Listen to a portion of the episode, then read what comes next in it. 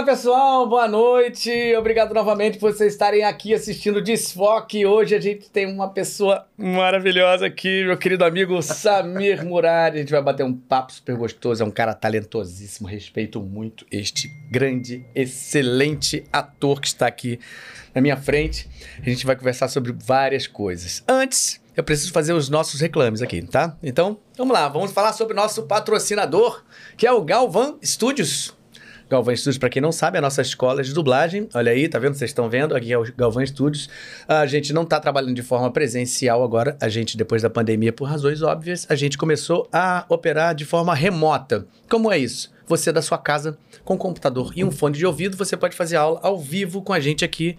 Você fica linkado aqui no Zoom com a gente e você faz tudo como se você estivesse exatamente num estúdio, tá? Então você vê, a gente fica aqui dentro do estúdio, você fica numa reunião com a gente, você vai ver aí daqui a pouquinho, ó, tá? Você fica aí, são pouquíssimos alunos e você fica ao vivo com a gente, a gente dando todas as diretrizes para você se transformar num dublador profissional, que essa é a nossa intenção aqui, tá? Então, nosso curso é bastante completo. Tá aqui o Samir, meu querido, também, que é um dos professores daqui da gente. Então, se você tiver interessado, é só você entrar em contato aqui pelo, pelo nosso Instagram, Galvani Studios ali, ó, ou então é, pelo nosso WhatsApp, tá? Que tá aí na tela para você, tá bom? A gente tem uma outra possibilidade também. Você que quer, gosta muito de dublagem, né? Você ama dublagem, mas você não tem ideia de como começar, você não, não imagina como é fazer isso. A gente tem o Você Também Pode Dublar. Esse curso é um curso com aulas gravadas, tá? Você tem quatro, quase quatro horas de aulas gravadas aí. Então é um curso bastante interessante. Por quê? É um curso introdutório. Tudo aquilo, as primeiras dúvidas que você tem, tudo que você precisa saber antes de realmente querer se tornar um, um dublador profissional, você tem aqui. Você fala de um mundo da dublagem, estilos, habilidades, dúvidas sobre dublagem, que existem várias, entendeu? A gente tem aqui uma entrevista com a Carla Pompilho, que é uma das diretoras mais, no, mais renomadas aqui do Rio de Janeiro. A gente também tem uma uma gravação de uma canção comigo, sendo dirigido por Gil Viegas, tá? Que é um trabalho muito interessante para quem não sabe como se grava uma canção. Enfim, então tem um material muito legal para você começar e você diminuir o tempo é, que você vai ter quando você começar a estudar é, de forma prática, tá? Esse é fundamental. Todos os nossos alunos que vêm para cá, eles antes fazem o Você Também Pode Dublar. Se você tiver interesse de conhecer, porque aí você vai sair desse curso e você vai falar assim, ok, entendi que tem que estudar para caramba e não quero. Ou então você vai falar, pô, bacana, agora que eu entendi que é uma coisa muito profissional, vou ter que estudar bastante. E aí você entra em contato com a gente, a gente vai continuar esse trabalho com você, tá bom? Se você tiver interesse, é só você apontar aí, ó, para aquele QR Code ali no cantinho da, da, do, seu, do seu monitor aí e você vai cair direto nessa página para você pegar maiores informações. Tá bom? Então é isso. Preciso também dizer para vocês, ó, é importantíssimo, se vocês estão assistindo aí, ainda não estão inscritos, se inscrevam, tá, no canal, é muito importante pra gente. É muito importante você dar seu like também. Espero que você dê um like com vontade, que você realmente goste. Mas se você puder, dê seu like, isso ajuda muito aqui no algoritmo pra gente também ser visto melhor, para o nosso material começar a, a ser entregue para muito mais pessoas, tá bom? Nós também temos a possibilidade, se você quiser ajudar a gente, a gente está com vontade de trazer gente de fora também. Então você pode ser membro. Se você quiser ser membro, você pode ajudar a gente, tá? Essa ajuda é como? Você entra aí, tá? No nosso canal, você clica ali, ó. Seja membro e você escolhe. Você pode ser apoiador, você vai ter esse valor aí é, para você é, contribuir mensalmente. E você vai ter, para ser apoiador, selos de fidelidade ao lado do seu nome em comentários no chat emoji personalizado para você usar nos comentários e chat ao vivo e prioridade de resposta nos comentários, tá bom? Se você for apoiador, você vai ter essas benesses aí. Colaborador, desfoque é uma outra possibilidade, tá? Aí o que acontece? Você também vai incluir os acessos aos benefícios de níveis anteriores, como a gente já falou, e você, além disso, você vai poder participar de enquetes para escolher nossos novos convidados tá? Então você clica aí no Seja Membro e escolhe ser colaborador. Se você quiser ser nosso parceiro, aí você vai clicar ali, seja parceiro e aí você vai ter também os, no... os, todos os acessos dos benefícios de níveis anteriores. 30 minutos de transmissão exclusiva antes do episódio, tá? Porque a gente vai, a gente chega aqui e já praticamente começa o podcast antes, que a gente vai conversando, batendo um papo. E você vai ter acesso um pouco a esse papo nosso. E você vai poder ter sorteios exclusivos e você vai ter também direito a uma chamada de vídeo comigo e com os nossos convidados, tá bom? Essa é uma forma de você ajudar a gente, de, a gente é, encontrou, pra gente, a gente, a gente tá querendo trazer é, novos, amigos também, né? Que estão em São Paulo, dubladores que estão em São Paulo, e a gente precisa de uma ajuda aí. Você também pode ajudar dessa maneira, tá? Você pode entrar no Superchat e você clica aí, e na hora de fazer a sua pergunta, você escolhe o valor que você quiser ajudar a gente, e a sua pergunta também vai ser respondida o mais rápido possível, tá? São essas formas que você pode dar uma força pra gente, pra gente poder começar a se organizar e trazer as pessoas que a gente precisa trazer de São Paulo, ter passagem, a estadia. Então, a gente ainda não tá podendo fazer isso, mas a gente tá correndo atrás para conseguir fazer isso e a gente ter um, é, melhores convidados possíveis sempre, dubladores que infelizmente não moram aqui. A gente quer muito que esses venham para cá. Essa é uma forma de você ajudar a gente, tá bom? Então, feito isso, vamos começar a bater um papo. Samir Murad chega aqui.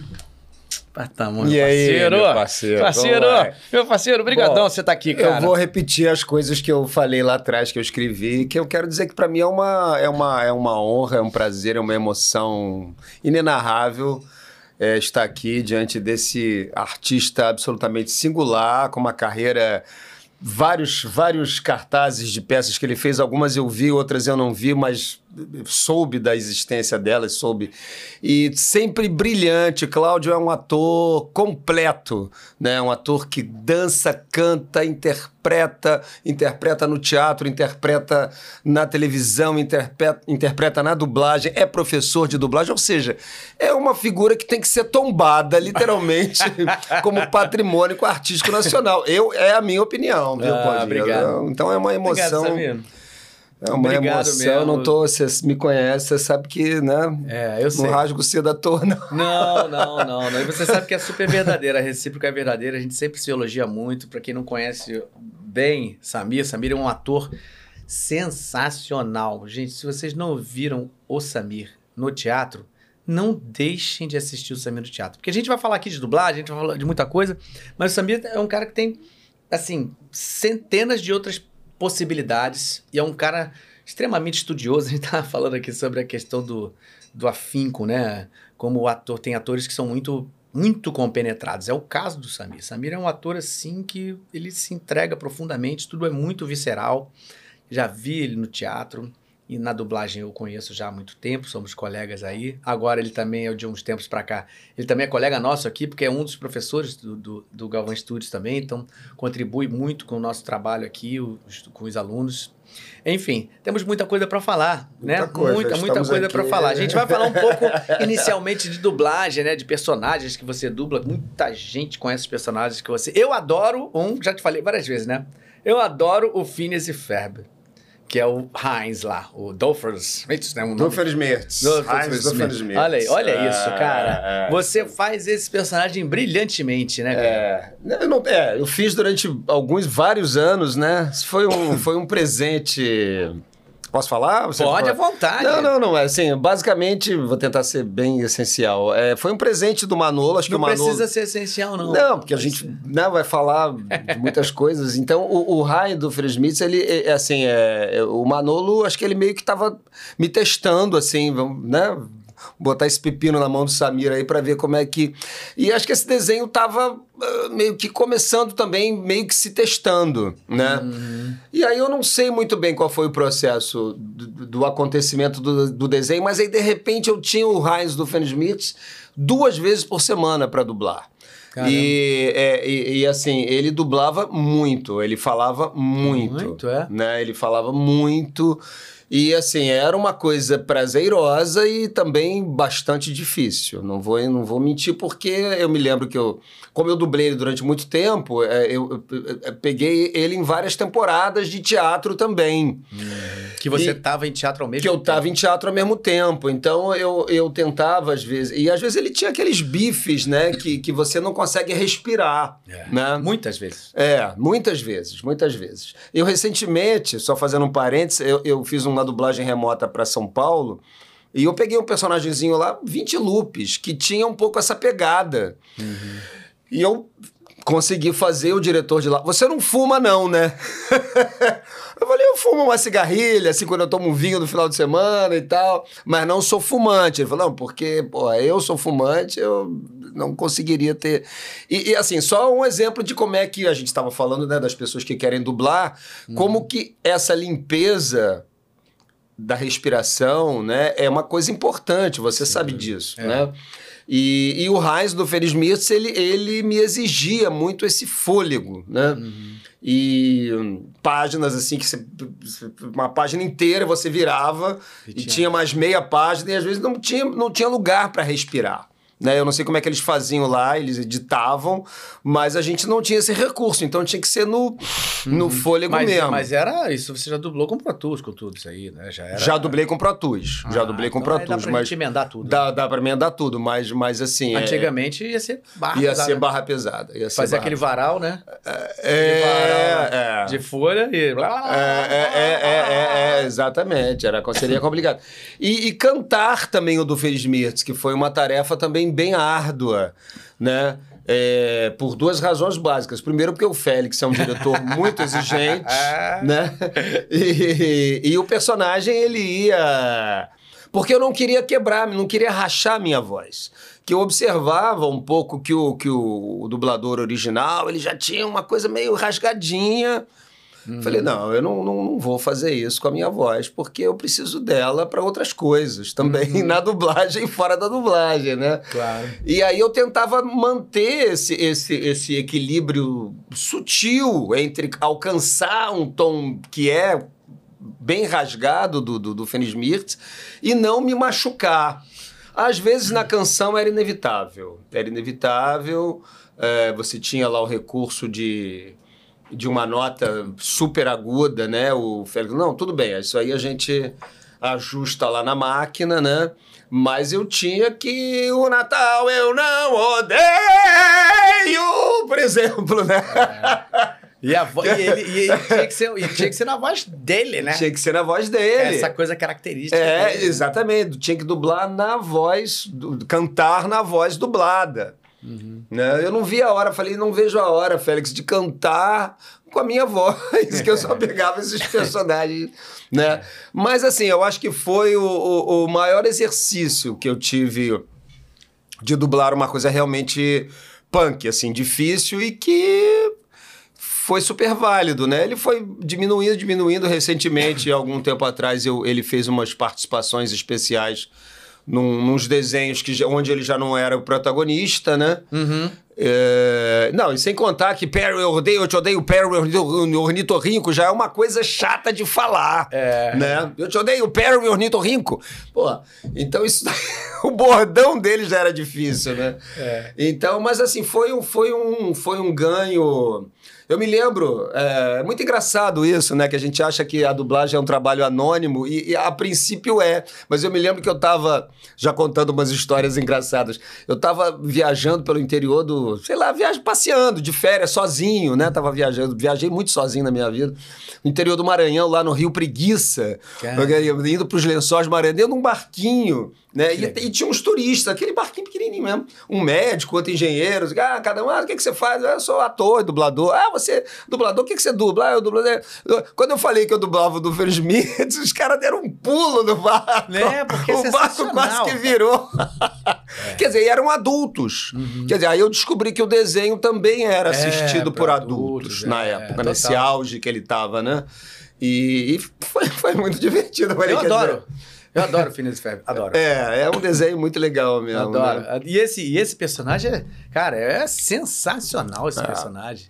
Difícil, é muito legal, é, é porque legal. É, um, é um gênio. Não é um... o gênio do mal, mas também não é do mal, né? É, é. Ele também tem umas recaídas, Recaída, né? Ele é. cai em contradição o tempo todo, o tempo né? Todo, é.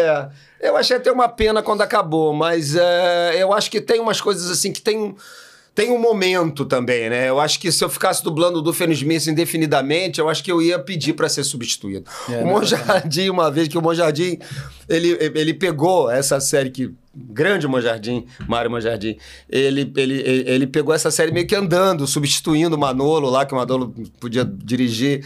Aí ele falou: Ô, oh, meu, meu filho, mas se, se você morrer, o personagem tem que morrer também. De tão que era a tua cara ali, você fazia. Valeu, monge. é. Não, se o personagem, se você, morrer, se o personagem morrer, você tem que. Se você morrer, o personagem tem que morrer. Só você pode fazer isso. Só você pode fazer. Falei, que é isso, monge? Não é fácil, definitivamente não foi, é um personagem Foi um fácil. grande presente pra mim, um divisor de águas mesmo, assim. Não. É, Foi- foi é, um é, eu acho prazer. Um fantástico. presente do Manolo Reis, eu acho que ele confiou em mim, É. né? É, isso é um talento, pô. Não é qualquer um que pode, pode ser testado para fazer isso também, né? Graças ao, teu- ao seu talento. Ó, tem gente falando aqui. É, ben 10, Bem 10. diamante, É. Ben 10, né?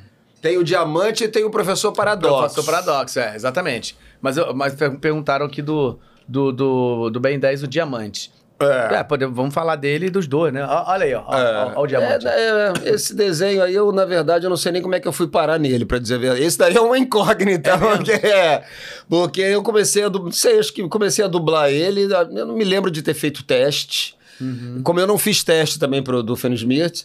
E porque, assim, é, ele tem um- uma voz gravíssima, né? Eu não sou um baixo profundo, Uhum. É, né? você contém um grave bom. É, tem um grave. Mas aí eles, aí eles botam um harmonizer na voz. Eu falei, cara, por que, que né, me escolhe? Tem uns. Não tem tantos, mas tem alguns dubladores, né, que tem uma voz bem grave.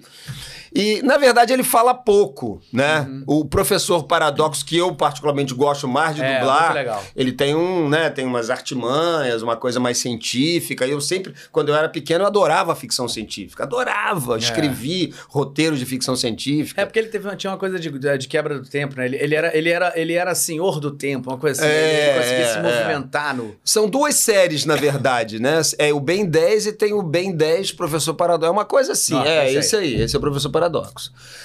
E. e Mas é muito interessante, né? Essa coisa dele, dele, dele navegar ao longo do tempo. É, né? Ele, ele, poder, ele tinha esse poder, né? De, de, de, de, de navegar em qualquer coisa. Ele, ele Sim. tinha o domínio sobre isso. Tinha- era isso? tinha- Era isso, era isso. É, acho que era. É. Tem, tem tempo também que eu não dublo ele, mas, mas assim, aí os textos dele também eram muito elaborados, era assim, aquela coisa com aqueles termos científicos, né? O BH-cetil, não sei o quê, da né, propilona Hum. e tal. Então tinha um exercício também de. de, de Quase dublar uma série médica. né? é, quase, uma, quase dublava uma série médica. Só que ele, ele falava, ele, ele tinha uma coisa mais tranquila para falar, e eu adorava, porque. Falei, poxa, né? Dizer, fa- né? Falar, é, falar com, uma- né, com algum comedimento, né? Sem precisar ser aquela loucura do Edmir. né? É. E o Ben 10, ele fala, o, o, o Diamante fala pouco, né? Ele, ele mais, são mais reações. Eu vou te pegar, vem cá. Ele fala, é bem monossilábico, né? Mais uma entidade, assim, que, que se apresenta, né? Então, dos dois, eu, eu prefiro esse, mas eu, mas eu, claro que eu gosto de fazer, evidente. né? É, E é. deve, devem botar um harmonizer lá na minha voz, mas eu te confesso que eu não entendi até hoje por que que me escolheram para fazer o Diamante. É, eu acho que tem a ver com esse teu, Talvez teu por- timbre e o- e o tipo do, do ator. É, e talvez por, por, por causa desse personagem aí do, do, do, do Paradoxo. professor, do professor Paradoxo. É, que aí não, não ia dar a leitura, né, É, que era o mesmo, é, né? Porque é. ele era grande, né, esse personagem paradoxo. É, era grande. Eles, eles se encontraram ou não? Não, Não, né? não, não. Eram duas séries diferentes. É, quem pode, pode, né? Não, o que, que que você faz no dela? Eu faço dois, pô. Caraca. Cadeira, hein? Pô, faz dois pensando na pergunta. Pô, legal. é. É, tá, tá. Teve, já, É teve, quem pode? já, já teve isso, já. É, é. Vem cá, olha, estão perguntando aqui, ó. Como foi dublar o Chick Hicks de carros? Ah, É, é! o Chick Hicks. O Chick Hicks foi teste. Ah. Teste com o Garcia Júnior. Nossa, esse personagem é muito legal. É. Mas o Garcia foi, ele falou, Samir, ele falou, não, fa- faz, faz a sua voz, assim, vai, vai um pouco nele, mas mantém a sua voz. Então não teve grandes elaborações, assim, de. de eu até queria fazer uma, uma outra voz, mas eu sou muito obediente, assim. Quanto mais o Garcia, que é um cara que eu tenho um puta no respeito, eu achei ele um grande diretor, uma grande pessoa. E. é, se o diretor tá me dando um caminho, eu não vou subverter aquilo que ele tá falando, né? Pra quê? É. Né? Acho que facilita pra ele, facilita pra mim também. Se ele, tá, se ele acha que eu posso ganhar o teste fazendo aquilo, então eu vou fazer. É. E aí é, é, é, foi isso. Acho que eu penso, o, o- o- talvez a dinâmica também da fala do personagem é, também é, parecida, não tão, não tão rápida quanto a do, do Felizmente, mas também ele fala rápido, né? É, mas a voz não, não é muito diferente da minha, de uma voz mais assim, da, daquele, né, um lance mais malandrinho e tal, na- um pouco mais assim, né? É, mas sempre lembrando mais o teu timbre, assim, né? É. É. É. Você tem, você tem- é, geralmente você faz coisas mais parecidas com o teu timbre usando ou você faz coisas que mudam muito? Cara, é uma loucura. Quando eu entrei pra Herbert Richards, eu não sei se. Não era falta, porque o que tinha mais lá eram dubladores mais velhos do que eu. né? Tinha muitos dubladores com vozes pesadas. E os diretores adoravam me colocar em personagens naquelas novelas mexicanas, porque a Herbert expandiu em função das novelas mexicanas. Mexicana, Foi quando eu entrei. muita coisa, é. Tinha muita coisa. Foi quando, quando eu entrei que. Eu que- também. E que você também, que teve espaço para né, esse boom da- da- das novelas mexicanas e, e- e- e congêneres, né? Todas as línguas hispânicas. E, e, a- a- principalmente as diretoras, elas adoravam me dar uns personagens mais velhos que tinham uma voz bem grave. Eu falei, meu, por que que estão me dando esse personagem? Às vezes eu fazia. Aí fiz um jovem com o Monjardim, fazia um jovem até bem mais jovem que eu. Uma novela até que eu dublava com a, com a, com a Silvinha Saluste. Era, é, a gente era namorado na, na novela, né? Aí tinha toda uma, uma história e tal. Mas, via de regra, as diretoras adoravam me dar uns personagens mais velhos e que falavam assim. Pra mim era uma coisa. Eu saía do estúdio meio engasgado, entendeu? Porque era um tom desconfortável mesmo. É né? mesmo? Fa- Eu fiz muito personagem com voz. Maria Rita, você não sabe por que eu estou aqui. Pô, por que, que É, me bota pra. Novela mexicana mesmo, né? Com aquele estilão É. mexicanoso mesmo, né? E teve um personagem que eu fiz também, que eu também não entendi, que da Mata me deu, que era um- um- o xerife da cela do Oz. Que era um negro enorme, bonito. mas O do, do Oz, aquela série de. do de, o, o, o, de- de presídio. É, eu me lembrei Ah, dele porque eu dublava também. garoto- aquilo Você ali. dublou? É, eu dava, dava o Beecher. Era um, ele, ele, era um, ele era um casal gay que, que, que, que, que de dentro do.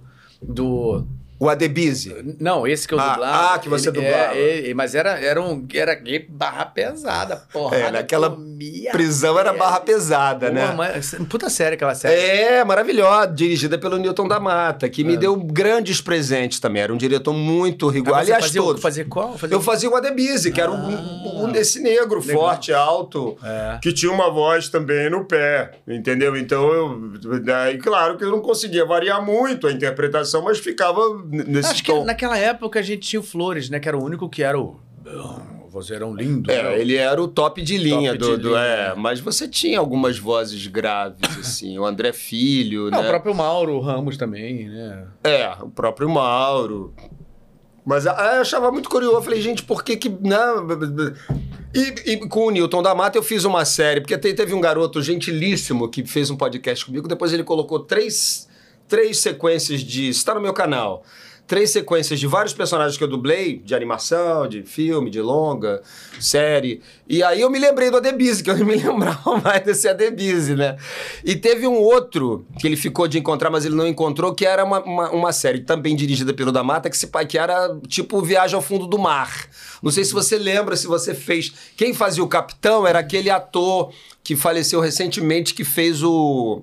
O Shaw, o, o que fez o, o que fez Tubarão, o. Ah, cara. Sabe quem eu tô? Que fez Eu o All the Jazz. Eu sei que você tá falando. É. Mas daqui a pouco, daqui a pouco eu vou me lembrar. Vou me É. lem- Daqui a pouco eu vou me lembrar aqui. Meu, meu cérebro vai, vai, É, vai lembrar aqui. Essa. Eu tenho, eu tenho um cérebro Google aqui que cai aqui de vez em quando. Ah, vou- sim. Daqui a pouco eu vou lembrar. É, é, essa série eu fazia um personagem também que tinha uma voz assim, normal, era um cara meio nerd, que falava muito, todo mundo falava muito rápido, e aqueles termos de submarino, né? Capitão, não sei o quê, a fundura, profundidade, não sei o quê, 300 nós para a direita, não sei o quê. E é, era, o, era o oposto do O nome, Adebise. qual era o nome dessa Pois é, é, é isso que eu tô tentando lembrar. Isso que eu tô tentando lembrar. É, É porque isso é muito tempo atrás. é muito tempo atrás. Isso foi. Não, isso foi nos anos 90, né? Eu entrei pra Herbert Richard em 91. Então, a gente tá em 2022, gatão. Aí. Mas é, a nossa história, né? É a nossa Não, história. eu digo pra gente lembrar dessas coisas. Todas as vezes as, as pessoas, pô, o cara não lembra o que ele fez. É, é, exatamente. É impossível 30 lembrar de anos, tudo, a gente dublando todo dia. Chega uma hora que a gente fala, caraca, olha aí, ó. Olha aí. É, É isso aí? é esse aí. Ah, É esse aí. esse, esse é o- ator aí. E esse, pois eu não, agora eu fiquei chateado de não conseguir lembrar dessa série também submarina, que era muito boa, e o Alfredo é que fazia esse capitão. Ah. E a Herbert ia até 10 horas da noite. Eu não sei se você pegou essa fase Sim, áurea. claro. Meu amigo, então dublar de, de noite pra, já era uma, né, a dicção, a língua já não tá como você acorda, né? Eu, eu sempre gosto de dublar de manhã.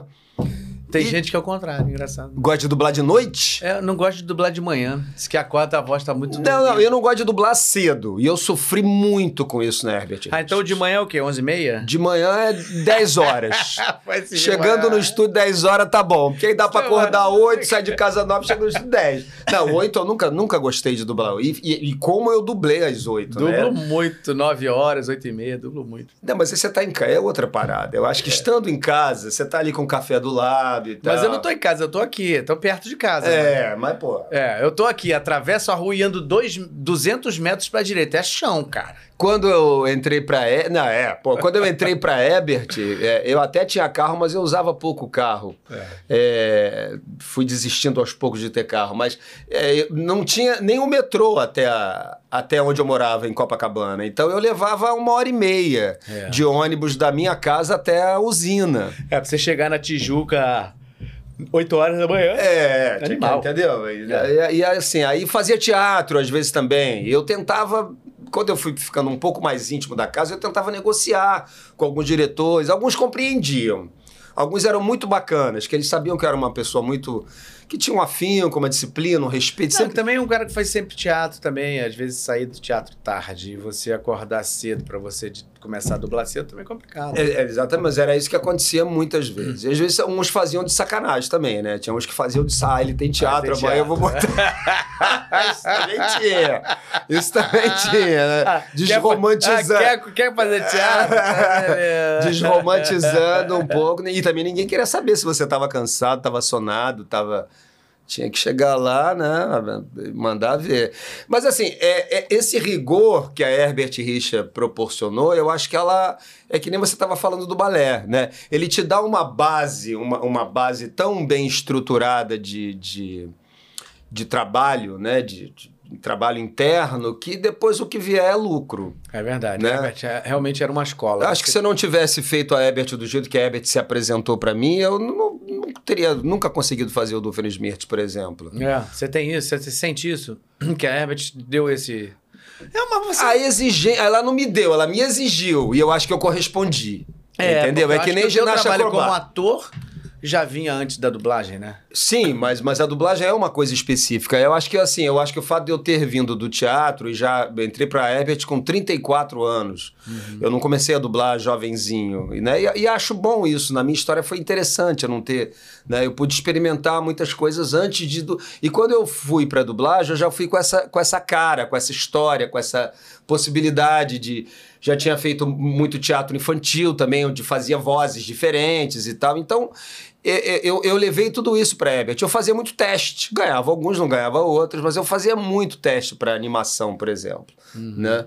E- Mas ela dá, ela dá esse, esse corpo, né? A Herbert, a gente eram. Nós éramos nove estúdios trabalhando. De 8 às full time, 22. ali, simultaneamente. Ah, era uma ah, fábrica mesmo, né? Um Era negócio uma assim. fábrica. Então, realmente. Então você praticava. Hoje eu fico vendo assim a grande dificuldade do aluno que está começando agora é ele ter, é ter essa continuidade de prática, porque não existe mais uma, uma empresa do porte da Herbert Richards É, se, em dublagem. Se pulverizou, né? Se pulverizou, Vários, se vários pulverizou, estúdios, é, ali você é, trabalha um é. pouquinho aqui, outro ali. Então, é. Ali você, você tinha a continuidade mesmo do diretor te ver, falar, Samir, eu quero que você faça um teste. Samir, amanhã você pode estar... ó", Né? Você vai, com o tempo, esses diretores que eram rigorosos, os que morreram logo também, pouco tempo depois que eu entrei, eu trabalhei pouco, né? Tipo o Turelli, o...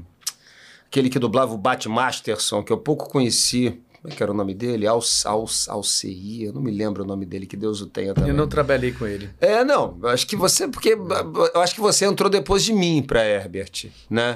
E, e eles, assim, o, o Turelli... Eu entrei na Herbert, acho que foi em dois, 99, 2000. É, assim. foi bem, eu entrei em 91, É, é, foi bem depois. né? E, então, assim, é, é- é- com o tempo, quando eles sentiam que você era um cara que...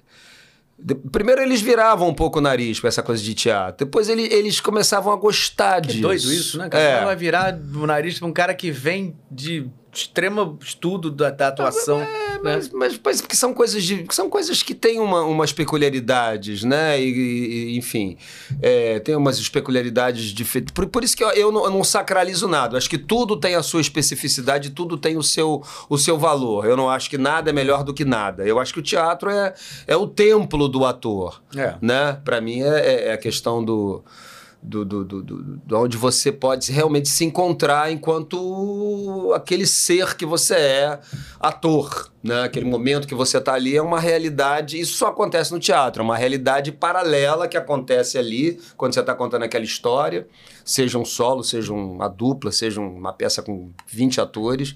É uma, eu vejo assim, é uma realidade outra, né? Eu, é, é, ali eu entro em outro tempo, tanto que eu já, já cansei de entrar, às vezes, tô com, tô com problema de voz hoje, consigo fazer a peça, daqui a pouco minha voz, quando eu acabo a peça, minha voz volta a ficar volta, ruim. É. O joelho tá doendo, eu faço a peça do joelho para depois ele volta a doer. Mas eu já entrei, tipo, fazer peça com, tipo, meio que febril, mal, e fiz a peça e quando acabei tava ótimo. Pois é, exatamente. Sem febre. É, então, então o teatro para mim ele tem, e aí só o teatro tem essa função meio quase curandeira, né? Quase, é, total. quase sacerdotal, é. né? Da função. Eu, para mim, principalmente depois que eu estudei e fiz o Arthur, eu não consigo ver o teatro de outra maneira. Mesmo que eu esteja fazendo um trabalho que não tem nada a ver com esses meus preceitos. É. Bom, vamos, já, né? já, que ele está chegando nesse ponto aí, vamos, vamos, vamos falar lá então um pouquinho aí, né? Do que que é você como ator, né? O que, de onde veio isso lá de trás, né? Assim, você é, veio desde criança é, é ator? Claudinho, assim, eu acho que você também deve ter sentido isso. Eu sempre senti que eu, que eu queria ser artista. Eu não sabia muito bem Desde criança? Desde criança. Você tem artista na família? Mãe, não, pai, não, não, nada. Na, é, meu, não. Os pais não tinham nada a ver com nada isso? Nada a ver. Meu pai era um comediante nato, mas ele não, não sabia disso. Mas a profissão nada a ver? Não, meu pai era comerciante, foi mascate... Uhum. Uma família operária libanesa. Não, minha mãe era uma libanesa, que não, dona de casa. Eu nunca imaginaria Samir Murad, sua mãe libanesa. Nunca, jamais. é, parece alemão, né? É. Não, mas, mas, aí, assim, foi, foi bastante complicado, assim. Não que os meus pais não quisessem, mas eu também não sabia muito bem por onde começar. Eu, é, é, eu morava numa cidade que não tinha teatro. Onde não... era? Nova Iguaçu. Nova Iguaçu que na época era uma cidadezinha muito bonitinha. Não, Hoje em dia temos um grande teatro do Sesc, né? Sesc Nova Iguaçu. É temos um o grande né? teatro Sesc, é. né? Mas eu não vou, não tenho ido mais a Nova Iguaçu há muito tempo que eu não vou. Acho que a última vez eu fui até para ir no Sesc, foi, fiz alguma coisa lá no Sesc. Mas lá não tinha uma escola, não tinha onde estudar. Não, não, não, não. Então, assim, a minha formação, a minha formação de, de, de, ter nascido no. Eu gosto muito da minha, da minha geração, assim, do ano que eu nasci. Eu nasci em 58, né? Que tem um livro até 58 anos que não deveria ter acabado. né? é, é um livro bem interessante. que né? é, tem umas coisas muito interessantes, assim. E, e, Nova Iguaçu, nessa época, era uma cidadezinha que parecia uma cidade do interior. Hum. Hoje, nem cidades do interior parecem cidades do interior mais, é, né? É. Porque os conceitos massificadores, eles se espraiaram de uma maneira. Eu, quando eu fui para o Maranhão pela segunda vez que eu viajei para o interior atrás de, de alguns ritmos característicos, né? Tipo o tambor de crioulo, que eu estava fazendo uma pesquisa para o meu Ed, porque eu uhum. queria fazer um trabalho que passasse por algumas incorporações e tal. E, e, cara, eu chegava numa cidadezinha do interior do Maranhão, via aquela galera escutando funk direto, naquelas caixas de som enorme, uhum. aquela galera já com cabelo tipo Apache, né? Tudo colorido. Ou seja, a mesma coisa, mesmo Mesma coisa da, se você cidade. for para o Rio Grande do Sul, vai ser. Então, assim, o Brasil se massificou. Mas nessa época, Nova Iguaçu parecia o que eu vinha conhecer depois, uma cidadezinha do interior de Minas. Uhum. Tinham seus conceitos, tinha suas tradições, tinham, tinham, tinham ah, questões. É, é, é, muito peculiares de uma cidade pequena. As pessoas botavam as cadeiras. Me lembro, gente, eu morava num sobrado, eu nunca morei em casa. Né? Eu só passei a, a, a, frequentar casa depois que os meus irmãos se mudaram e tiveram casas próprias. Aí eu fui brincar de, de, de né, de pique. De... A minha infância foi dentro de um apartamento. Mas a gente botava no verão as, as, as cadeiras na rua e ficava todo mundo conversando ali e tal, as mães conversando. Era uma coisa, não tinha mais estranho. Eu morava numa rua até movimentada, né? E, e, não tinha, depois de umas 10 horas da noite não passava nada, entendeu? Então virava um lugar de brincadeira. Então, essa cidade, a minha formação foi Beatles, que eu adorava, que eu peguei Beatles assim. Quando o Beatles momento. chegou no Brasil, É. 64, 60, né? Por aí.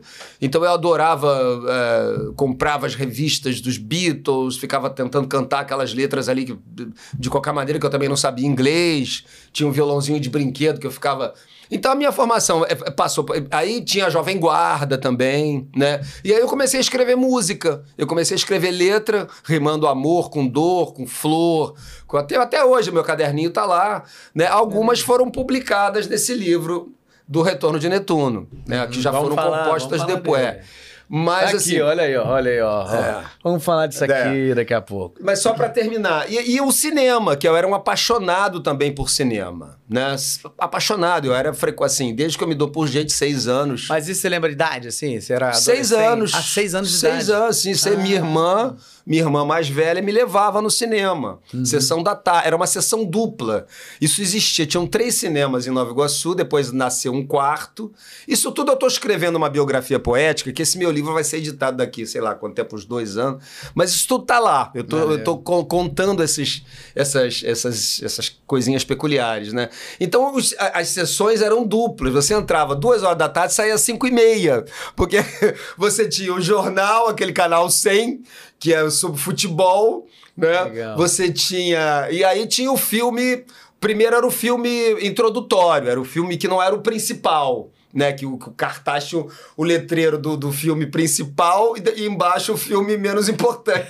então era uma sessão dupla, né? E, e- então você, às vezes você ficava o dia inteiro no cinema, né? Cara, eu não, eu não lembro disso, sabia? Eu não, é era- você, será que você é não uma era? geração mais nova do que eu, É, né, Claudinho? é. Eu tô com 52, você tá com... 64. 64.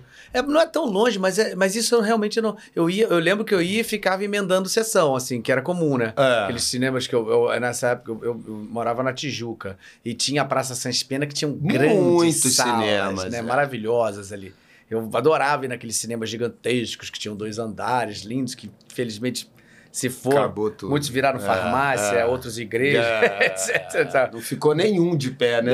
É, mas eu ficava pra ver outra sessão, mas as sessões eram as mesmas. Eu queria É, ver de novo. eu não mas sei. essa- isso aí que você falou, eu não lembrava Eu não, disso. não, mas eu não sei se isso aconteceu também na Tijuca, por exemplo. Acontecia lá em Nova Iguaçu, acontecia. Cara. E em todos os quatro cinemas. E cada um tinha uma característica própria, né? O Cine Verde, que ficava na Praça da Liberdade, que era a praça onde tudo acontecia. Eu ia passear de noite com meu pai na praça, as pessoas, meu, meu, meu pai encontrava os amigos árabes dele na Praça da Liberdade, eu ali pequenininho. Tinha o Parque dos Brinquedos, quando minha, minha mãe me levava para comprar os brinquedos de Natal. Eu já sabia de antemão o que eu ia ganhar no Natal, mas ela, eu fingia que eu não sabia, né? Já atuando. já, já atuando. né? Teve um né? dia que eu né, me lembro muito engraçado que ela- eu cheguei lá, era, na- ela sempre botava o, o presente embaixo, assim, muito engraçado de lembrar disso agora. E aí teve um dia que eu olhei assim, falei, "Ih, mamãe, não tem presente. Ela falou, olha do outro lado. Já tudo meio ensaiado, assim, sabe? Sensacional. Outro lado. Olha, do outro lado. Então, é, é, é, é, mas assim, só para fechar. E então o cinema fez parte da minha formação artística. O cinema e a música. Então, assim, tinha muito filme de Jovem Guarda, tinha aqueles filmes com aqueles, aqueles cantores da Jovem Guarda. Então não perdia um. Era Beatles, Help, Os Reis do Iê, Iê, Iê. Reis do Iê, Iê, E os filmes do Roberto Carlos, filmes com Jerry Adriânico. Então, Nossa. meu sonho era ser um cantor-ator. Ser, um, ser um cantor que pudesse atuar também, que fosse, né, que fosse levado para o cinema. Então, quando eu fiz o pré-vestibular, tinha a opção lá de cinema. E eu não tinha feito teatro. Aí que isso é- vale a pena ser comentado também para a minha, minha- meu primeiro approach com o teatro. Quando eu tinha 17 anos, eu estava fazendo pré-vestibular. E a gente tinha que estudar muito, porque era vestibular unificado, você tinha, você tinha que estudar todas, Todas as as matérias e matérias que eu odiava, né? Que eu nunca conseguia aprender. Achava, eu acho uma violência. Sempre achei. Eu ter, eu ter que estudar trigonometria né? Química inorgânica, não me serviu de nada, nada, nem para contar uma piada. Eu tenho um sobrinho que é químico, que conta piadas de, de química e que são coisas, né, ali pro métier de é, químicos, né? Não, não, é químico, a minha, assim, né? É, minha, minha, irmã parece sulfeto de prata, não reage a nada, entendeu? Quer dizer, vou, vou lá, eu não lembrava que eu é. sofri, nada. É. E aí é, é, é, eu me lembro que nesse ano, o meu irmão, um dos meus irmãos, ele resolveu visitar o Líbano. Uhum. Visitar a terra dos ancestrais, né? Porque ele, ele era xará do, do, do, do pai da minha mãe, do meu avô. E, e aí a minha mãe não. Ele queria levar a minha mãe, mas a minha mãe não se animava muito aí, aquela senhora já muito caseira, fica para sair um final de semana já era difícil de ir ficar, sei lá, 20 dias, um mês Porra, fora de casa, né? E aí eu torcia, falava, tentava convencer minha mãe aí e tal, e, e eu também eu queria ir, mas eu sabia que eu não poderia ir porque eu ia perder muita coisa do pré-vestibular. Bom, resumindo, eu consegui, minha mãe foi, e aí, nessa ida dela, é, a casa ficou, né? Ficou só eu, meu pai minha outra irmã. E aí teve um domingo que eu saí, não sei porquê, do, do, do curso pré-vestibular, dei uma volta assim no, quarteirão e passei por um lugar que estava escrito Teatro Arcádia, curso de teatro. Aos domingos, de manhã, inscrições abertas. Falei, pô, já estou estudando para aquelas apostilas, não sei o quê. Aí eu fui lá, falei, quero me inscrever. Aí começava na semana seguinte. E aí foi um curso de quatro domingos. Falei pro meu pai, eu tô fazendo um curso de... Acho que ele não entendeu nada, ele não sabia nem o que era teatro, né? Dizer, né? Nem eu sabia o que era teatro. Sabia que teatro era um lugar que as pessoas subiam, né? Mas eu nunca tinha feito teatro. Para mim, atuar era uma coisa que eu via no cinema e nas novelas, uhum. né? Nasquelas poucas novelas da TV Tupi, a Globo começando, é. né? É... E aí eu, esse curso foi um divisor de águas para mim. Assim, é, eu, eu, tive uma empatia com aquela coisa da expressão corporal e eu me tocando naquelas pessoas, todo mundo suado e se esfregando e fazendo aquelas maluquices. eu, eu era um garoto extremamente tímido, né? Só vivia, ficava estudando lá no Brasil. E aquilo foi uma coisa, não, não, não precisei forçar, foi uma coisa que aconteceu naturalmente, né? E aí no final do curso o diretor me chamou para fazer uma peça que ia acontecer lá, com alguns atores profissionais. E eu era o único do curso que estava sendo chamado. Eu falei, claro, quero. E aí era um texto que era muito montado na época, que era o Piquenique no Front. Sim. Porque vale dizer que nessa época da minha infância, é, é, era uma época que o, o militarismo. Isso é, de, é do. Do Arrabal. Arrabal. Do Arrabal. É, sensacional. Era, uma época. Teatro absurdo, né? É, teatro absurdo. Era uma época é, é, onde a ditadura imperava, né? Eu, como filho de imigrante, pouco tinha noção de como que o Brasil estava, sociopoliticamente falando. Era um, literalmente um garotinho alienado né, de, de, de, de, uma cidade pequena, próxima do Rio de Janeiro, mas que não tinha aquela efervescência cultural da capital. Né? Então, eu, eu sei que eu fui mordido pelo bichinho do teatro. Meu personagem era um personagem. Então, assim, esses textos teatro absurdo eram montados muito como metáforas, porque não se podia falar as coisas explicitamente, então se falava Perfeito. através de metáforas, Perfeito. né? Esse, é, é, esse texto era uma crítica à guerra do Vietnã, onde em determinado momento o, o, uh, os soldados, os enfermeiros entravam para catar cadáver e o pai e a mãe do protagonista iam visitar ele na trincheira. Então eles uhum. estavam conversando e eu achei uma coisa muito doida que me assaltou na época assim, que esse ator que era o pai do cara era um, uma bichona que ficava assim no camarim, xingava e falava eu ficava assim, eu falei, meu Deus, nunca. Tudo bem que meu pai fala alto, às vezes xinga também, mas eles faziam fofocas e a mulher também, que fazia a mulher dele, também era esporrenta e tal. E aí ele entrava em cena e ele se transformava. Ele virava um cara sério meu filho, não sei o quê, falava com outra voz, e não desmunhecava, e a mão... eu falei, gente, você... eu falei, que, que, que, que é isso? Que transformação é essa, né? Aquilo me fascinou. Aquilo me fascinou, eu falei, caramba. E eu tinha um personagem pequeno, que era um dos, um dos dois enfermeiros que entrava para recolher os cadáveres. Eram duas ceninhas, uma ceninha pequena que a gente tinha. Mas eu era tão maluco, tão irresponsável por, em função da minha alienação, que eu não sabia a importância daquilo que eu estava fazendo. Né? Eu não sabia que eu estava fazendo uma peça que, de uma certa forma, era uma peça de resistência, num momento cultural difícil. O diretor do, da peça era esse professor da escola, que era um cara que faleceu até há pouco tempo, Celso Mociaro, um cara que lutou pela, pela cultura na Baixada Fluminense de uma forma ímpar. Eu tive pouco contato com ele depois, mas eu fiquei sabendo dessas coisas, né? Ele, ele morava em Nilópolis e foi um, um, uma referência, assim. Era professor, eh, animador cultural, produtor, enfim. E, e aí teve um dia, eu tinha uma namorada, teve um dia que eu falei, ah, era a festa de Santo Antônio, Nova Iguaçu. Era uma festa. Tinham três dias de que as pessoas ficavam passeando pra lá e pra cá, aquelas festas. Né? De, bem características. É, do, bem. É. E aí eu falei: ah, bicho, eu não tô indo na festa, não fui sexta, não fui sábado por causa da peça. Eu vou faltar a peça domingo. E aí eu falei, falei com a minha, olha só, domingo a gente vai sair, eu não vou a peça, não. E eu faltei a peça. Só pra você. Não, eu faltei, não fui.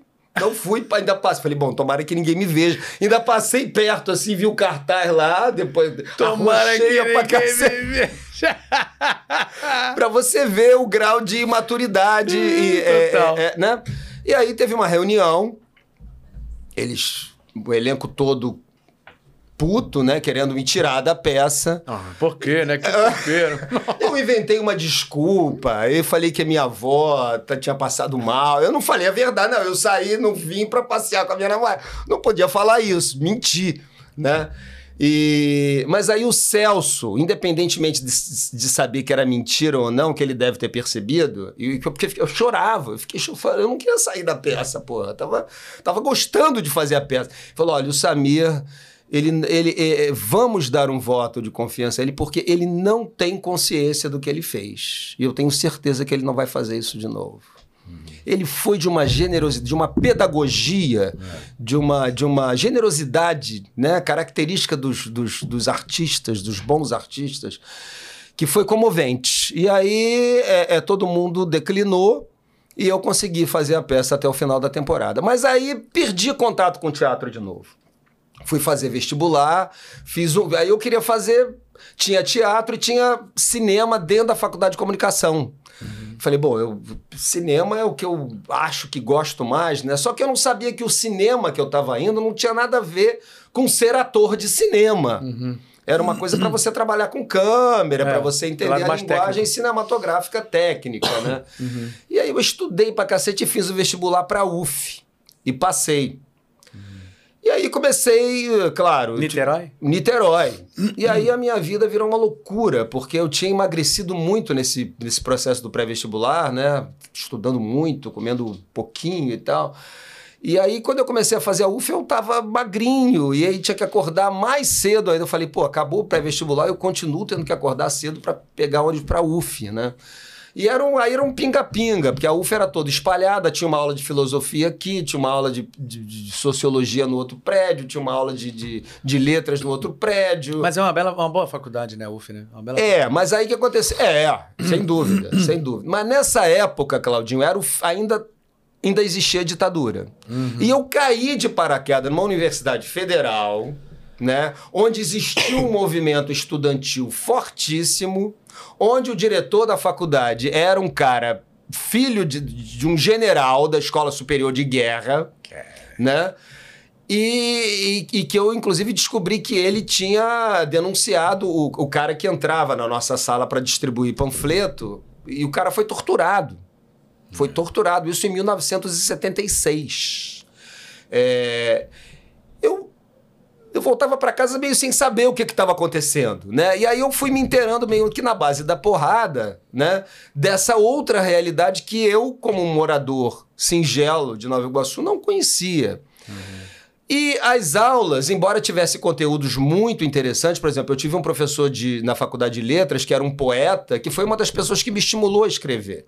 Tem dois poemas aí nesse livro que eram poemas dessa fase de 17 anos, 18 anos, que eu mostrei para ele, ele falou: Ah, você parece um homem dos adjetivos.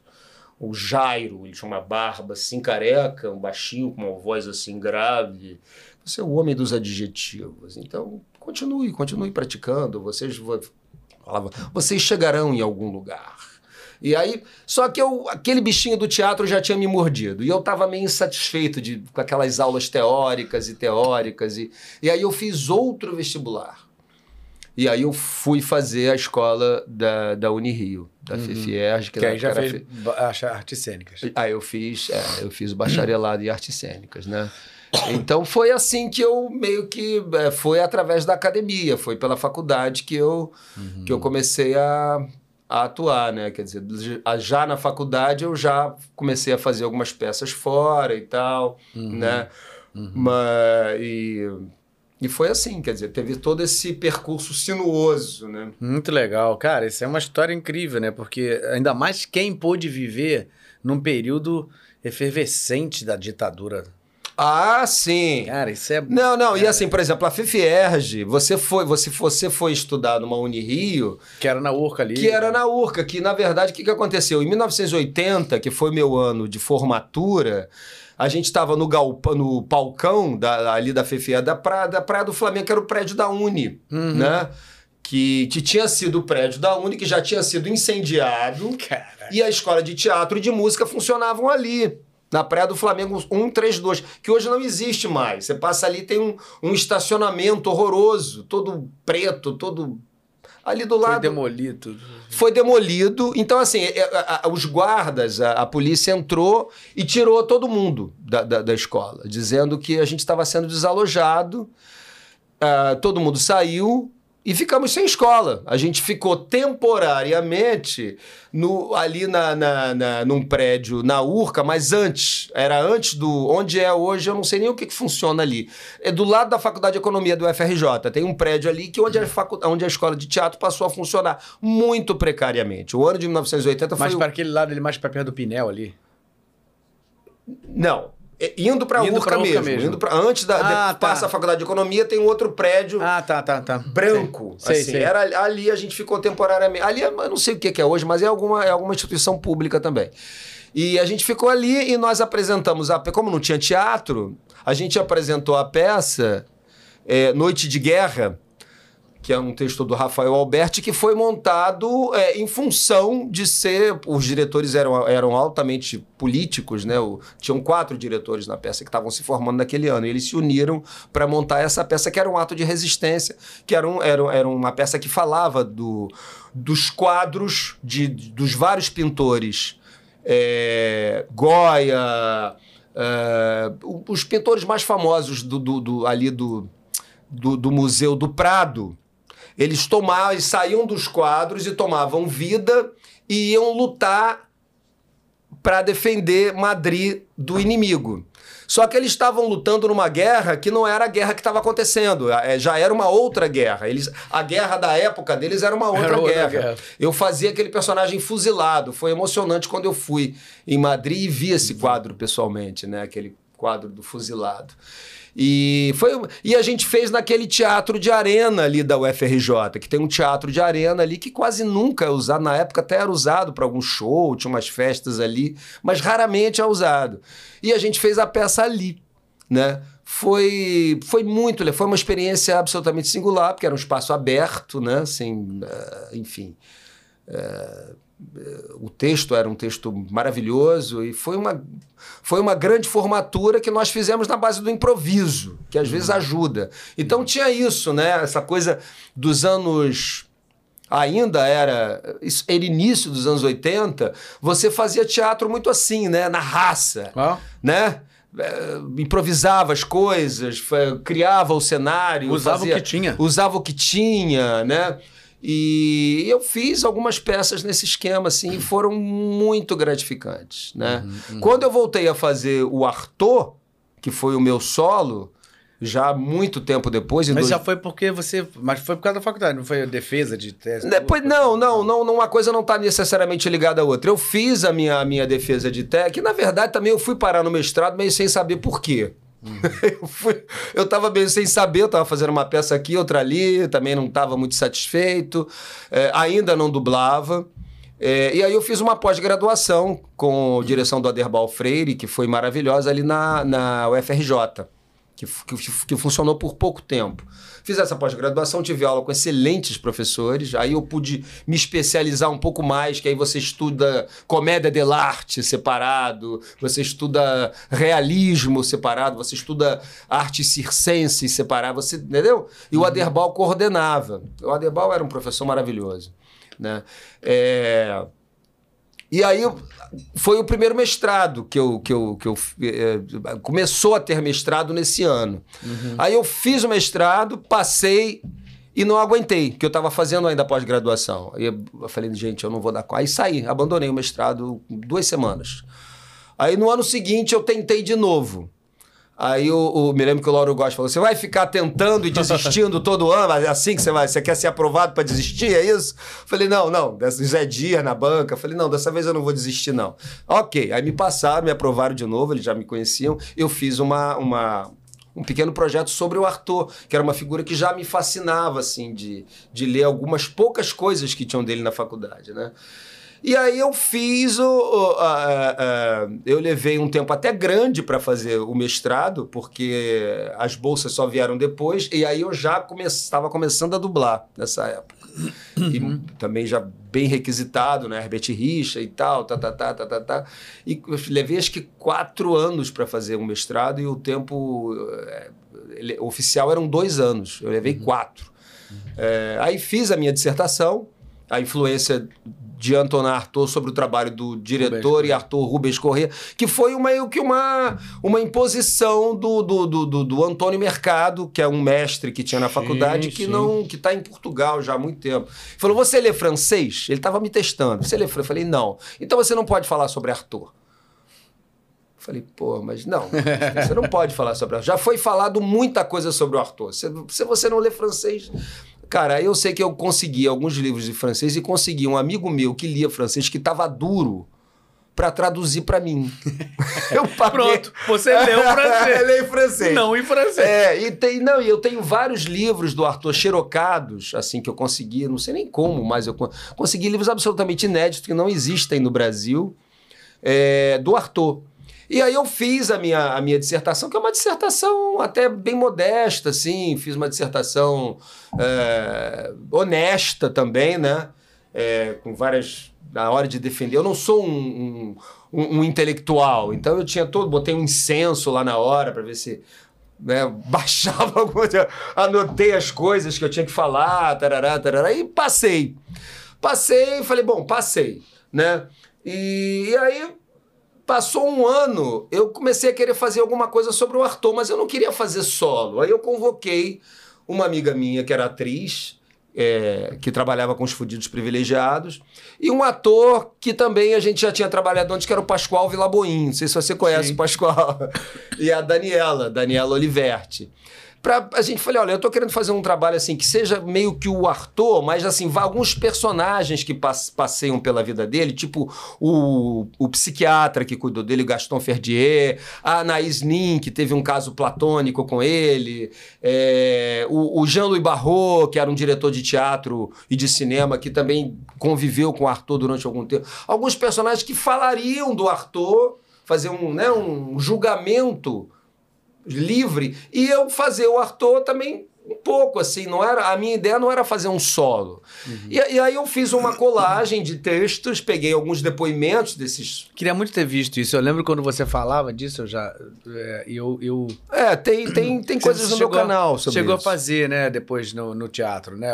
Assim, claro. Várias vezes você fez, parou, depois fez, não, não teve. Fiz o Arthur durante muitos anos. muitos anos, né? Muitos anos. Pois é. Muitos eu, anos. eu fui, fui um mau amigo, não consegui assistir. Não, você. não, é, é, é, eram temporadas também assim, às vezes é, que, que aconteciam de forma muito inconstante, né? Então, só para terminar essa história. Então, assim, a, a gente chegou a fazer algumas apresentações como teste em hospitais psiquiátricos.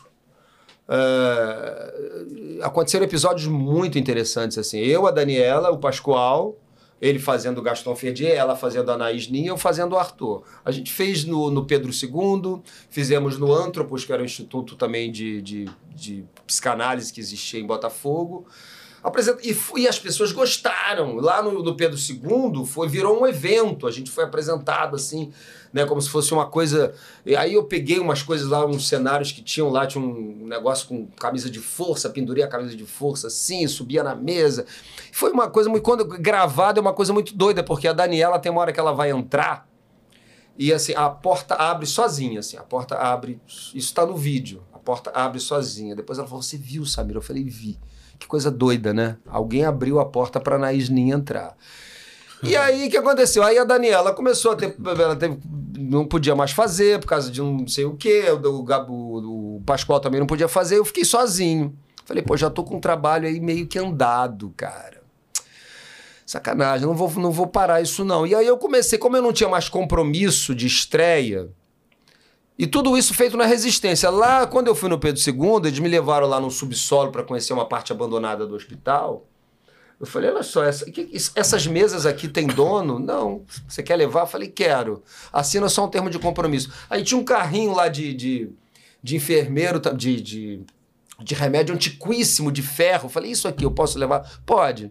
Aí levei, assinei um termo de compromisso lá, né? Me comprometo a devolver, eu estou tirando. Botei num, num, numa Kombi e levei aquele negócio para minha casa. Botei lá no quartinho, falei, acho que ainda vou usar isso. E aí comecei a trabalhar. Aí parei de ensaiar e fui praticar. Fui fazer yoga, fui fazer tai chi, fui fazer meditação, para entender um pouco mais esse universo que que, que o Arthur tocava, né? Porque Mas ele não. Essa parte psiquiátrica, assim, diretamente falando, não?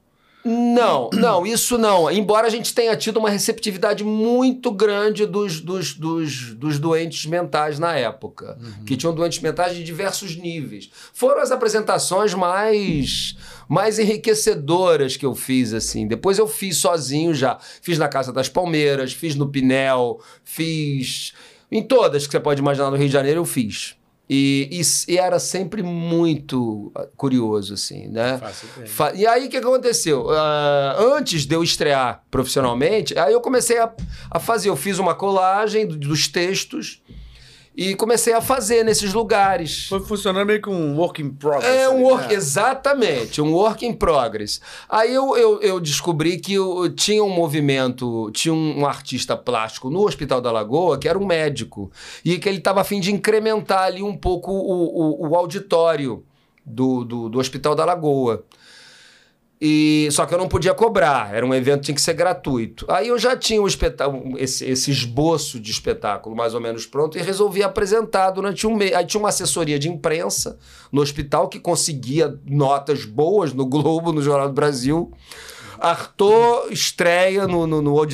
E aí, como não era cobrado, ia muita gente assistir. Uhum. E eu usei o, o, o, o auditório de uma forma circular. O que é muito bom, né, cara? Porque Ok, a gente precisa receber, óbvio, pelo nosso trabalho, mas você conseguir fazer um trabalho desse e fazer muita gente ver já é muito legal. É, pois é, mas aí o auge dele, Claudio, aconteceu assim: é, um cara que tinha um espaço cultural ali na Lapa assistiu uma apresentação minha é, que era o Casarão Cultural dos Arcos, que ficava ali do lado do Tá na Rua, na Lapa. Uhum. E que tinha festas depois de uma certa hora e estava tentando engrenar. Eram pessoas de teatro, que eram sócias ali, e que estavam tentando engrenar um movimento teatral uhum. ali, né? De resistência também, porque né, é, não, é, não é um teatro. Aí eu fui assistir uma peça deles, até era do Guimarães Rosa, do Guimarães Rosa não, do, do nosso do, do outro nordestino lá, que me, fala, me foge o nome agora, o. Qual? O quê? Do Alto da Compadecida. Ah, é. Nossa. Ariano Suassuna. Ariano Suassuna. É, uma moça vestida de sol, tá vendo? Eu lembro do nome da peça e não, lembro do. do, do, do é, fogo. Não, porque eu, eu, me bateu assim, Jorge Amado? Não. não. você falou do, é, da peça. Exatamente. Ah, Aí eu assisti a hum. peça e tal, olhei o espaço, era um espaço né, que tinha esses tijolinhos assim, só que eh, cruz, uhum, né? Uhum. Espaço bem grande. Era, na verdade, era um cinema. Aquilo tinha sido um cinema. Ele era ligeiramente inclinadinho assim e estava funcionando como um espaço alternativo de cultura. Aí ele falou: Você quer fazer o seu Arthur aqui? Eu falei: Quero. E aí eu comecei a fazer lá. Eu comecei a fazer lá, assim, meio sem. sem já, já usando algumas coisas que eu já tinha feito no, no, no, nessas apresentações e criando outras, porque o espaço lá, ele. ele, ele era maior, então eu comecei a pensar nas, nas possibilidades de projetar coisas, projetar imagens que tinham a ver com a narrativa, projetar quadros de internos, projetar imagens do Arthur, projetar imagens de quadros surrealistas. E aí chamei a Bárbara Eleodora para assistir. A Bárbara Eleodora tinha sido minha professora, na, na, no Rio. Telefonei e falei, pô, Bárbara, eu tô fazendo um trabalho assim, assim, queria muito que você fosse assistir. Eu falei, ah, não vai, né? Imagina que a Bárbara vai sentar naquela cadeira de. Eram cadeiras de. de essas cadeiras de lata, né? De, de, de, de... Tadinha, ela nem cabia direito naquela. Ela foi assistir. Ela foi e como assistir. Como foi a crítica? Foi uma crítica boa. Não foi uma crítica, mas foi uma crítica muito boa. Quando a crítica Bárbara Quando não era ruim, já era bom. Da não, mas o, o, que contava, Claudinho, é que eu tava de alguma forma, e, se, e eu falo isso sem nenhuma, nem presunção, nem falsa modéstia, eu tava criando um, um movimento cultural naquele local que não... não, não, não o que eles estavam fazendo de teatro não estava dando muito certo. Uhum. E aí eu comecei a criar um. Como eu tava, já tinha já estava com ele mais ou menos aquecido, é, eu começava o espetáculo na rua, eu trazia, e aqueles, aquelas pessoas da rua participavam do espetáculo, depois ele voltava para dentro, e, né, e aí tinha o espetáculo. Então tinha uma parte do espetáculo que era, que era sempre diferente. E uhum. tinha uma parte que era uma parte bem partiturada, que é onde eu usei os meus as minhas práticas de tai chi, de yoga, de kempo. Era um trabalho corporal radical. Cara, quando a Bárbara falou bem, no dia seguinte a Globo News estava me ligando que queria fazer uma entrevista comigo. Aí a Bianca Ramoneda uhum. foi lá nesse espaço. Isso tudo tá no meu canal no YouTube. Foi lá no espaço me entrevistar. A gente tinha que, claro, botar microfoninho, fazer umas cenas meio a frio e tal. E aí foi um acontecimento, né? O, o Arthur estava sendo entrevistado pela Globo News. Uma uhum. peça que não tinha produção nenhuma, tinha aquele cenário que eu peguei lá do submundo do Pedro II, custo zero, uhum. né? O único custo era eu que eu né, tinha que eu emagrecia 2 quilos pro espetáculo e tinha que estar tá no dia seguinte lá dublando agora, né? com, a dona Sumara é, Luiz e é, outros, né? É.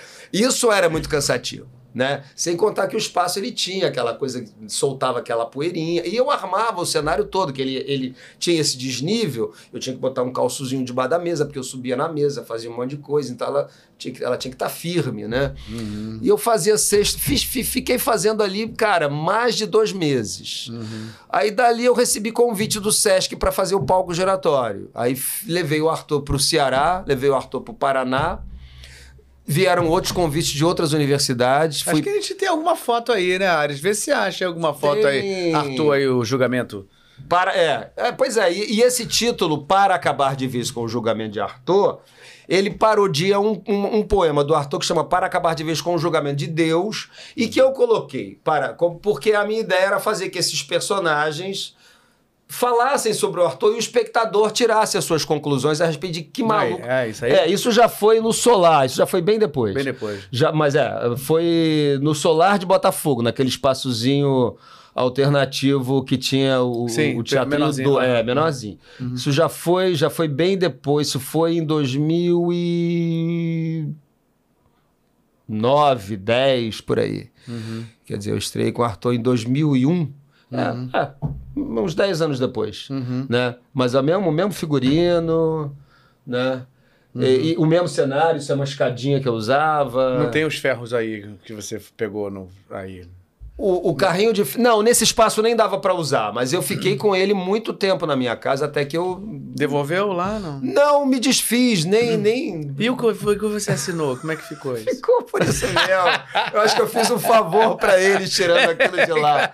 Entendeu? E era um lugar sombrio, assim, cheio de teia de aranha. Peguei esse é, com certeza. E ele funcionava em cena lá no casarão, né? Uhum. É, era, era muito emocionante. Era um espetáculo assim que. Eu queria muito ter visto. Porque é, eu, falava muito desse espetáculo. É, eu fiz ele pela última vez. Pela última vez eu fiz ele em 2017, lá em Pernambuco, no Sesc Casa Amarela. Pensa em refazer, não? Eu, eu, eu, eu, assim, eu queria muito fazer um, um, fazer a trilogia. Eu, eu, né, eu queria, queria fazer os três espetáculos num grande evento, uhum. né? Porque assim, eu estou tentando ainda levar o Cícero para fora do Rio de Janeiro, levar ele para São Paulo, aquele que você Sim, viu. que é maravilhoso. Né, que fecha essa trilogia. E, e tô com um solo num projeto novo também. Bem, bastante autobiográfico. Antes da gente começar, Tá. deixa eu fazer só umas perguntas. Ah. O povo comentando aqui, né? James Roberto, olha aí, Ah, ó. o James é meu aluno. É, o mestre Samir é genial. É isso aí, Mestre garoto. sabia. Ó, Matheus Todeschini também. Ah, Matheus. Grandíssimo Samir, saudades das tuas aulas. Olha aí. Ué, apareça lá. É. Aí, Quem mandou passar pro Advance, tá vendo?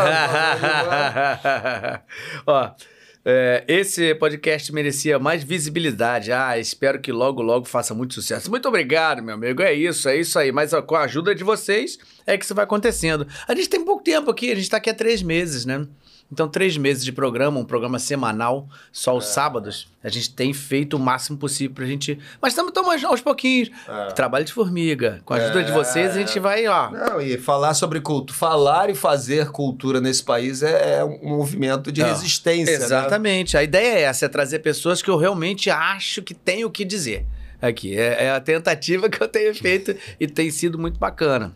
Luiz Meu Peixe, Luiz Meu Peixe trabalha com a gente lá na TV Globo, querido, valeu, cara, boa noite, estou aqui ligado na entrevista, é muito bom ver essas entrevistas sobre vocês, dubladores. Isso aí. Ah, aqui, ó, parceirão, ó, Cristiano Torreão, além de grande dublador, um grande escritor. Viva Samir Murad. Obrigado, Cristiano. Cristiano Torreão. Luiz Meu Peixe, ó, não tô lembrando agora, mas eu acho que já vestiu o Samir aqui por aqui no Projac. Com certeza, a gente vai certeza. falar de algumas novelas aí também que ele fez aí. Com certeza. Lu- Luiz Meu Peixe, você é clássico daí da TV Globo, né? Pô, brincadeira. É, tem um, vários comentários aqui, ó. O mestre Samir está nesse último Jurassic World Sim. e também na quinta temporada de Acampamento Jurássico da Net- na Netflix. Você sabia disso ou nem lembrava? Essa segunda eu não sabia, não. Essa segunda eu confesso É, que eu caiu não sabia. outra nisso, caiu outra nisso. Você fez isso. Ah, Fiz há pouco tempo, eu acho Eu que eu- fiz, eu fiz, eu não lembro. Não, esse daí o, do, do cinema eu fui ver. Eu fui, fiz questão porque o, o Matheus foi um que falou: você tem que assistir, Samir, você é o vilão principal. Eu Falei, ah, Só do- só do- Aí fui ver, fui ver com a Georgina até, e, e foi emocionante, porque, né? É di- difícil eu protagonizar um vilão assim no, no, no cinema, né? Uhum, então uhum. foi, foi muito legal, assim, foi Uhum. muito bacana. Deixa eu aproveitar que fizemos essa pequena pausa só para relembrar, gente, quem ainda não está inscrito no canal, se inscreva, é muito importante pra gente, dá o like pra gente, é importante a gente ter isso, tá? Parece bobagem, mas não é. É importante por causa do- da questão de algoritmo, né? Quanto mais gente dá o like, mais- mais o YouTube entende o que ele like tem- aí, gente, por favor, que o ele- like aí. É, estão gostando, né? Pelo amor de Deus, não. O cara falando... esforçando aqui Pô, Pelo amor de Deus, papo sensacional, sensacional. Matheus Araújo, como era na época de dublagens para Cartoon Network que marcaram a infância de muita gente? Como era a época de dublagem? Ah, eu Como não era? sei, porque pra- né, eu- quando eu vi o Manda-Chuva dublado, eu não tinha a menor noção do que, que era aquilo. Nem sabia que era o Lima Duarte que fazia. É, é, eu vi aqueles desenhos, não imaginava que aquilo era falado em inglês para depois a gente dublar em português. Não tinha É, mas essa eu acho que eu acho que será que porque olha só, como era a época da dublagem para Cartoon Network que marcaram a infância de muita gente. Às vezes é uma pessoa nova, né? É. Então a infância não é a mesma infância que ele tá falando Ah, da é a nossa, né? nossa infância. É, tá falando da dele, infância né? dele, né? É, da, Personagem. da- da forma que a gente faz, né? Normalmente. Maravilhoso. o grande diferencial, Claudinho, aí você pegou isso com certeza, é que a gente dublava todo mundo junto na bancada. Isso é, um, né? É, É, uma diferença. É. Eu, quando eu dou aula hoje, eu sempre falo. Antes dava para enrolar vozerio, hoje não dá. É. Né? E vozerio, você falou com todo acerto aquele dia, é uma coisa que, que é, é, parece fácil, mas não é tão fácil assim. É. Né? Então, é, é, é, na época você botava aquelas 10 pessoas ali, ficava todo mundo. Às vezes não falava nada e enchia, né? Agora não tem mais isso, né? É, exatamente. Hoje a captação não permite mais isso, né? Se você fizer um Schmullenhambofoff, o cara fala, o que, que o cara tá falando, o Schmullenhambofoff? o cara vai ouvir que você falou Schmullenhambofoff. É, exatamente. Antigamente a A captação... tecnologia é cruel, é que nem a, a, a- a lente lá da, da televisão, né? Agora É. ela pega. entendeu? Nossa, o Ela teu vai lá, pensamento, tá pensando e ela já tá pegando. Nem veio pro olho ainda, mas ela já pegou, né? Aquelas HDzona violenta lá. Exatamente. Isso é. É. legal. Eu acho que pro, pro ator ele é, é, é, é, exige que ele esteja mais íntegro, né? Inteiro, né? Mas é, eu gosto disso, eu acho legal. Da dublagem eu acho um pouco. Acho que. Também não, não eu acho que se continuasse sendo. Você tinha essa coisa de você contracenar com a pessoa, né? É. Você sentiu essa diferença, Samir? Assim, Não. Começou? Também não, Não, sabia? não senti. Engraçado, também não. Não senti, não foi traumático, porque não tem. Eu não, É nesse legal, ponto, né? O fato de você estar ali e contracenando com o colega, É, ali, falando, é, vendo a pessoa é, do é, lado. é, é. legal. Mas quando foi pro. Você vai lá e dubla sozinho, eu não tive essa, Não, esse. não, porque na verdade você, você, você contracenava, mas você, na verdade, você ia lá no, no, no- no personagem na personagem tela, lá, né? Se a pessoa tivesse. Às vezes até. Acho que isso nunca aconteceu comigo, de alguém me atrapalhar, assim, a- de estar tão ruim do meu lado que me atrapalhava. As pessoas, as pessoas eram bem escolhidas, faziam, É. né? Todos faziam testes e tal, não- É. né? Às vezes tinha, é, quando, quando tinha uma cena com muita gente, né? Eu já me, me lembro assim, eu no meio de um monte de dublador famoso na época, assim, meio. Né, com medo de errar, porque se eu errasse ia ter que voltar, porque tinha isso, né? É. Voltava. do- do- Isso acabou também. Todos nós, dizer, tipo, passamos por isso, né? Todo mundo que a gente vê aqui que tem de dublagem, a gente acaba falando sobre isso. Porque são pessoas que pegaram essa época, é, né? passaram É. por isso, né? Pessoas que pegaram isso. né? é. De, de, de, ver um cara que era um medalhão lá. É. E, Ih, rapaz, não posso errar, que vai dar merda. É, e que, que eu acho que é, é essa escola também que, que ficou, né? Que ficou porque a Herbert Richard existiu uma vez só como clube de esquina e nunca mais vai existir. É. Né? Ela acabou ali, né? E como os Beatles, enfim, tem coisas que marcam aquela época, mas elas são. Não é que elas sejam datadas. Quando eu falo que a Herbert foi a minha grande escola, e foi. Né? Por exemplo, a televisão, eu aprendi muito mais na porrada. Primeiro porque eu fiz, se eu co- comparar o, o- a quantidade de dias que eu dublei na minha vida, a quantidade de dias que eu fiz televisão na minha vida, a dublagem vai, vai dar de 10. Então eu aprendi a fazer televisão meio que errando, tomando porrada, até descobrir, né? É, hoje eu acho que eu domino um pouco. Poderia Ah. dominar mais se eu fizesse mais, É, né? Mas é tudo uma questão de prática, né? É tudo uma questão de, de- de- de com certeza. treino, né? Ó, Sininha de Paula, querida, beijo pra você. Tá perguntando aqui, e por que não retoma com isso, ligado à Sociedade Brasileira de Psiqui- Psiquiatria? O Copa Star está fazendo uns eventos muito interessantes para médicos, chamado Medicina é Arte. Olha, Sininha de Paula. Arthur, tudo a ver agora. Quem, quem que tá fazendo esse Medicina e Arte? O... Não, ela tá falando que tem, o- lá no, no Copa Star. Copa Star. Copa, Star, tá fazendo uns ah, eventos eu muito interessantes saber. para médicos chamado Medicina e Arte. É, é arte ou Medicina e Artes? Não sei, pode Não, sido. legal. Obrigado, Sininha. Pô, maravilha. Né? Bom saber disso. Bom saber. Retom, retomarei de, num, talvez num circuito mais específico, né? Mais, Ah. mais restrito, né? É, é. E ela É. tem pessoas na família de, da, da área, né? A irmã dela. é. Sim, sim, sim, sim. E não, e o, o, o meu trabalho sempre te, o meu trabalho autoral, ele teve, sempre teve o Arthur, principalmente nessa coisa da, da, da arte, da loucura. Mas o meu segundo solo foi o Édipo, então, que também mergulha nessa questão da psicanálise, né? Um, um Édipo também desconstruído, que também virou livrinho a posteriori, né? Uhum, uhum. e que também foi um mergulho assim bastante profundo na questão da genealogia. Então a minha pesquisa ela ela versa um pouco sobre essa questão das origens, das origens, né, da origem do teatro, da origem do ator, da origem da sua origem, das suas questões genealógicas, né? E e eu acho que me serve muito como lastro. Quando eu vou fazer uma peça, como eu fiz agora, por exemplo, o Alienista, que é outra pegada, Sensacional também, ó. é, Fiquei Era tão feliz bom. de assistir. é, é todo, todo, todo Olha é, aí, ó. Ah, acabou? Tá não. trabalhado. isso. Acabou. Aca- não, Mas acabou? Não acabou. Não, não Pode sei. Por volte. enquanto acabou, né? E é só, só o, o diretor-produtor com a sua diretora-produtora que vão saber, porque é um espetáculo difícil, né? É. Um espetáculo Muita gente, caro. é. caro, é. O protagonista tá, tá, tá protagonizando a novela das oito, Uhum. então ah, ah, possivelmente, talvez ano que vem, quem sabe.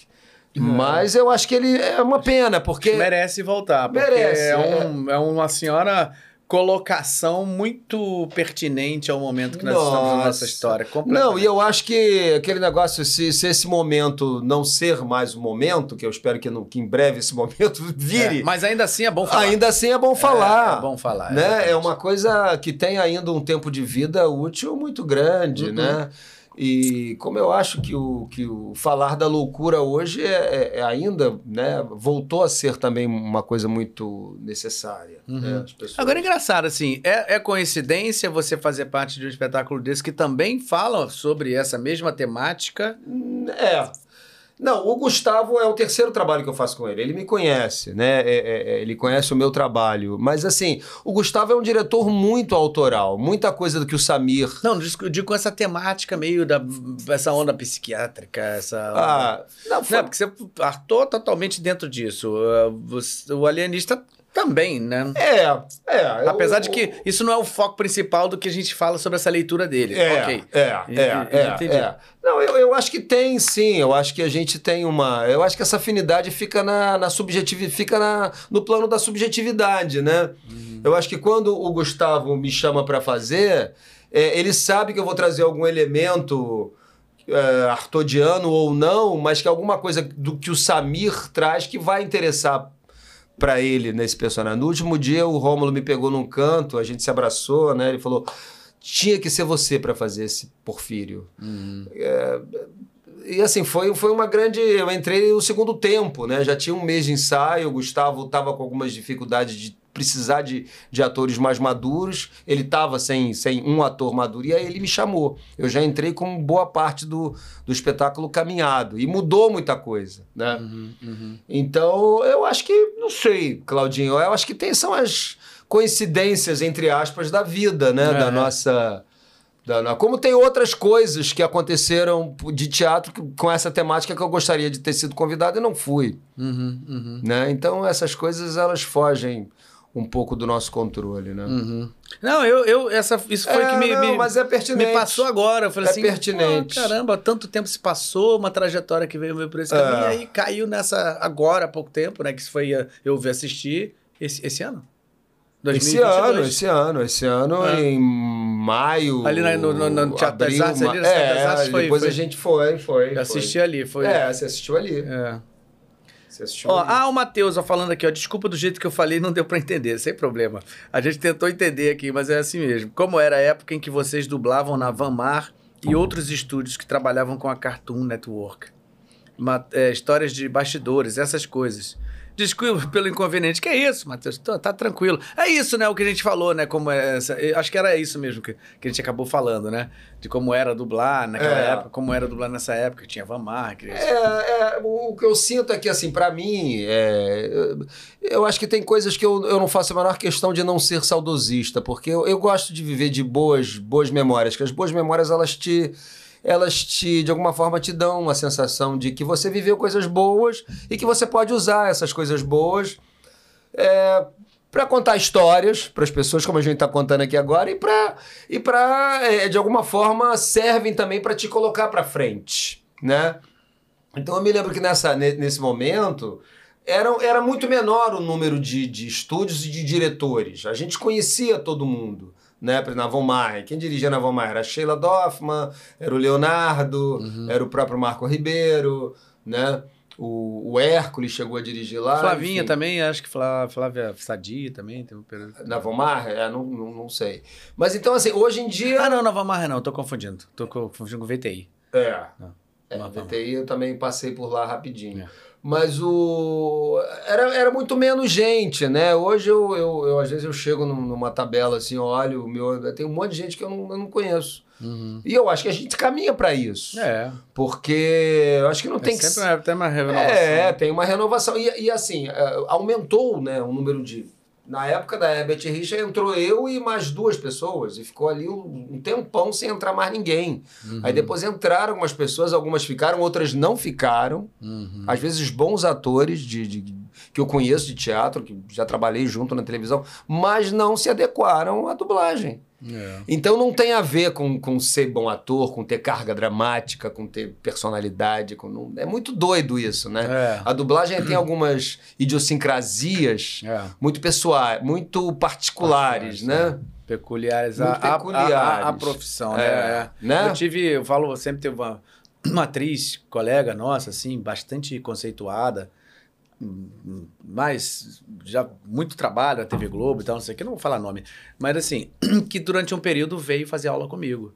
Depois de um mês, falou assim: Claudinho, muito obrigado. Eu achei incrível, mas eu tenho certeza que eu não vou conseguir fazer isso como eu gostaria.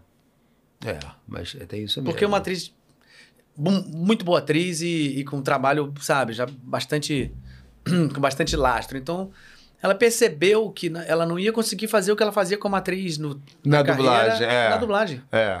é. E eu acho que não tem nada de errado nisso. Eu acho que não, não tem melhor nem pior. Não, não. né? Tem atores que optaram por não fazer televisão. O Rubens Correia era um que ele, ele, ele não gostava de fazer televisão. Assumidamente ele não gostava. É. As, ve- as poucas vezes que ele fez, ele. Eu sei porque eu né, tive bem próximo do Rubens, assim, com entrevistas e tal. E ele, ele, ele falava, ele fazia porque ele precisava de dinheiro. Uhum. Mas não, ele não gostava. Isso também era uma outra época. Hoje em dia é, é- é muito doido que assim, eu, eu, eu me obrigo a gostar de tudo que eu faço. E aí eu lembro do Stanislavski, na preparação do ator, quando perguntam pra ele, é, que ele falava isso, ele falava, quando te dão um personagem que você não gosta, que você, não é aquele personagem que você gosta, ele fala, eu começo a tentar ver coisas nesse personagem que possam me, me cativar, me atrair, né? É, Aí o cara pergunta, mas se, se esse personagem não tiver na- nada, nada, nada, ele falou, esse personagem você, certamente você nunca fará esse personagem bem. Então, eu acho que tem isso. Eu acho que o ator, hoje em dia, que o ator tem que se virar, né? Se virar no bom sentido, fazendo muitas coisas. E, e, e, assim, fazendo muitas coisas e ao mesmo tempo tendo que fazer. eh, Hoje em dia, por exemplo, é muito difícil. Você não consegue mais fazer uma novela e fazer teatro. É muito difícil, né? A televisão não te permite isso, ela vai fazer você assinar um termo que você vai ter que estar disponível ali. Né? Eu me lembro, eu fazendo agosto e, e fazendo teatro, e eu não era, nunca fui uma, um, um nome de peso na televisão, fazendo em Itatiaia e falar, gente, eu tenho que ir embora, porque ia o carro me é pegar e me- terrível, isso é e me trazer e sair e ter uma cena lá com pô, uma cena que o Paulo José dirigindo, é, Carlos Vereza, Lima Duarte fazendo o bandidão que o, que o Vereza interrogava e eu que fazia o ajudante do Vereza. Domingo, eu preocupado porque eu tinha uma peça que eu fazia no posto 6. Eu- Já avisaram? Não, a gente já avisou. Tá. E, e saía, saía assim em cima. É horrível. Sai- é horrível, é melhor não fazer mesmo, entendeu? É melhor não fazer, né? É, porque pra quem não sabe, são poucas as pessoas que conseguem estar na- fazendo uma novela, como você falou, na TV Globo, e que tem a possibilidade de colocar no contrato. Eu gravo de segunda até quarta. De quinta a domingo eu tô fazendo teatro. São É, pouquíssimas pessoas que que, é, conseguiam fazer isso. E assim, acho que o tempo tá mudando também, acho que talvez cada vez menos isso aconteça. E, e, e assim, e é. O que, que você vai fazer? Você é o funcionário da casa. Você tem um contrato assinado ali de ter, tá, tem que estar à disposição. Claro. Tudo que a gente procura fazer é o quê? Chegar pra produção e conversar, ó, pô, tô com isso aqui e tal. Tem gente que, né, que entende e quando vai te roteirizar tenta fazer o possível pra você não ter problema. E várias vezes dá certo. Mas e quando não dá? É, É. horrível. Já aconteceu comigo. É, já tá fazendo aconteceu. peça em São Paulo, tá fazendo novela aqui no Projac. E acabar tipo 5 e meia da tarde sair do Projac pra ir pra São Paulo e fazer peça às 9 horas da noite em São Paulo. Cara, Com voo já enlouquecedor. comprado, naturalmente. Não, é chegar lá com aquela coisa de chegar e pegar o, o que primeiro que tivesse, entendeu? Então, assim, é uma loucura que você sai correndo do, do, do, do, do Projac, pega aquela linha amarela, que é louco, trânsito, é, é aí, muito tenso. aí você vendo, É. ai meu Deus, o tempo passar, e cai dentro do aeroporto, e, aquela loucura, aí, tá, cai dentro do avião, aí, aí quando tá chegando em cima de São Paulo, um horário tipo, pô, o avião vai, volta pra lá, passar lá em cima de Santos de novo. Esperando, né? Pra ter, pra ter, Pra ter fila, chão, né? Pra, é. pra ter chão ali pro cara pousar. Aí você, ai, meu Deus do céu, desesperador, desesperador. Tipo, chegar É. em São Paulo 10 pras 9, pousar 10 pras 9. É. A peça 9 horas. É. Não, eu acho que não. é, é, eu, eu realmente nunca tive prazer em fazer, já fiz, porque, né? é, é, ainda dava para fazer, mas isso já tem tempo também, viu? Foi em 92, 93, por aí.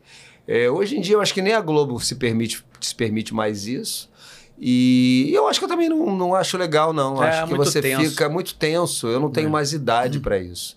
Hoje em dia eu quero fazer poucas coisas bem feitas e viver, né? Viver. É. Né? Que é essa coisa, eu acho que nós somos trabalhadores, operários, workaholics, mas é, eu acho que a gente tem que viver, viajar, conhecer lugares que você um dia sonhou conhecer, é. né? E isso para mim é, é, é, muito importante. Embora a gente ainda esteja num momento complicado de viagem, tanto pela questão dessa né, do mundo, o mundo ficou complicado, né? A é. guerra, a gente como se não bastasse a pandemia, uma, teve essa guerra. Guerra, cara, realmente, né? e que se refletiu direto na economia mundial, Sim. né? Alguns países. O dólar aí Pois é, e alguns países estão literalmente mal, assim, alguns países do Oriente Médio que dependem do trigo da, da, da Ucrânia estão fodidos, estão... É. Tão... Não, a própria Europa mesmo que depende do gás da Rússia, né? A Rússia também, exatamente, a Europa está... É. Sem contar os, os acidentes, naturais, essa, essa combustão é, apocalíptica que está acontecendo é, na Europa, que eu não me sempre, lembro, sempre assim. De... É, não, sempre é Portugal, sempre tem esses eventos, mas está piorando, né? Mas a gente está tá com tendo, aquecimento não, global, na Inglaterra, eu nunca vi os gringos lá. É, com 40 graus. Mergulhando no chafariz, tá que nem aqui, né? É. Então eu falei, olha lá, os gringos tá, tá que nem o pessoal aí que toma banho toma ali, banho lava as roupinhas é, no é. chafariz. Eu lembro ali na Lapa, que eu quando eu estudava ali na Lapa, ali, na escola de dança ali, tinha muitos caras que iam lavar a roupa ali, é. pulavam naquele chafariz ali. Os... É, é igualzinho. Tá, isso. Igualzinho, quer dizer, é. disso eu não me lembro. É, a Espanha disso... teve muito incêndio agora, Portugal também, é. gente até teve mortos ali. Gente, teve, é. teve. Ah, não, a, a, aldeia da, da, da, da família da Georgina, da minha esposa, uhum. é, eles ele me mostrou um vídeo lá, as casas aqui, o incêndio acontecendo ali. É, tiveram que, que sair lá no da... norte ali da Espanha. É, no, norte de Portugal ali. De Portugal. Chaves, ah, de Portugal. É, ah, de... ah. Já é fronteira com Espanha. É, é. Já pega um pouco ali, entendeu? Uhum. As matas. É. Quer dizer. É, é. É, lá no Pantanal, né? A gente agora que está fazendo a novela Pantanal, a gente viu isso lá de perto. O lugar que a gente ficou especificamente não tinha tanta queimada, que é mais ali para a parte de aqui da Uana, mas para o sul ali. O sul, ah, é, que, que teve mais queimada mais para cima, assim. Mas a gente vê, percebe claramente um assoreamento que nunca teve na, na história. A gente tem casos lá de jacaré que está comendo os menores. Isso nunca aconteceu. Porque não tem o que comer. Porque né? não tem o que comer e tá, assim, uma superpopulação para cada vez menos, menos espaço aquático, assim. Quer dizer, estão acontecendo coisas que que as pessoas não estão entendendo que a coisa é muito séria mesmo. É muito, muito séria. séria. É muito séria. Eu acho que a gente te, teve uma, uma involução assim em geral, né, em, todos os, em todos os segmentos é. antropológicos do Brasil, assim. É. Cultu começar pela cultura e terminar pelo, pelo mato, pela natureza. É, é. Tudo foi queimado. É, é, né? Tudo foi. É. Mas eu acho que isso vai acabar, isso não, vai melhorar. Vai. Mas isso... eu acho que a vida é cíclica também, né? A gente não é. pode acreditar que o mal vai prevalecer é, eternamente, nem que é. o bem, infelizmente, porque acontece, né? Se a gente for pegar a nossa história, a nossa história foi, foi repleta de, de, de, de tragédias também, né? É, mas, Claudinho, tem uma coisa, eu estava vendo outro dia, eu esqueci o nome desse filme, um faroeste com o Tom Hanks. É o único faroeste que ele fez na vida. É, é, é, é eu vi no Netflix. É, é, um filmaço. Aí eu vi. Falei, pô, um faroeste com Tom Hanks deve ser bom, né? É, passou no cinema, ficou pouco tempo e eu vi no Netflix a, a, por agora. E assim, o que eu percebo do cinema americano é que assim, é, é, eles não têm pudor em mostrar o lado esco negro da história deles, das pessoas que que fizeram, que tinham essa questão com o negro, com o índio, como houve aqui. Né? Uhum. Só que eles também mostram que existem, existe um outro lado disso, que de alguma forma no filme, naturalmente, representado pela figura do Tom Hanks, triunfa sobre, esse, sobre essas pessoas, sobre essas pessoas que, que têm o preconceito, que têm a, a, a, a exploração, que têm a questão do lucro acima de tudo. E, o que eu, e aí isso é uma. O, o, os Estados Unidos vendem essa imagem, vendem essa imagem da sua própria indústria, uhum. né? E mostram esse lado vitorioso do cidadão americano. O que eu sinto no Brasil é que a gente. É, não sei, parece que o brasileiro ele tem um, um pouco. Ele se acostumou, o brasileiro comum, ele se acostumou um pouco ao fracasso eles se conformam um pouco. Ah, eu sabia que não ia dar certo. Eu sabia que isso não podia dar. É, e a gente tem histórias. Autoestima baixa. É, a gente tem histórias até parecidas. Se você for, se você for analisar bem, as histórias das duas Américas são bem parecidas. É, os americanos costumam dizer que é bem diferente porque eles vieram para vencer, né?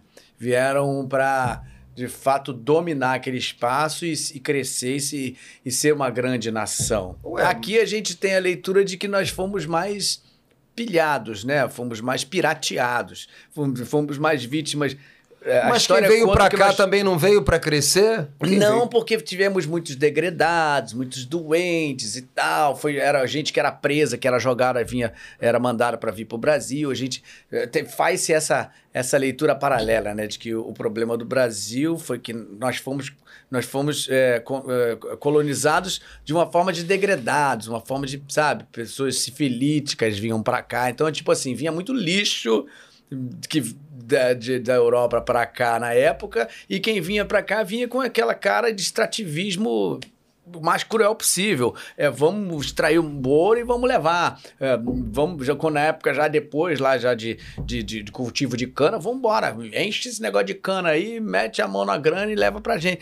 Então sempre foi uma cultura mais extrativista. Eu acredito que essa, essa talvez seja a diferença, Diferença talvez. né? essencial, básica, né? É. Tem, tem um pouco isso, sim, sem É. dúvida. É, mas enfim, Embora isso é uma história que a gente conhece, mas não conhece tanto também. É, eu lá, acho que é né? bem simplificadora essa visão também, É, né? Porque é, lá também não tinha, não, não- É. não tinha ninguém bonzinho, não tinha ninguém a fim de, né? Eu tava, tanto que É, os índios foram exterminados. É, exatamente. Mesma coisa aqui. É. Foram exterminados também. Ah, mas enfim. Mas o, o continuar com esse pensamento é que é o pior, né? Exatamente, isso que, isso que eu tava Porque pensando a gente agora. tem que ev- ev- evoluir, mas aí quando a gente passa por um período de involução, realmente é muito É preocupante, muito né? preocupante. E, e, assim, não, e assim, eu nunca imaginei que eu, aos 64 anos, depois de, né, de ter passado por uma ditadura surda, né, que é onde quando eu era criança, né, que, eh, que, eu, que eu via tanques na, na- nas ruas de Nova Iguaçu, eu não sabia por quê. Mas também não perguntava, achava que era Normal. normal. Né? Meu pai também, como estrangeiro, ele queria ganhar o dele e ficar na dele, Quieto. quieto É. né? Minha família sempre teve, meus pais sempre tiveram essa preocupação, né? São, são, são, são imigrantes. E, e, é, e, de na minha eh, fase, ficando adulto com 18, 19 anos, vive- vivenciar os estertores ainda de forma bastante forte dessa mesma ditadura, vendo um colega de um período mais alto sendo torturado, denunciado por um diretor da faculdade, sendo expulso da faculdade de teatro com todo mundo porque eles queriam tomar o prédio da Uni, porque aí depois disseram que iam construir um arranha-céu ali que nunca foi construído, né? É uma história eh, que não terminou, né? E, e ficou lá, tá lá, o estacionamento horroroso lá, ninguém nem lembra. A questão da memória é uma questão problemática no nosso, na nossa história, né? É. E, e agora, depois de tudo que eu já vivi, com todas as dificuldades, você voltar a viver coisas que acho que nem na época era assim. Uma mentalidade absolutamente retrógrada de inúmeros, né? Seja religiosa, seja, seja eh, sobre a questão sexual, seja sobre né, os preconceitos, uma coisa assintosa de pessoas ocupando cargos sem nunca, né? O nosso ex-ministro nunca tinha ido na Amazônia e o cara designava o que, que acontecia, né? É. Quer dizer, É, e funcionários de carreira longa ali, com trabalho ali muito bem, bem, bem executado ao longo de décadas, serem retirados do seu, do seu Exatamente. trabalho. Por aí né? Vai, né? Mas enfim, eu acho que, é, sei lá, você... Não, não. Essa- a gente essa começar a falar isso, a gente vai até amanhã, né? Mas é bom, o podcast é isso, ele, per- É. ele permite. Então vamos, vamos aproveitar que a gente fez essa pausinha aqui, deixa eu fazer, ó. ó. Michel Melo fala, mestre Galvão, pergunta ao mestre Murad como foi dublar o Dr. Itigaki, ah, do Yu Hakusho. É, é bacana esse Rapaz, personagem, é. você lembra dele? É, eu me lembro que o, o Tiago, o filho da minha esposa, que fala muito desse personagem, que ele via... A risada, ó, tem uma que fala, a sua risada, Bernardo Montado diz assim, Dr. Itigaki, sua risada sinistra. É, ele tinha uma risada sinistra e eu tentava reproduzi-la, né?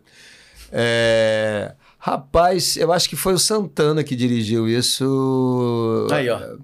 É. É bem, bem, É, bem, bem eu acho que foi o Santana que né? dirigiu isso aí. Eu sei que a maior, a maior questão do, do, do, do desenho, da, da animação japonesa, é que tudo, quase tudo fica curto, né? Quase tudo fica É curto. impressionante, né? Né, você- É- a, a animação tem uma boca que bate que não tem no som, né? É, e o japonês, eu acho que ele naturalmente é mais. É mais longo. Eles falam. Eu vou pegar esse vinho e vou tomar.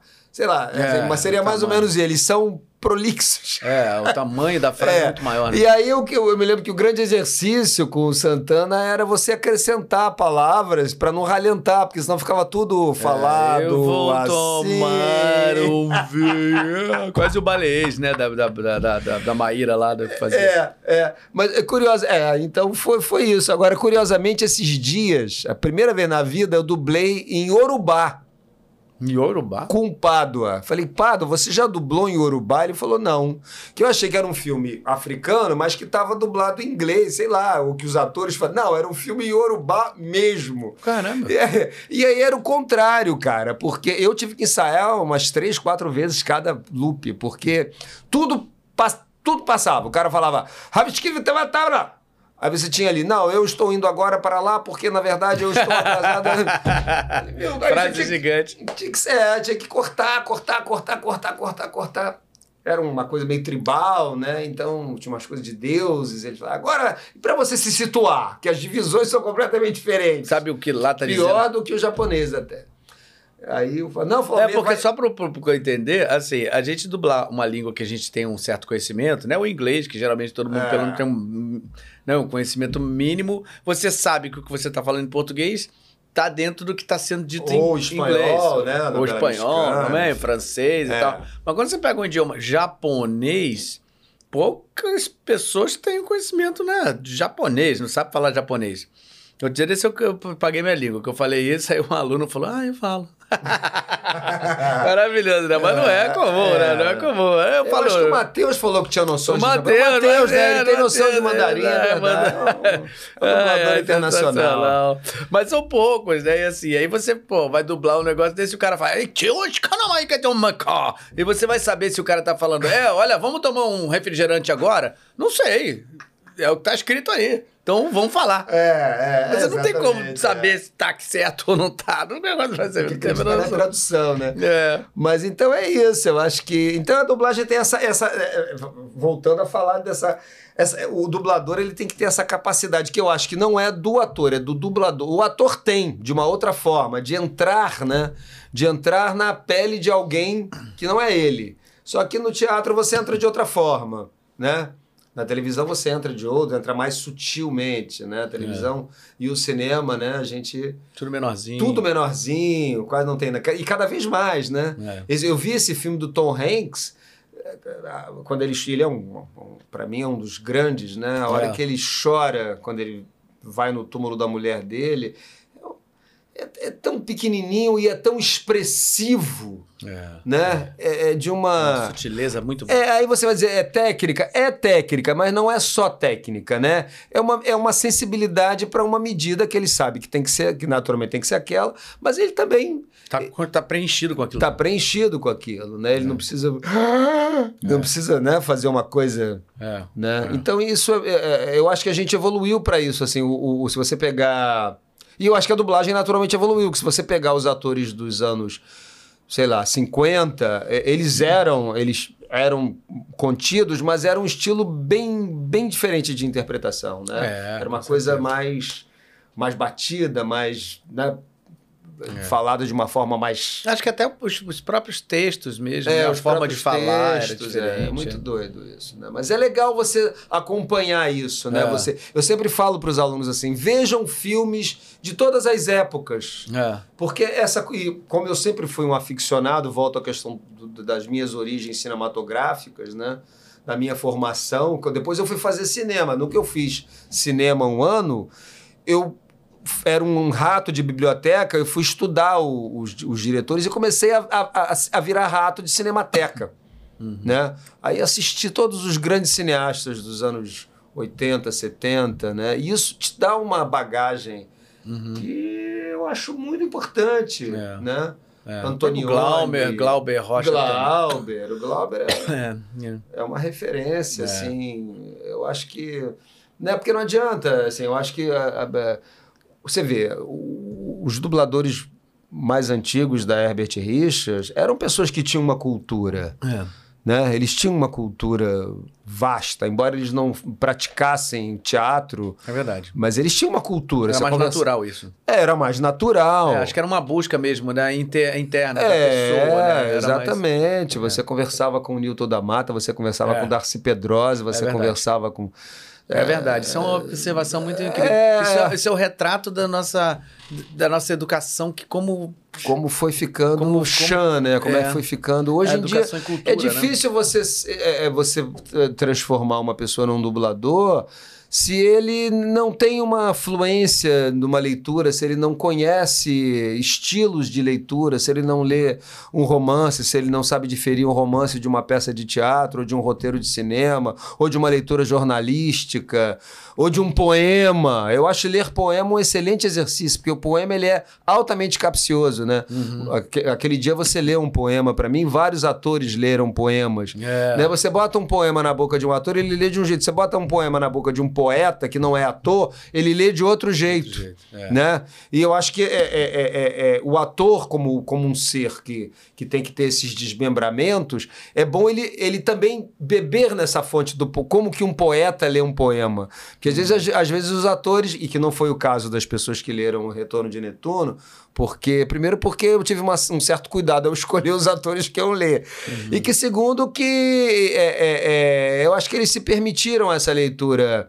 Mas às vezes o ator tende também a interpretar o poema. E o É. poema não precisa ser. Quanto mais um poema que não tem uma, uma narrativa realista, ele não precisa ser contado, ele não precisa ser interpretado. Ele já é, né? É só você dizer aquilo ali que ele, ele faz um sentido, né? Uhum, uhum, uhum. Então é muito doido isso, né? A nossa É. profissão, ela abre muitas possibilidades. Nesse filme, o Tom Hanks tem cenas altamente dramáticas, intimistas, de ação, claro, com as limitações que, né, não, não botaram ele caindo de um cavalo, nem, né? E, e- e, ao mesmo tempo ele exerce uma função de contador de notícias. Seria o Tom Cruise. seria outro.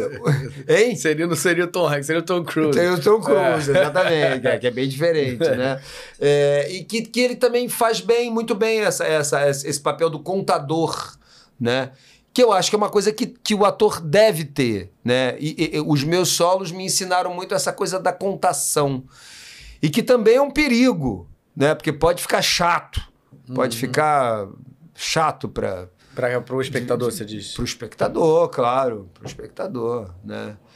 Eu também vi uma peça esses dias aí que era uma coisa na- narrativa épica, mas era muito chato. Difícil, né? Chato. Chato. Chato, Chato, mesmo, né? é. É difícil, né? Porque Não, não, não, não, é, ver, não, né? era chato mesmo. Falei, pô, cara de pau.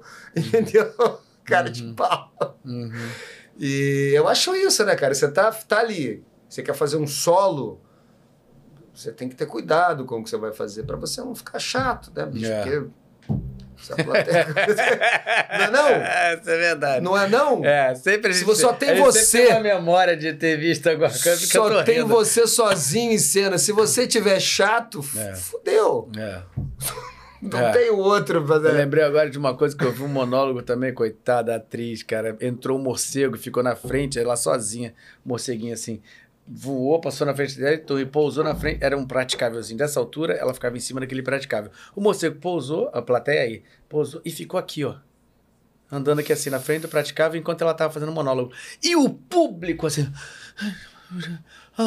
Aí aquilo virou uma comoção, porque ela Não sabia. viu o, o morcego passando e continuou. Mas ela não viu que o morcego ficou na frente dela ali andando pra lá e pra cá. Roubando a cena. Pra lá e pra cá. E eu fico imaginando, coitada, gente, que, que concentração que ela teve que ter. Porque ela percebeu que, o, que a plateia tava assim. "Ah, né?" Ai, ai, meu Deus. oh, né? Porque tem esse comentário. A pessoa não consegue, né? Não, não falar. Ela tá vendo o morcego andando embaixo do pé da Um porta. rato dela. de asas. É pior do que um rato, de né? asa, gente. Não sei, eu lembrei disso agora porque falando sobre essa Não, questão mas do foi no Rio isso? Foi no Rio, foi no Rio, foi no Rio. Foi no Rio. Não me lembro o teatro que eu vi. Né? Algum teatro que Não, tá teatro- precisando de uma, Ô, uma detetizada. Cara, né? mas é- isso é comum, ó. Eu vi, eu já vi morcego em alguns teatros que eu tava fazendo é, é peça. comum, é. João Caetano, é, eles já moram lá, tem a família, né? Que, que é assim, de- é, é dinástica, né? Eles vão, parece que eles têm até é, Já- brasão e tudo, os morcegos. Já, o filho já nada, não. Já- você vai, esse pedaço aqui é seu. É, você vai ter que sobrevoar a peça no momento em que a atriz estiver. Já, já vem com o voo todo bem É desenhado. mesmo. Eu trabalhei no João Caetano acho que duas vezes, uma vez. Vi várias Nunca vezes. vi, você. né? Vi É. rato também. Vi, Rato vi- eu já vi. Fazia, nem cena, eu fazendo uma peça que era eh, com a, com a, eu com a Rosa Maria Murtinho. Eu assim, pra ela, p- pra plateia lá, e eu assim, fazendo, falando de frente pra ela, ela falando comigo, papá. Aí, coxia ali, eu vejo movimentação assim pra baixo ali, né? Tinha um, uma ratazana, meu irmão, que apareceu assim, ela fez assim, ó. Roubou a cena, roubou né? a cena. E a Rosinha aí não viu o rato atrás dela. E eu assim, tum, vi o rato. Aí eu falei que eu não vou fingir que eu não tô vendo nada. Porque se a Rosinha resolver falar, por que, que você tá olhando pra trás? Puta, ela vai dar um pulo aqui no meio da peça. Cara, foi um negócio assim, eu, eu fiquei assim, entre assim, continuar olhando e esperando a minha hora de falar com ela, o diálogo, e vendo o rato, e o rato entra, querendo entrar, mas não entrava, querendo entrar, não entrava, ele tchum, voltou pra coxia. Foi uma coisa, ora, João Ele Caetano. teve um timing, Ele né? teve um time. timing, é. Eu acho que ele não estava preparado para ser, pra ser uma estrela naquele momento. É, Porque ele é, entrou é. e quando ele foi banhado pela luz, ele, ele viu a plateia, ele olhou e ele ficou naquela. falou, não, não, não é para mim agora. ele saiu. Não deixa o casal. É, É, é, Tem cara, muito teatro que tem haja morcego. concentração, né, É. bicho? Lá, no- lá em São Paulo, no Renault, que é um mega teatrão, a gente fazendo Família Adams, tinha gente que pensava que era efeito da peça, porque Família Adams era muito fácil ter morcego passando, né? Tinha mesmo. E passava morcego mesmo, gigante assim, ó. Na frente da casa da família Adams, acho que tinha, tinha- devia ter Uh, gente que que falava. lindo esse Cara, que Uh!" incrível como é que eles colocaram o morcego. E era morcego mesmo. Quer dizer, então tem essa coisa em teatro velho e teatro, É, teatro novo também. É um lugar escuro, né? Muito É. propício para aquele bicho ali. É, por mais que você mantenha limpo, vai ter sempre no urdimento aquele cantinho escuro ali que não, o pessoal não vai ficar. Onde os fantasmas se alojam, É. né? Onde os fantasmas. Exatamente. Deixa eu só fazer, falar mais coisinhas aqui pra gente daqui a pouco. Vamos, porque vamos entrar nos livros aqui, que Ah. isso aí é sensacional. Gênio e Ranzinza na mesma sala. Não sei, não sei. Gênio e Ranzinza, não sei o que. que Ah, o Ranzinza. ah é Smurfs! Você fez o gênio? É, porque eu fiz o gênio. Agora que eu falei, eu pensei que eu já, já trouxe pro pessoal. É. Gênio e Ranzinza ou gênio e Ranzinza? Eu falei, pô, não sei. Ah lá, É, Ranzinza. Ah, é verdade, olha É, aí, ó. é É, porque aí. eu não faço mais. Depois mudou. Eles fizeram um teste e mudaram É, muitas mudou, pessoas. mudou, mudou. Eu fiz Mudou, o gênio há muito é. tempo.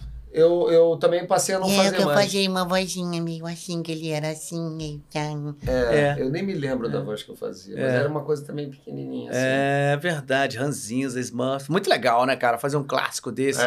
É. Pô, eu fiquei muito feliz quando eu fiz esse, esse, É. esse gênio. Porque, pô, eu vi isso na eu criança. acho que foi teste também. eu, eu, eu fiz teste também. É. Pô, mas eu vi isso quando eu era criança. Lá os Smurfs, assim, eu vi, tinha revistinha em quadrinho dos, É verdade, dos é verdade. Eu é. adorava os Smurfs quando eu era moleque. E, mas acho que nessa época que era moleque ainda era revistinha. Mas depois, um pouco, já teve desenho dos Smurfs, eu acho. Quando eu ainda era Hum, Não, não adolescente. bem, talvez o adolescente você devia ter uns 20 e tantos anos. Eu acho que talvez eu fosse, então, adolescente. Tem mais ou menos uns, uns 10 anos de diferença, né? 52? Eu tenho 52, Neco, você- 12? É, 12 anos. Então, acho que então, nessa época, eu, eu, eu devia ser adolescente e você já era adulto, 20 e pouco, não ia estar vendo isso. Ah, Ah. Não, tá mas- vendo outras coisas. outras coisas. Outras revistinhas.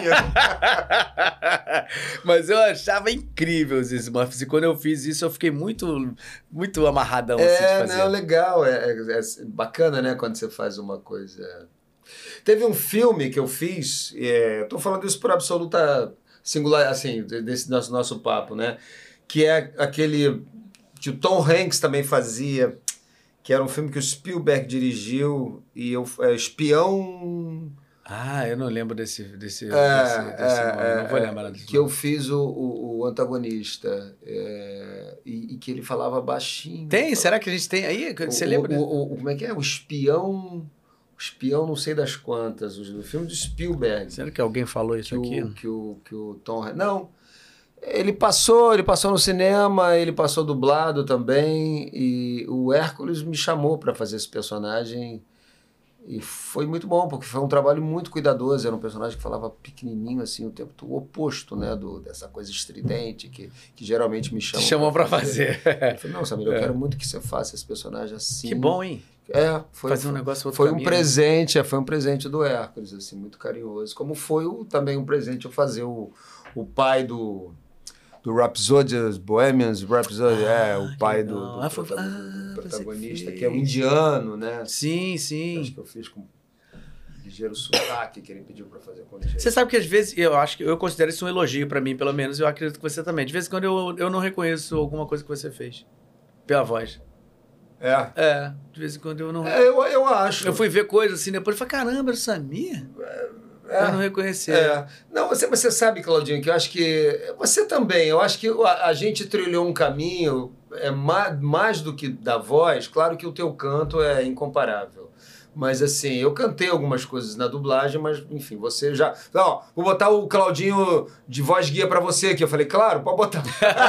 coisas que é de, de pirata, umas coisas de piratas que, que eu dublei lá na, na, na TV Group, que você já tinha dublado. Ah, antes. verdade, Não verdade. me lembro agora. Botar falando, bote mesmo, bote o Claudinho aí de, de voz guia que tá, tá de bom tamanho.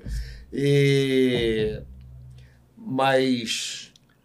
Não, eu acho que a gente, que a gente foi muito pelo caminho da versatilidade. Uhum. Né? Não porque tinha uma voz assim mais marcante, até porque eu não acho que eu tenho uma voz marcante. Então, o, o- o meu caminho na Ebert, eu acho que eu fui chamado para fazer muitas coisas diferentes, é porque a versatilidade era o que eles estavam querendo, precisando também naquele momento, né? Por isso que eu acho que eu fui parar lá, fui preencher essa essa, não digo na lacuna, né? Porque acho que tinham grandes dubladores que também eram muito versáteis, mas eles tinham também aquelas pessoas que faziam bem aquele tipo de, de, de personagem, né? Aquele tipo de voz, aquele tipo de galã, aquele tipo de bandido, né? Aquela e eu acho que a gente veio meio que nesse nesse É. espaço para preencher coisas que às vezes não eram protagonistas, né? É, é. mas que era muito necessário. É, é. né? Eu não fiz grandes protagonistas sempre, mas fiz coadjuvantes que marcaram décadas aí. de Pessoas É. falam de personagens assim É. que eu fiz, pô, cara, é verdade. É. Um personagem, se for falar em tamanho dentro do filme, não é tão grande. É, Mas é exatamente. de- É, tem, é. Uma, tem uma marca ali, né? É, Não, é. fiz Megamente, essas coisas, o próprio Shang, do Mulan, os filmes aí que. Não, você que- fez, que você fez tem, vários. tem, tem vários, assim, Fez mas vários. assim. Mas tem muita coisa que não é e que eu acho muito legal e que as pessoas lembram, né? Quer dizer, marca mesmo. O personagem já tá lá pronto, a gente não tá inventando nada, mas eu acho que a gente fazer ele bem dublado e trazer. Uma, uma realidade, uma verdade legal, acho que contribui também para o público Com assistir certeza. e falar, pô, pô, que legal esse personagem, né? É. Eu acho que o público de dublagem é, é, é- é muito, muito especializado nisso. Eu, acho um barato. o Não, eu, e eu acho que ficou cada vez mais especializado, né? É, você é. mostra uma cena de um filme tal, uma série que você. E eles sabem o que, que é. Você vai É. fazer um exercício de vozeria, você mostra a cena tal de um. Tal, eles sabem o que, que é. É impressionante, assim. É impressionante. coisa- Eu não vejo isso em nenhuma, nenhuma outra parte da minha carreira. Eu não vejo isso nem na dança, que lá foi lá atrás, não vejo isso no teatro, não vejo isso na televisão, não vejo isso no cinema. Só É. na dublagem. Esse tipo de público, só na dublagem, eu nunca vi. Assim, alguém que conseguisse chegar pra você e falar com detalhes coisas que você fez. É. Ah, eu lembro que você fez na Cabocla uma frase que você falava lá É. em 2002. Ah, eu lembro quando você fez Esperança lá em 99. Eu lembro É. que tinha uma frase que você falava pro personagem e tal. Eu nunca vi alguém falar Não, isso pra mim. eu acho O que fala, pô, aquele personagem era muito É. legal, gostava que ele tinha uma coisa assim e tal, blá, blá. mas essa essa coisa cirúrgica É. do cara que é fã da É, entendeu? eu dublagem. nunca tinha pensado sobre isso, é verdade. É único. verdade, é único. Eu nunca, nunca vi nada. Alguém já chegou pra você no teatro, pô, fala, ah, pô, eu vi você lá em Romeu e Julieta, pô, sensacional. Aquele número que você fazia quando fechava o primeiro ato. Claro, uma coisa marcante que tinha na peça. Mas o cara não vai falar assim, eu lembro que tinha uma frase quando você virava assim pra coxi, quando você voltava e olhava pra personagem tal, ela dizia, pararararará, e você respondia, pararararará. Não, Deve ter um maluco, né, que não chegou a conhecer você, mas não tem. mas não, não, é, não é o comum. na não é o dublagem, comum, não é comum. Na dublagem é um montaréu de gente, É, né? A gente é. vê aqui o chat que falando com a gente aqui ao vivo e ajudando o podcast. É, é verdade, é impressionante. Sempre- É, é um público generoso, né? É. Um público que quer que, que o negócio dê certo. É, exatamente, exatamente. É um Né? público, cara, público de dublagem, cada dia que, eu, que, que passa eu respeito mais, Um cara. público que quer que o negócio funcione, né? É, é, é. Ó, Márcia Coutinho, olha aí, ó. Márcia, Boa pô. noite, Cláudio Samir. Tá muito bacana esse podcast. Ah, Márcia. Márcia vai estar aqui semana que vem, hein? Ó, tô dando um spoiler da nossa agenda. A produção vai falar: pô, o que, que você tá fazendo? A gente tinha que começar a divulgar, mas não resisti. Márcia Coutinho estará aqui semana que vem. Um beijo pra você.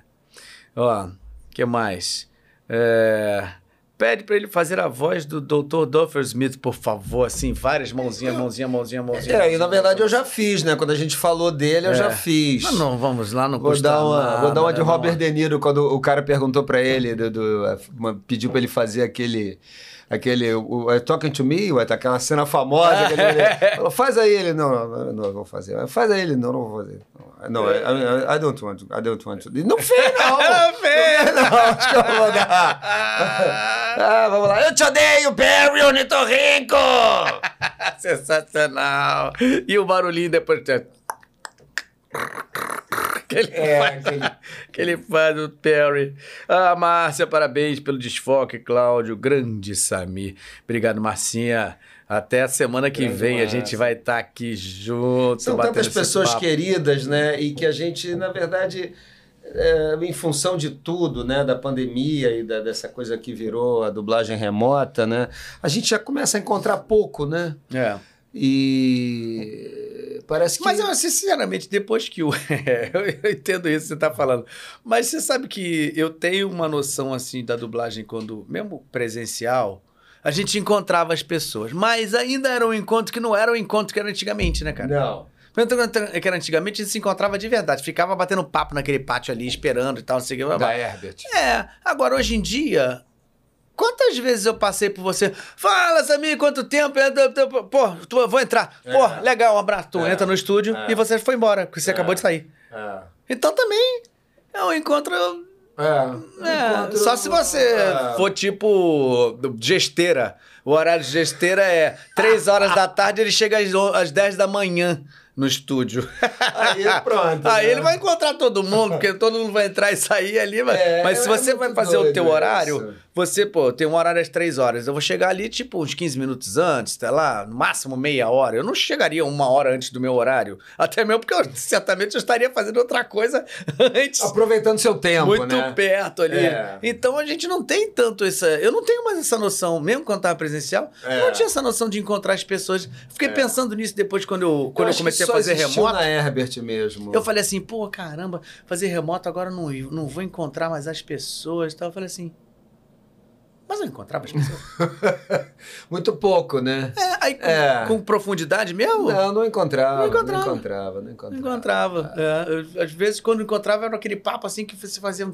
Pô, cara, e aí, o que você tá fazendo? Pô, isso.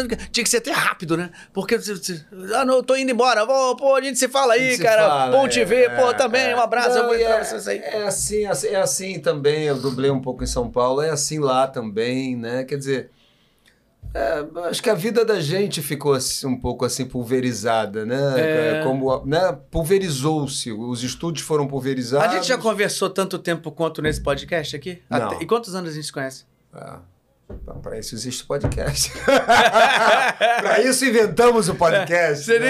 É, exatamente. Olha, na verdade, isso aqui Não. foi feito para eu conversar. Exatamente, que é assim, é, eu, eu fiquei feliz porque, assim, é, é, é, é, são oportunidades que você tem de colocar em dia algumas coisas que você acha legal falar, não, não é só porque você viveu, é porque são vivências que eu acho que são importantes, algumas são divertidas. É, até a gente, Né? eu digo até com você, até um pouco diferente, porque fui te assistir no teatro. A gente já fez peça junto. Então a gente até conseguiu ter, assim, eu consegui até ter um pouco mais de contato com você, falando de dublador, tá? De, de dublador com dublador, né? O, o contato que a gente tem. Porque fora isso eu não tenho tanto, nunca tive tanto contato longo com colegas da dublagem? Poucos. É. Poucos. Sim, a gente sim. se conhece há muitos anos, né? É, é. Nossa, é, a gente. é. Nossa, eu tenho, eu tenho colegas que estão 30 anos. É, é verdade. De- de- de- Aí você conta na- nos dedos de uma mão as pessoas que de fato você consegue ter alguma continuidade, alguma, alguma profundidade. É, eu, eu- eu acho isso delicado, porque eu, eu sou uma pessoa que, go que, que prezo a questão da amizade, né? Uhum. O meu nome, eh, radicalmente, ele tem a ver com amigo, Samir. Ah, é. Tem a ver com é, o companheiro, o amigo, né? E, e- e eu, tenho, eu tenho isso, embora eu acho que, sei lá, a, a gente, claro, e quantidade, qualidade não significa quantidade, Não, né? não. Mas eu acho que isso virou uma coisa do, do, do, do- momento mesmo, da, da a, a pandemia, então, É. acirrou ainda mais essa, esse, esse isolacionismo, né? esse isolamento, e aí os medos das pessoas apareceram, as, né? houve um É, foi um negócio bagunçou. bagunço. Não, bagunço. É, Eu acho que a bagunçou. gente não se recuperou ainda, né? É, é. Eu acho que a gente ainda tá catando os pedacinhos, assim. É, as é. coisas estão voltando aos poucos. Muitas Mas coisas. teve não- muita coisa positiva também, eu achei. Claro. Em uma função da pandemia? Eu acho que em função Não dessa. eu, em função da pandemia, eu, eu, eu, eu não, não tô falando sobre perdas de vida, tá? Ah, não, eu sei que você não tá falando disso. É, isso aí é, é- é- É. De fato, é uma barbárie. É. Que- E, e que, na verdade, é o mais. Eu acho que é o mais grave, né? É o mais tudo, grave, é né? o mais grave. Eu acho que a parte psicológica também, principalmente dos jovens, acho que é uma coisa que a gente, se a gente fizer Das um estudo crianças. antropológico aí lá no futuro, É. daqui a algumas décadas, a gente vai encontrar algum problema aí, com certeza, né? Essa coisa de- deles terem que, pô, num momento da vida onde a gente tava mais em contato com o colega e tal, não sei o que, eles terem que ficar separados, né? Os Pra jovens. eles deve ter sido muito É. pior. Porque, bem ou mal, a gente sabe ficar em casa, né? É, é difícil, é, ok. É. Mas a gente consegue, né? Se obriga. Eu confesso que eu era muito mais rueiro antes da pandemia. Eu sempre fui muito mais rueiro.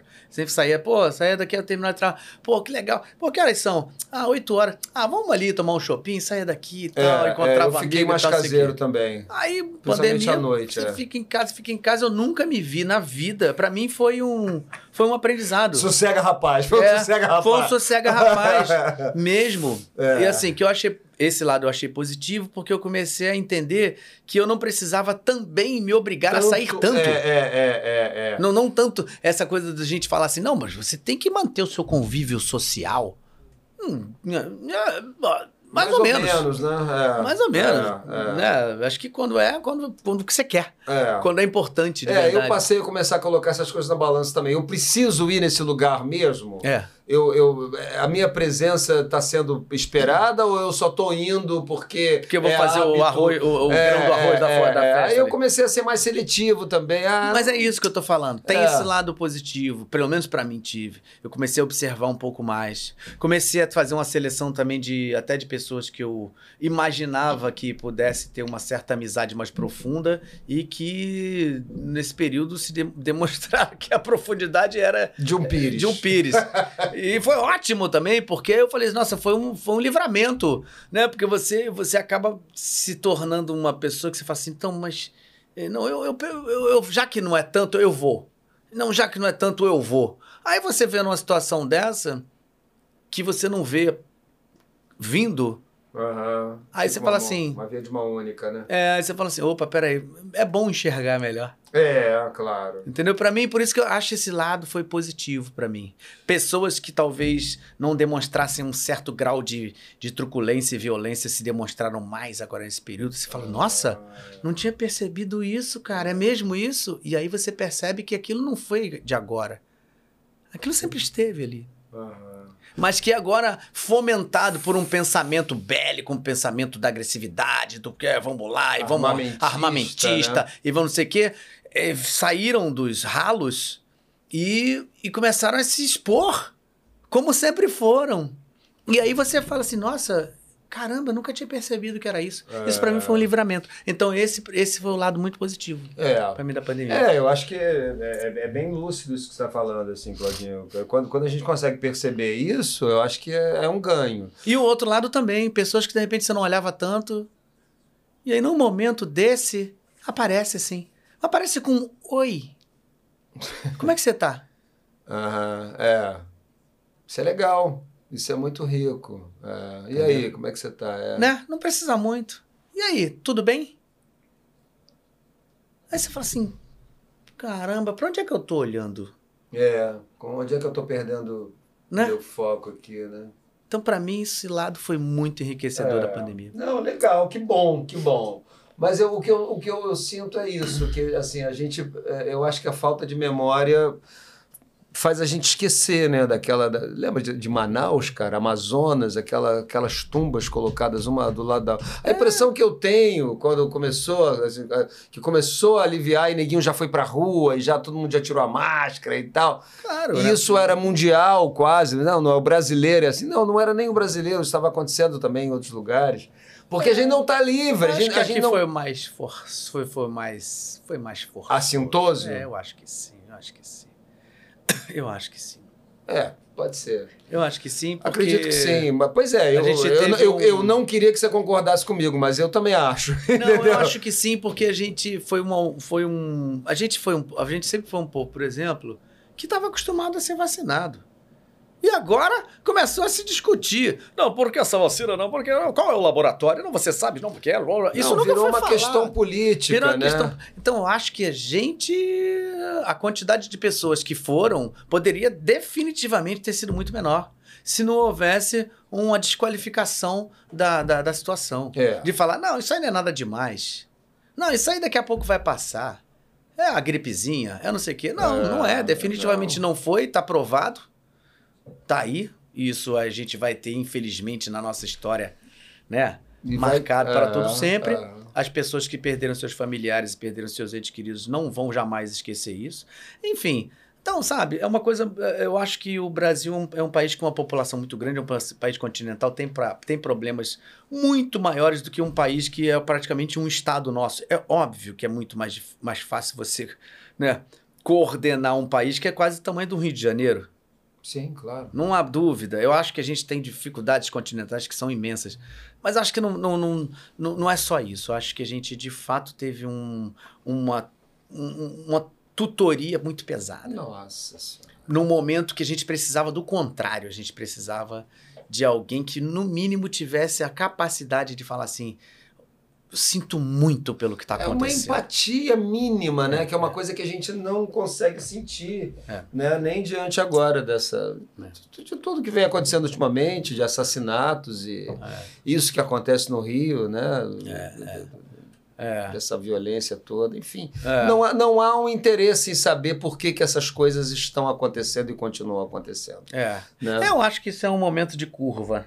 Sinceramente, eu acho que é um momento de curva. Eu acho que as pessoas quero vão, crer que sim, espero vão- que sim. vão, vão começar a perceber que existem, existem, existem possibilidades de você crescer sem ter que predar somente o que está ao seu lado. Eu acho que, acho que as pessoas ainda vão, vão começar a perceber isso. Que, que isso não só da pessoa para pessoa, entendeu? É tipo, ó, farinha pouca meu pirão primeiro, se eu tô aqui eu vou... É, isso é em pequenas coisas, é tipo assim, vou entrar aqui num, num retorno e, e alguém vai entrar e entra na tua frente. Ou então uma vaga de carro que você chega no estacionamento, você vai parar, já ligou a seta, o cara vai e entra. É, é, o, é, é um pensamento que vai se Tenho tornando dar bem, né? normal. De tipo assim, não, eu vou entrar na frente sim, eu vou se, eu vou estar melhor. Porque eu acho que isso aí pre- isso precisa partir de uma, uma reeducação, e eu acho que é isso é falando de escola, pessoas estudando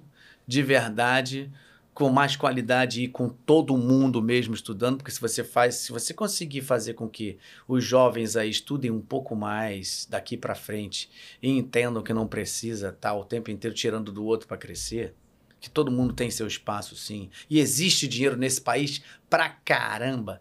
É impossível você imaginar que tem pessoas aqui dormindo todos os dias na frente do meu prédio aqui.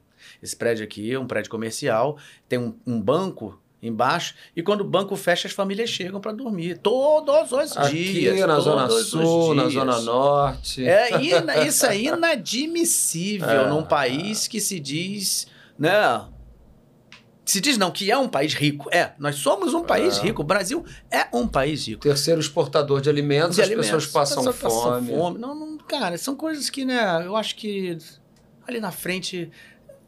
Agora, eu não, se perceber isso, é, né? eu, eu não sei, eu não, eu não tenho essa. Eu gostaria de, de ter um pouco dessa. Eu, eu quero, tô pagando para ver, cara. Eu, eu não, não tenho muito.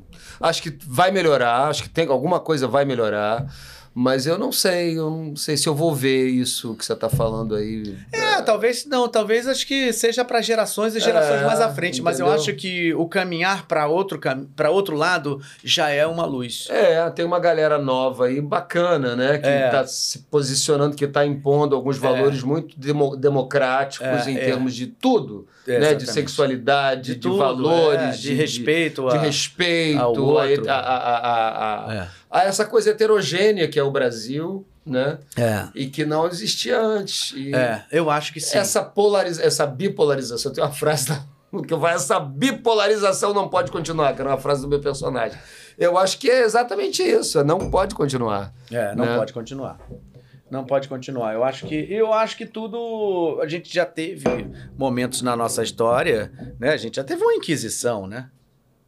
Né? Então, se você parar para pensar, a gente já teve uma época que o cara ficava sentado numa arena, entrava um cara lá e você falava assim: você crê em Deus ou você não admite que ou, ou não crê ou você entende que é que Deus que, que é, é, é, é a sua verdade ou não? E se você falasse é, você tinha, ó, abre aí a abre a porteira e solta um urso.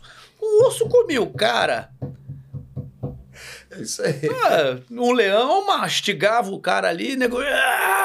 Ah! É, é isso aí. Então, nossa história ela é repleta de coisas tão graves quanto as que estão acontecendo. Então, eu acho que assim, a coisa é cíclica. Mas eu acho que a gente. Eu, que eu, ah, tá. O meu pens- sentimento é que esse ciclo já chegou no, no, num ponto que precisa. No auge, né? É, que não seja ainda daqui mais para. Entendeu? É, não. O que eu tô falando é que eu, eu, eu acredito que, que, que isso tá chegando no momento daquela efervescência de começar. Peraí, não, vamos. Vamos de novo. Não, voltar um claro, pouquinho? Não, eu, eu Essa é a minha esperança. né? Eu, eu, eu, eu, eu. Sim, sim, claro, claro. Né? Porque eu não claro. consigo ver esses, esses atos que estão acontecendo. O cara chegar numa festa de aniversário, porque o cara tá falando sobre um, uma- um aniversário dele com, com, com, com um olhar político, seja lá qual for, e o cara é matar o cara. E isso não ser considerado um crime Isso político. não ser considerado um crime políco. É, sabe, De- barbaridades. Na Amazônia, o que aconteceu na Amazônia não ser considerado um crime político. É, é, exatamente. Que, o, que os caras chegarem lá, invadir o Capitólio, quebrar tudo, querer matar gente e tal, não sei o que, que isso é legal, bacana. É, é, é. Ah, então vai, vamos pra onde então? Então, Não, não, não vamos, então vamos, não vamos falar sobre civilização. É, Se a gente tá falando sobre civilização, então esse conceito tá meio errado, né? Você se, transforma numa, num ser civilizado. Não, o que, o que é mais chocante disso tudo é que, é, às vezes, essa falta de, de, de civilidade, ela, ela não depende da educação. As Não. pessoas são educadas, as pessoas têm, têm uma formação e, e são bárbaras. É. Isso é que é mais curioso, porque o cara ser bárbaro num lugar onde não tem civilização, onde ele está vivendo mal, onde ele tá, né? Às vezes você encontra paradoxalmente pessoas até mais civilizadas nesses lugares do que Eu acho que assim, Né? eu acho que o, o problema que a gente que a gente que o ser humano ainda vê é que nós somos animais, Sim. né? E um animal ele não pensa duas vezes quando ele tá com fome matar outro e comer. OK. Essa é a o natureza. predador, né? O predador. se, você, se você vê, de repente, um, um vídeo de uma savana e tal, você vê um leão correndo então, e pegando aquele, aquele servinho, aquele bichinho super bonitinho de desenho animado, o Bambi, você fala assim, meu Deus, que horror que é aquilo, aquela cena. É, é a natureza isso É e a tal. natureza. Ok, ok, é assim. Mas você não vê um leão chegando assim, não tô com fome não, mas eu vou matar esse bicho Só agora. de sacanagem. Só de sacanagem eu vou matar esse bicho. Você não vê um... Entendeu? É. O ser humano é o único bicho que faz esse negócio. É, é verdade. Então, assim, é um. Estranho, Não, né? é Ainda estranho. se considerar o ser civilizado. O que a gente tá vivendo é muito estranho. É muito esquisito. Mas eu acho que, assim, eu nunca, desde que nasci, me lembro de ter passado por isso. Nem eu. Nunca me lembro. Então, eu acho que isso é um. Agora é um momento realmente de uma passagem muito importante. E eu acho que isso pode trazer uma coisa positiva das pessoas que talvez. É, das pessoas que talvez pensassem que isso seria um bom caminho. Entenderam? Não, não. Não sei, cara. Talvez esse não seja um bom caminho. Eu não estou falando de que seja maioria ou minoria, quantas pessoas eu não, mas eu acho que existem, acho que existe Eu acho que essas pessoas vão ter que engolir alguma coisa que talvez não seja o que elas quisessem. Agora que elas vão perceber, eu não sei, porque acho que se abriu uma caixa de Pandora aí tão barra pesada e que me surpreende que o brasileiro médio, que o brasileiro pobre, que o brasileiro rico é, compre essa, essas bandeiras que foram levantadas, me surpreendeu tremendamente né? A ponto de eu realmente assim me afastar de pessoas, me afastar de, de, de- de familiares, entendeu? E, e preferir isso, porque não, não, É. não há como. Tem coisas que, no mínimo, é melhor não se falar sobre, entendeu? É. Se eu sei que eu vou bater boca com a minha irmã, é melhor eu não conversar com ela, então. A gente já sabe que não, que não vai se entender, né? É. Então, é, é, é, se abriu. Agora, para se fechar de novo, eu acho que já foi feito um estrago. Sem dúvida. Porque a gente dúvida. perde, se você fizer uma retrospectiva dos estragos, Uhum. amigo, em todas as áreas, né? Como eu Isso falei, aí concordo começando plenamente. pela arte e terminando no mato, na natureza, tudo, tudo foi ceifado, tudo foi depauperado, tudo foi. E quantas pessoas morreram e continuam morrendo, né? Às vezes por, por, por ignorância, por, por negligência, mas quase sempre pela negligência de uma outra, de um terceiro. Uhum. Né? As pessoas que estão no poder, que estão em torno, né? que, que, que tramitam no poder, cada vez mais eu vejo essa podridão, que elas não estão absolutamente preocupadas com o povo brasileiro. Não há um mínimo de empatia. Não é só uma figura, é todo mundo que está ali. E aí mistura com religião, e mistura com. E vai cada vez se tornando o povo. Uhum. Onde não existe um Estado forte, a religião entra. Quer É. dizer, não a religião, eu respeito todas as religiões, não, não tenho religião, mas respeito todas. Mas eu estou falando dessa religião manipuladora Sim, sim. que você sim. vê. Compreendo que totalmente o que você está Você falando. compreende o que eu estou falando, né? Porque é uma questão muito complexa e muito cheia de, de matizes para a gente generalizar, né? É. Luiz Carlos Percy, Ah. querido amigo, diz: Adoro vocês. Grande Samir, queridão, amado. Também tivemos um podcast aqui maravilhoso, maravilhoso, assim, lendário, lendário.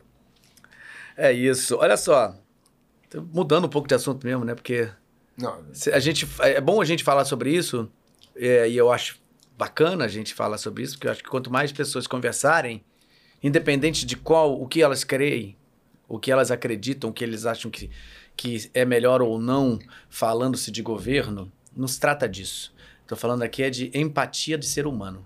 É só isso que eu estou falando. É.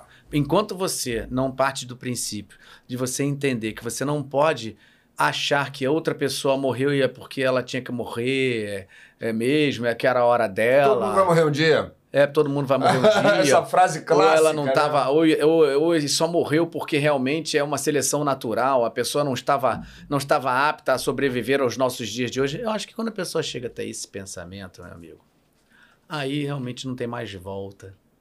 É, e uma coisa que tem. Eu concordo com você. Uma coisa que tem me chamado a atenção, Claudinho, eu até botei outro dia, um cara ia dar uma palestra sobre isso no Instagram, eu acabei não vendo. Nunca se morreu tanto. É. No- eu falo aqui no Brasil, né, das pessoas próximas. Uhum. E às vezes não só de Covid, Não, de outras. de outras Que, coisas. que, que até no período de grave agudo da Covid, morreram porque pessoas doentes de câncer que não, não estavam sendo atendidos a tempo porque tava, os hospitais estavam sendo ocupados 100% com Covid, muitas outras doenças também mataram, É. paralelamente. Que Não, atores, arte. Você vê, outro dia eu fiz uma publicação, né, quando eu soube que. Quem foi? Acho que foi a Bia Gemal. Eu falei, atores, atuem, não deixem de atuar. Quando o ator deixa de atuar, ele começa a ficar triste como uma planta que vai secando até morrer. Aí teve vários comentários, não, "Ah, como é que eu vou fazer, como é que eu vou atuar? Não, não importa, atue, dê um jeito de atuar Uhum, bota esse, esse ator pra fora de alguma forma. uhum. Porque ser ator é uma missão, é quase uma missão. É um sacerdócio. É um sacerdócio. Não é uma escolha. eu Não é uma escolha, é. Não é uma né? escolha. Quando você fala, você quis desde pequenininho, é, eu acho que eu já tinha isso ali no meu DNA, ali no, no meu, né? Nasci numa, caí de paraquedas numa família que não tinha nada a ver com isso, né? Na verdade, muito mais do que meus pais, os meus irmãos, é que falam, você é maluco, tu vai, É. vai trabalhar comigo, vem trabalhar vendendo seguro, que você vai ganhar muito mais dinheiro. Até que eu tentei. Acho que eu fiquei três semanas já dando fazer isso. É, mas é isso. O caminho vai Entendeu? levando você para aquilo que você não tem, não tem que não estar. Não tem que não estar. E. e, Quer dizer, eu, não, eu tenho mais dúvidas do que certezas, viu, Claudinho? Mas de qualquer forma. é, Eu acho que essa questão do ser ator né, é, é vital. E eu vejo muito isso, assim, os atores, né? Muitas pessoas ficando doentes, muitas pessoas morrendo, porque a pandemia dificultou muito esse nosso fluxo, né? Natural e tudo, né? A questão financeira e tal. Mas assim, e, e- e às vezes vira quase uma questão elitista também, né? Algumas pessoas podem se dar o luxo de. E, e eu- mas eu acho que você tem que dar um jeito. Você tem que dar um jeito de colocar a sua arte para fora. Isso eu acho que é fundamental para quem. Eu que realmente na gosta de ser pandemia, ator, para quem teve, quer teve gente que conseguiu resolver isso na sua janela. Foi pra janela e quantas pessoas não foram pra janela e começaram a cantar É. e, e dizer textos É verdade, é verdade. durante a pandemia? Não, Quer dizer, é a prova cabal A de prova- que a arte é muito mais do que se diz que ela é, é. né? É, ela, ela, tem uma, ela tem uma autonomia, ela tem uma vida, que é aquilo que eu falei de quando você entra em cena. É uma vida paralela, né? Eu fiz esse livro durante a pandemia. Ah, porque eu estava em casa sem fazer nada? Não. Alguém lá na minha cabecinha, lá no meu, no meu subconsciente, falou: Ó, rapaz, tá na hora de você organizar esses escritos aí, você tá esperando o quê? Né? Tá na hora, se não for agora, não. Até quando você vai ficar usando a desculpa de falta de tempo? Porque há que ter disciplina, há que ter. Mas tem horas que você não pode usar mais nenhuma desculpa. Tem que ser. Né? E aí, esse livro eu acabei fazendo durante a pandemia. Vamos lá, fala aí. Vamos vamos falar dele. tá... é. Fala dele essa hora, fala aí. Pega ele aí, pega ele aí, mostra pra Não, gente aí. então, o- na verdade, Mostra pra cá. O re, Le Retorno de Netuno, o Retorno de Netuno, foi um, um apanhado que eu fiz de muitas coisas que eu tinha na gaveta já engavetadas, desde a época lá do professor de, da UF, que alisava a ba- a barba e falava "Ó, o homem dos adjetivos. Tem poesia aqui que eu fiz quando eu tinha 18 anos, tem poesia que eu fiz aqui quando eu tinha 40 e muitos, né? Fiz um apanhado é, de poes- poemas, músicas. Essas músicas estão tomando forma, vai virar um CD Ah, que, que tá, que vai ser cantado pelo Gabriel Ruiz e a, e a Laura Canabrava, músicas minhas, né? E, e com alguns contos, né? Alguns contos.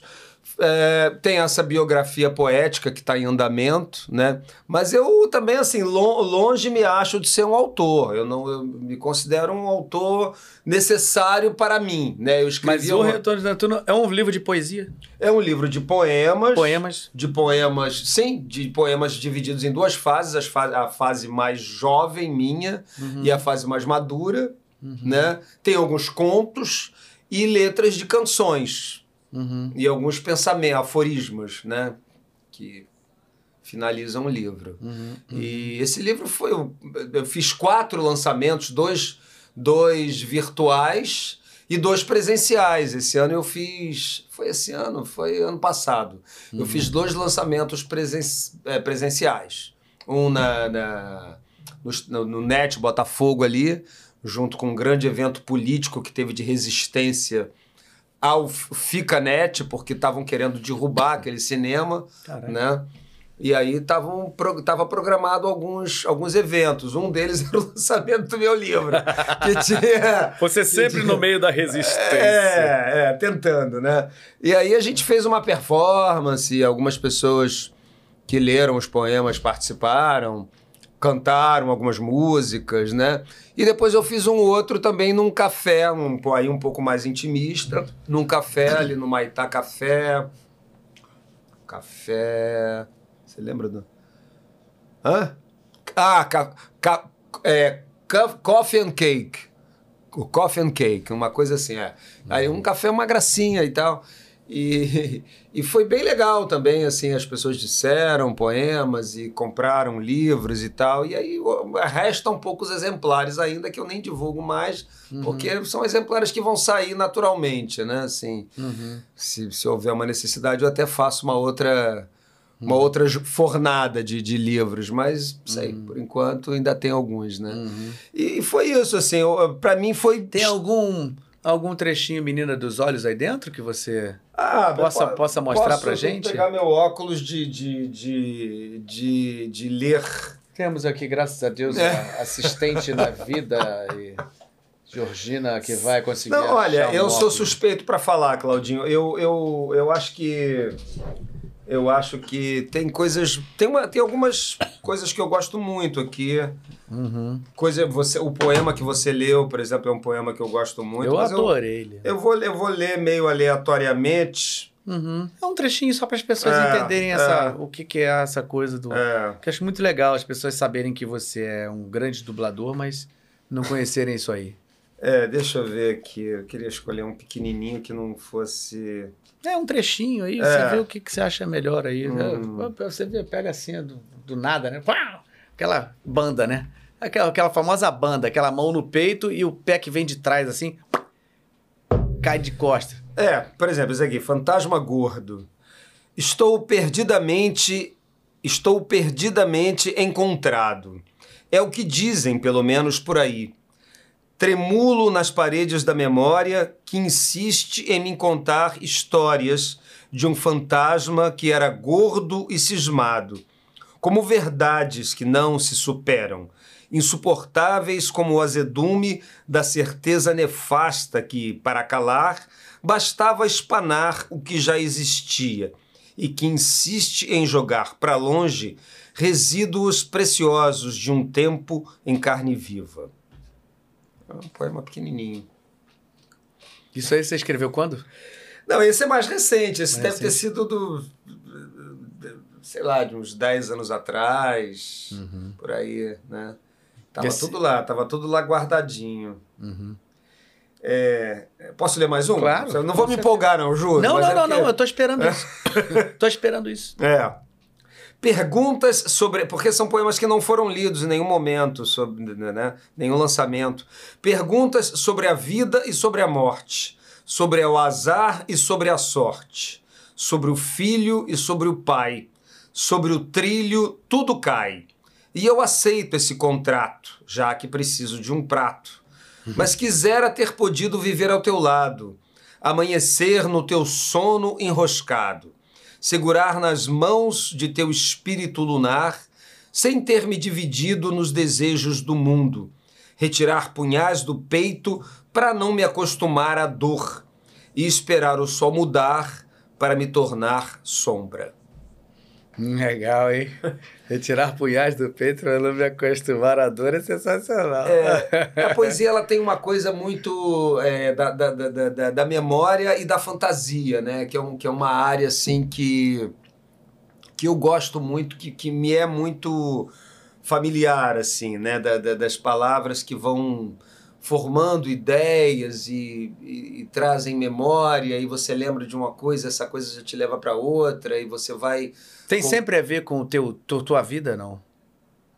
Tem. Eu não, não digo assim a vida particular, mas assim, que, é, que como você se sente na. Tem, tem, tem, tem, tem. Eu Sempre. Sempre, sempre. Eu, eu eu só consigo escrever sobre o que eu sinto, assim, Sempre tem essa dúvida visceralmente. do, do, quando, eu, quando eu converso com o autor, assim, porque é, deve Sempre ser- tem essa dúvida, né? É, É, Às vezes pode ter um autor que diga uma coisa que definitivamente não tem a ver com a vida dele, mas é uma observação do- dele. É, dele, né? É, é, é, entendeu? É, coisas que você já viu, coisas que você já viu, às vezes em um Que, é- filme. que vai acabar sendo também, né? A, partir do momento que ele observou e teve uma leitura sobre alguma coisa, já passa a ser parte da vida passa dele. a ser parte da vida dele, É. né? Não tem essa vida particular, É, né? Não é. tem. É, nossa, mas eu acho assim, Claudinho, se eu, se eu parasse para escrever tudo que eu sinto, eu acho que eu ia passar a minha vida escrevendo. Inclusive, isso é um aforisma que eu tenho aqui. É. Tem uma coisa que ele, que ele fala isso, assim, eu passei a anotar e agora descobri que eu não, não, não tenho mais tempo para fazer nada além de anotar. Entendeu? Tem- É, é um dos aforismas que eu coloco aqui. Não sei onde é tá. Mas é muito doido isso, porque às vezes num espetáculo que você está fazendo, entre um, né, entre um dia de apresentação e o dia seguinte, já tem tantas coisas que valem observações, né? Isso eu quero colocar um pouco nessa, nessa minha biografia poética, assim, algumas vivências que eu tive em algumas peças, né? Claro, de uma forma absolutamente sintética, porque não, não dá. Senão você, como eu falei, né? Esse nosso podcast aqui, ele valeria uma reflexão. é, talvez não, talvez não o podcast, porque o podcast eu tô falando. Eu tô falando, né? E tô pensando no que eu tô falando, e ele é. Ele é. Ele, tá, ele vai ficar registrado. Eu acho que é, o ator. Ele tem muito essa inquietação, o ator que é só ator, que é não só no sentido de ser só, ah, é só um ator, não, pelo contrário. Eu acho que eu, eu, eu virei um- uma pessoa que escreve algumas coisas por uma inquietação minha, uma necessidade minha, né? É, e muito sofrida, por exemplo. Cada, o, o Édipo eu levei dois anos para conseguir escrever. O Cícero mais uns dois também. Ah, de né? É, é, é, o Cão também por aí. Né? Então, é, é, é, o que, que você quer que eu fale? Não, não, não, já deixei porque, porque você tocou no assunto, É. a gente fala um pouco dele daqui a pouco. É, não, exatamente. Então, assim, o, o, o- esse. O, o, o poema que, por exemplo, que o Isaac Bardavi leu, que, foi, que é o único poema escrito em, em, em versos, né? Que foi o único poema que eu, que eu me dispus a, a escrever em quatrilhas, né? Acho que chama. Não sou um. Até porque a minha cultura de, de como leitor de poemas é, é muito. Eu não sou um leitor ávido de, de poetas. Tudo que eu escrevi foi meio orgânico. Tanto que eu não sei se eu vou escrever outro livro de poemas. Né? Que nem o Mano Melo, que tem vários livros sobre poemas, sobre poesia. Né? Eu acho que eu sosseguei um pouco o facho das minhas poesias quando eu consegui concretizar esse trabalho aqui. E eu acho que isso é muito importante, você concretizar É. né? Esses, esse, esse, esse- essa- essas músicas que eu estou fazendo, que, tão, que eu estou construindo junto com no, no estúdio com o Gabriel, é, eu, eu tô na dúvida se eu vou colocar em CD, e ele também tá do CD dele, porque quase ninguém mais tem CD hoje em É, dia. tudo Spotify. Né? Tudo Spotify. E a gente vai colocar no Spotify. Mas eu, eu sinto a necessidade de ter ali o. Sabe, o negocinho na mão ali para eu poder falar: toma aqui, quer? 15 reais, ou toma, é seu, enfim, não importa. Mas de ter essa materialidade que a gente não sente muito, né, na, na coisa do que tá tudo ali, tá tudo lá, É. né? É, é uma coisa que, não sei, é, é, porque ah, eu acho que é, tem muita gente que ainda também tem CD. Então, sei lá. É, eu, Né? eu acho que sempre vai ter, né? Que nem o vinil. Que nem o vinil. O vinil tá pra acabar já. Mas tem gente né? aí ainda fazendo coleções, né, de vinil. É. Sempre vai existir, mas eu acho que falando de veículo de massa, é, a gente aqui, por exemplo, é bom falar nisso também, porque não só estaria, estará disponível no YouTube, mas todos os episódios aqui automaticamente vão pro Deezer, Apple, é, Ah, é? Spotify, todas as plataformas de áudio estão disponíveis pra gente os nossos, o Desfoque Podcast. Ah, Você pode bacana. acessar a qualquer momento, todos os episódios na, na mesma semana já, já, já tá. É, você sabe que eu sou bem analfabeto nessa história toda, né? As coisas mais. Eu só sei fazer as coisas mais simples. Da, da, da- Eu, eu me decepcionei muito comigo, nesse sentido. Eu, eu achei que eu ia conseguir acompanhar. Pelo menos o, o básico, assim. Você lembra quando eu- você me chamou para dar aula que eu fiquei apavorado? É, eu falei, pô, eu não vou conseguir fazer isso. Mas quanto tá conseguindo? Sim, mas eu também não faço nada. Praticamente eu só aperto o link, né? Já é, Já- um, é, já já- é um progresso. Não, já é claro. não, não. Aí você foi bem claro, não, mas o, o- o técnico vai fazer tudo, não sei o quê. Eu falei, Claudinho, eu não vou conseguir, não, mas como é que é? Eu não, não consegui entender essa É. coisa do online, né? E eu, e eu parei mesmo, eu assumo que eu fiquei, né? Tem coisas assim, esdrúxulas que, eu, que, a, que a Georgina tem que me ajudar, assim. Mas, Georgina, não sei. Eu tenho. Eu já, quando eu morava sozinho, antes de eu, de eu casar com ela, que eu, eu, eu apertava, não dava, nunca dava certo. Eu apertava o botão lá e apa- aparecia uma outra coisa que eu não sabia o que fazer com Com aquilo. nudes, né? Então, ai, meu Deus, não, pornozão. Ai, Não, era e o isso. maior medo era pagar o que eu tinha escrito, né? Eu falei, se eu apagar isso, fudeu. né? Aí, né, aí, você- eu- O medo do apagão, o delete. medo do... O medo do delete. Olha, só pra você ficar mais tranquilo, sempre que você vai dar um delete, tem um Are you sure? Quer dizer, tem certeza disso? Aí você tem que clicar, eu tenho certeza. Senão sempre tem um jeitinho de você retomar. Cara, eu vou te dizer, é um desespero. Então, e, não, e, e o pior é que ca- cada vez mais as coisas vão ficando, né? Mais assim, a- é, aplicativo, é não sei o quê. E, É. Eu não Não, acompanhei. mas realmente, realmente, eu acho que não. não... Eu acho você- que a gente tem que tentar acompanhar um mínimo. Você é um cara que necessário. lida bem com você, é um cara que lida muito bem com isso, inclusive para assim, tem pessoas da tua geração que não lidam tão bem com isso. É, não sei, eu não Né? quantifico. Eu vou fazendo o que eu tô. Vou, eu vou fazendo assim, o que, que eu preciso aprender aqui resol- realizar o que eu- isso aqui que eu preciso fazer. Aí eu vou meto a cara e. Tá, tá, eu. Caramba, tá, vamos lá, vamos estudar. Não, mas eu pensava assim também, só que eu me tinha cara e não dava nada certo. Aí eu desisti. Eu falei, né, no, no princípio, tudo é, no princípio era Não. apenas uma boa vontade. Ah, mas eu acho que você travou Entendeu? isso na tua cabeça. Travei. Tira isso. Travei, traumatizei. Tira Falei, isso, tira isso que dá. Se você botar na tua cabeça, acordar, vai dormir pensando, ó, amanhã, eu Amanhã estarei eu me tornar muito um mais expert. aberto à tecnologia. Não, mas eu estou, não, eu estou aberto, eu estou. É, algumas coisas a Georgina me ensina, eu aprendo, Você outras... já tá acomodado que Georgina faz tudo pra você. A verdade é essa, tá? Aqui, senhoras, senhoras e senhores, estamos diante de um excelente, Ancião. excelente é, ator, excelente diretor, dublador, porém preguiçoso, não quer aprender e deixa tudo nas costas da Georgina, pô. Vamos falar a verdade aqui nesse podcast. Talvez, talvez, É, talvez. né? Não, é, tá- tá- tem um pouco disso, mas porque eu acho que a gente também, a Gabi também, imagina, se eu não tenho a Gabi do meu lado, eu não faço, não realizo milhões de outras coisas. Ela Mas a gente tem um né? acordo, né? De ela realmente me organizar em determinadas coisas e eu encampo outra parte que é tudo eu que mato no peito também. Então a gente tem um acordo realmente, eu acho que maravilhoso, né? Você ter dentro de casa. Ah, eu lavo louça. É, não, eu lavo louça super bem. Eu lavo louça, eu cozinho, Entendeu? quem cozinha em casa sou eu. Ah, é? Quem faz comida em casa sou eu. Gabi come bem, mas quem cozinha sou Ela eu. come bem, é, taurino come bem.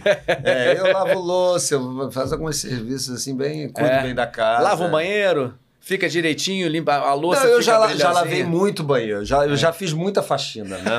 Hoje a gente tem uma pessoa que ajuda a gente, entendeu? Mas, mas se tiver que lavar, eu lavo também. É, Se tiver que lavar, eu volto a lavar na boa, não tem isso não. Só não posso fazer uma coisa que o meu sobrinho me ensinou, que eu tenho um sobrinho que é dois anos mais novo que eu, e ele já foi corredor. E ele arrumou um problema né, nesse osso aqui do- do- do- do Da- Como é que chama? Fêmur, aqui, a cavidade é, cotiloide. é, aqui, é, é, é, é, que ele tá, tá toda hora ele tem que botar ácido hialurônico e não sei o Eita. quê.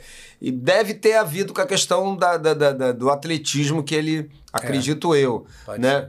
E, o- e outro dia aconteceu isso comigo. Eu acordei atrasado para fazer o exame. O exame foi ótimo, mas o que aconteceu? Eu acordei atrasado, ele errou o horário. É, é, porque eu também não sei, o despertador, geralmente é ela que é o meu despertador.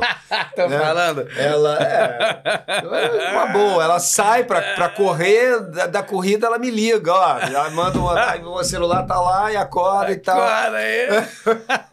E aí eu acordei atrasado. Nós erramos o horário, acordei atrasado, cara. E fui fazer um movimento brusco lá de pegar o sabonete no chão. Ih. Deu uma travada aqui. Que eu falei, caramba, como é que eu vou fazer? Como é que eu vou pro exame agora? Era um exame que não tinha nada a ver com isso, era um exame de aquelas coisas de coração, de passar aquele negócio aqui pra ver como é que tá os- KTT. Cate... É, não, é, como é que chama? Sei. Carótida, Carótida, é, carótida, não sei o quê, ia fazer uma ressonância abdominal também, tudo junto. Aí, assim, os exames estavam bons. O que não estava bom era a minha lombar. Aí agora não. E você vê, você quer, quer pensar em voltar a fazer o Arthur? Quero. O Cícero mesmo é um trabalho pesado de corpo. Nossa senhora. Né? Eu vou começar, eu vou adaptando, eu vou, vou adaptando, porque se, senão o que que acontece? O custo-benefício Se não... eu se fizer o Cícero, eu quero ver igual aquele que eu vi. Não vou te Não, Ainda bem que você não viu o ator, né? Ainda bem que você não viu o ator. É, não, o ator eu comecei a fazer, eu tinha 42 anos. né? 40 e, 40, é 42. Aí É. fi- fiz até os 50 e muitos. É, não, e, e o fato é esse. Então, uma coisa que ele falou, de manhã, quando você acordar, e ele mora num lugar frio, que é São Bernardo do Campo, faz tudo suave. Faz tudo suave, não faz movimento brusco. Pra não dar aquela, tá, aquela Pra não contratura. É, é, e, e tem funcionado. Eu fiquei bom do negócio aqui. Uhum. É, também não, foi, não era nada grave, era só uma contratura, mas incomodou. Né? Porque eu tinha que. eu- sabe Uhum. Ou aquele- seja, sexo matinal jamais.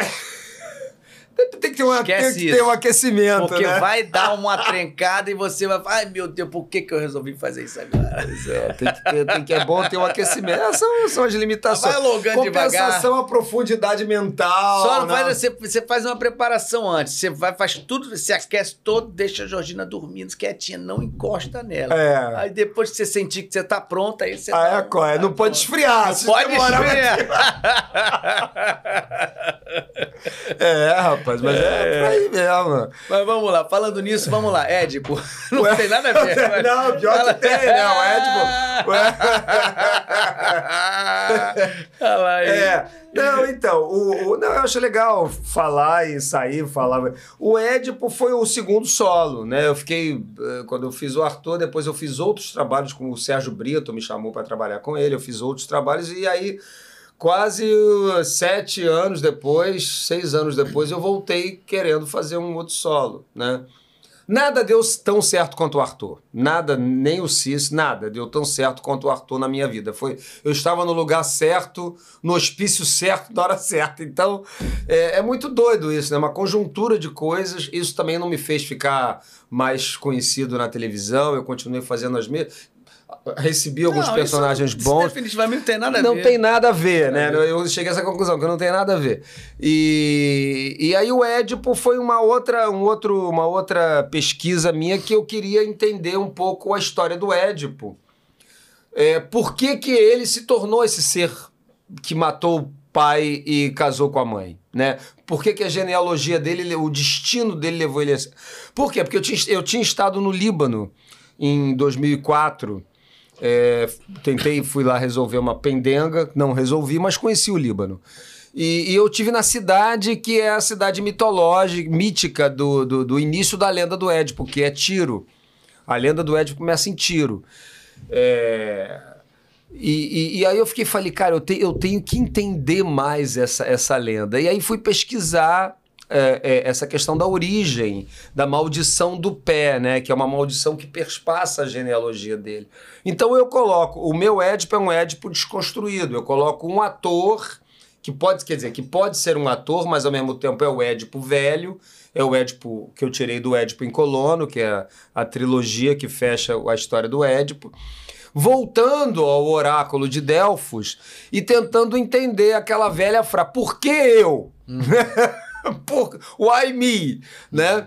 E ali ele começa a, a- a entrar em contato através de um processo quase de exorcizar fantasmas, que é um pouco parecido com Cícero, só que do Édipo tem uma coisa um pouco mais é, floreada, digamos assim, do ponto de vista estético, né? Que eu usei panos e manequins, que é um conceito também artodiano.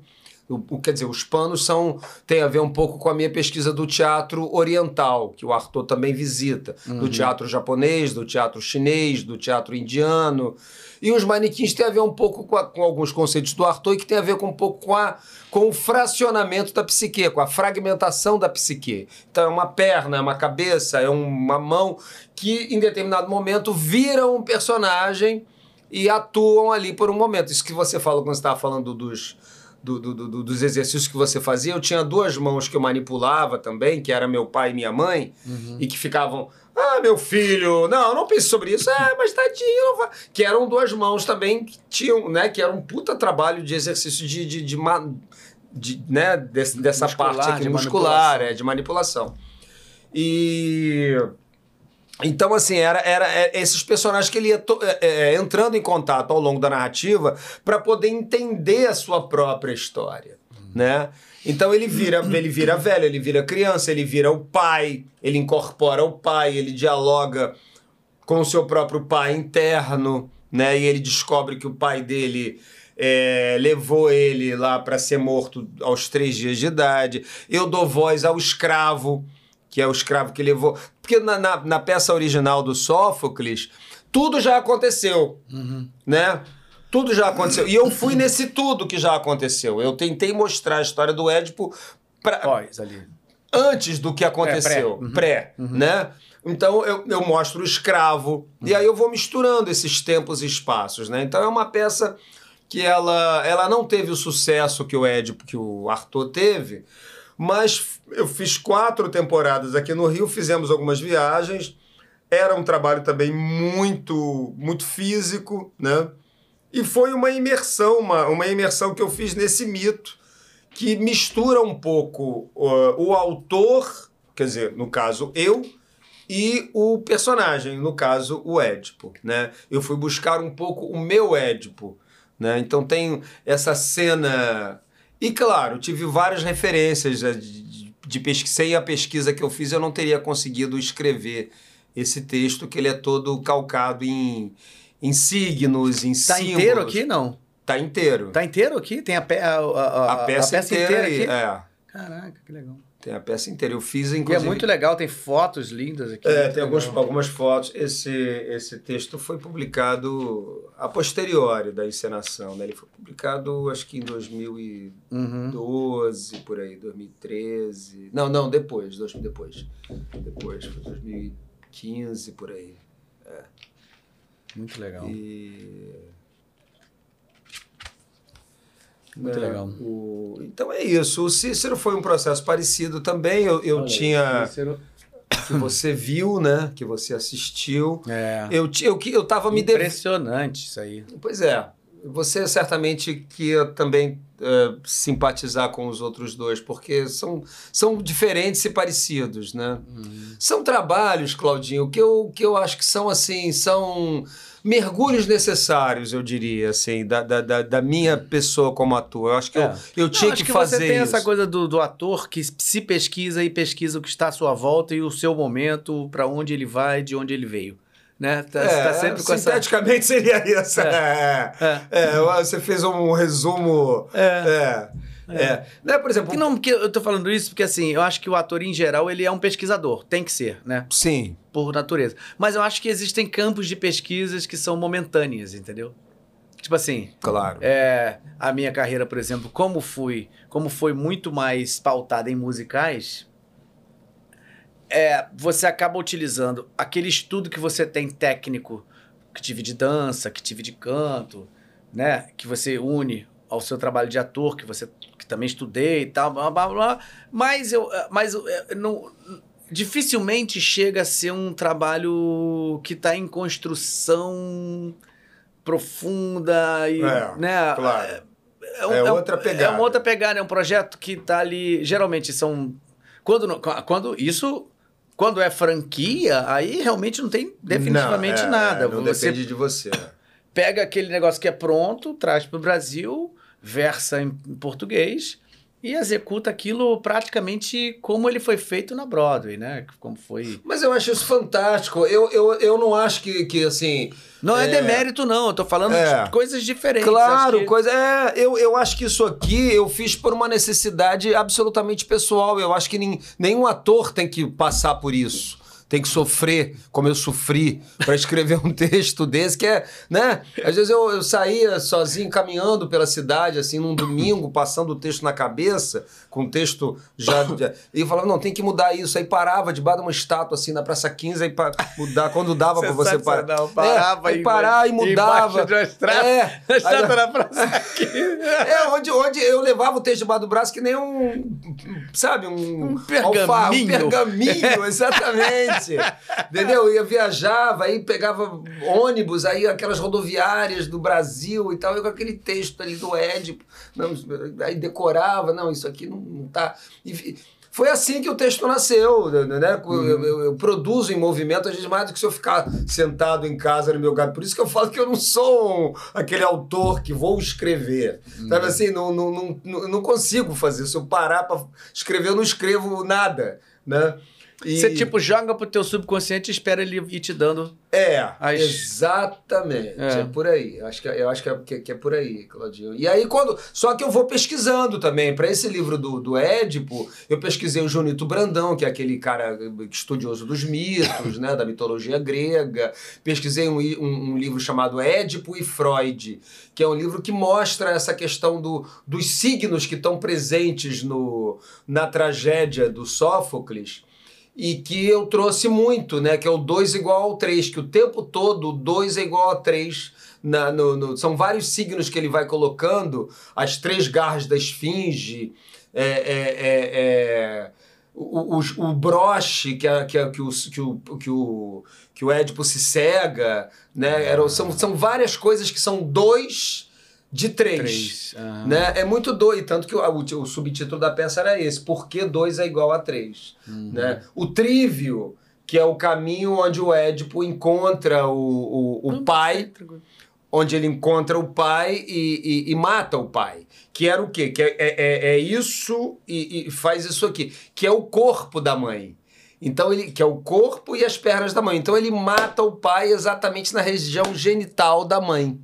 E isso é altamente simbólico. Então todos esses simbolismos estão presentes. E esse cara disseca isso nesse livro, Freud e Édipo. E ele parte dos próprios atos falhos que o Freud teve, né? E, e- é uma viagem, assim. Aí eu não, eu não eu tava viajando, não podia, tava com peça, Não, fazendo porque outra- isso é um campo também que te dá uma amplitude de pensamento que, tu- É. que você fica É, é. absorto naquela Você ideia, fica né? absorto naquele... É. Não, e fica obcecado. É. Eu passava por um trívio, eu falei, meu Deus, é um trívio. Aí, te- né, tava viajando assim, gente, é um trívio. É, fazendo a peça lá em Pirenópolis, né, andando, a gente numa cachoeira, e de repente parava aquele caminho, eu falei, "Ih, é um trívio. Aí eu, eu ficava obcecado com aquilo, né? Não podia ver um trívio que eu que era o momento que eu estava vivendo do negócio do. E o Cícero, como está mais próximo, né? O Cícero, quando eu tive no Cariri com o Arthur, né? Quando eu, quando eu fiz essa viagem pelo palco giratório, eu, eu cheguei em Juazeiro do Norte, que eu nunca tinha ido para aquelas bandas ali do Cariri. Eu já conhecia o Nordeste, capital, não sei o que e tal, já tinha viajado um pouco pelo interior, mas nunca tinha ido no Cariri, porque o Cariri é um universo absolutamente à parte do, do Ceará. Né? O Cariri ele, ele é um lugar verde, né? que tem cachoeira, que tem. É quente, mas é um lugar. É um, é um oásis. Né? E, e, e Crato e Juazeiro e algumas cidades pequenas são, são cidades que têm uma singularidade cultural que você não encontra em nenhum outro lugar do, do, do Nordeste. Tem um, um diálogo da, do antigo, da tradição, com o pós-moderno, né, que é uma coisa absurda, sem contar o- a parte geológica dos fósseis e, do, e do, de toda aquela geografia que eu trouxe para o meu solo. Eu descrevo como é que o Cariri nasceu no texto do Cícero. Né? E, e aí eu, eu cheguei no dia do, do, do, do- do- do- da festa do Padre Cícero e era uma loucura, era uma coisa. Parecia um, um êxtase, que a cidade estava em êxtase. Falei, cara, eu tenho que que, que escrever sobre eu tenho que fazer alguma coisa sobre esse personagem. E fui muito desencorajar. Ah, Padre Cícero um filho da puta, não sei o quê, ele se vendeu, não sei o quê, blá, blá, blá, blá. Eu falei, não, é é sobre isso que eu quero falar, sobre esse homem que foi.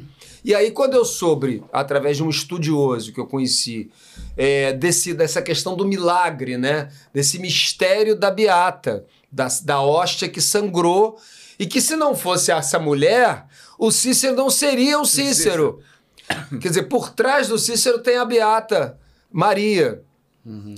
Beata Maria? Maria? É Maria, né? Beata Maria. E, e- e ela que e- ela que alçou ele a essa condição indiretamente, né? É, e aí eu começo a a gente coloca em xeque essa questão do milagre sem colocar como uma coisa absolutamente verdadeira e também sem desacralizar, porque várias coisas foram escritas nas duas vertentes, né? Tanto dando crédito ao milagre como dando descrédito. E eu coloco o Cícero também num momento onde ele está morto, está morrendo, está, o espírito dele está saindo, e ele começa a lembrar de tudo isso e viver esses momentos. E aí a gente aproveita para discutir religião e política, Uhum. que, que são os dois pilares que, que, que, que, que, que se mostraram na vida dele durante o tempo todo, né? E, e que, tão, que, que fazem parte da nossa vida.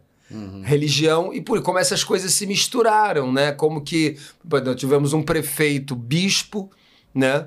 Que falava em Deus o tempo todo e deixou a cidade, né? Eu vou- vamos cuidar do povo. É.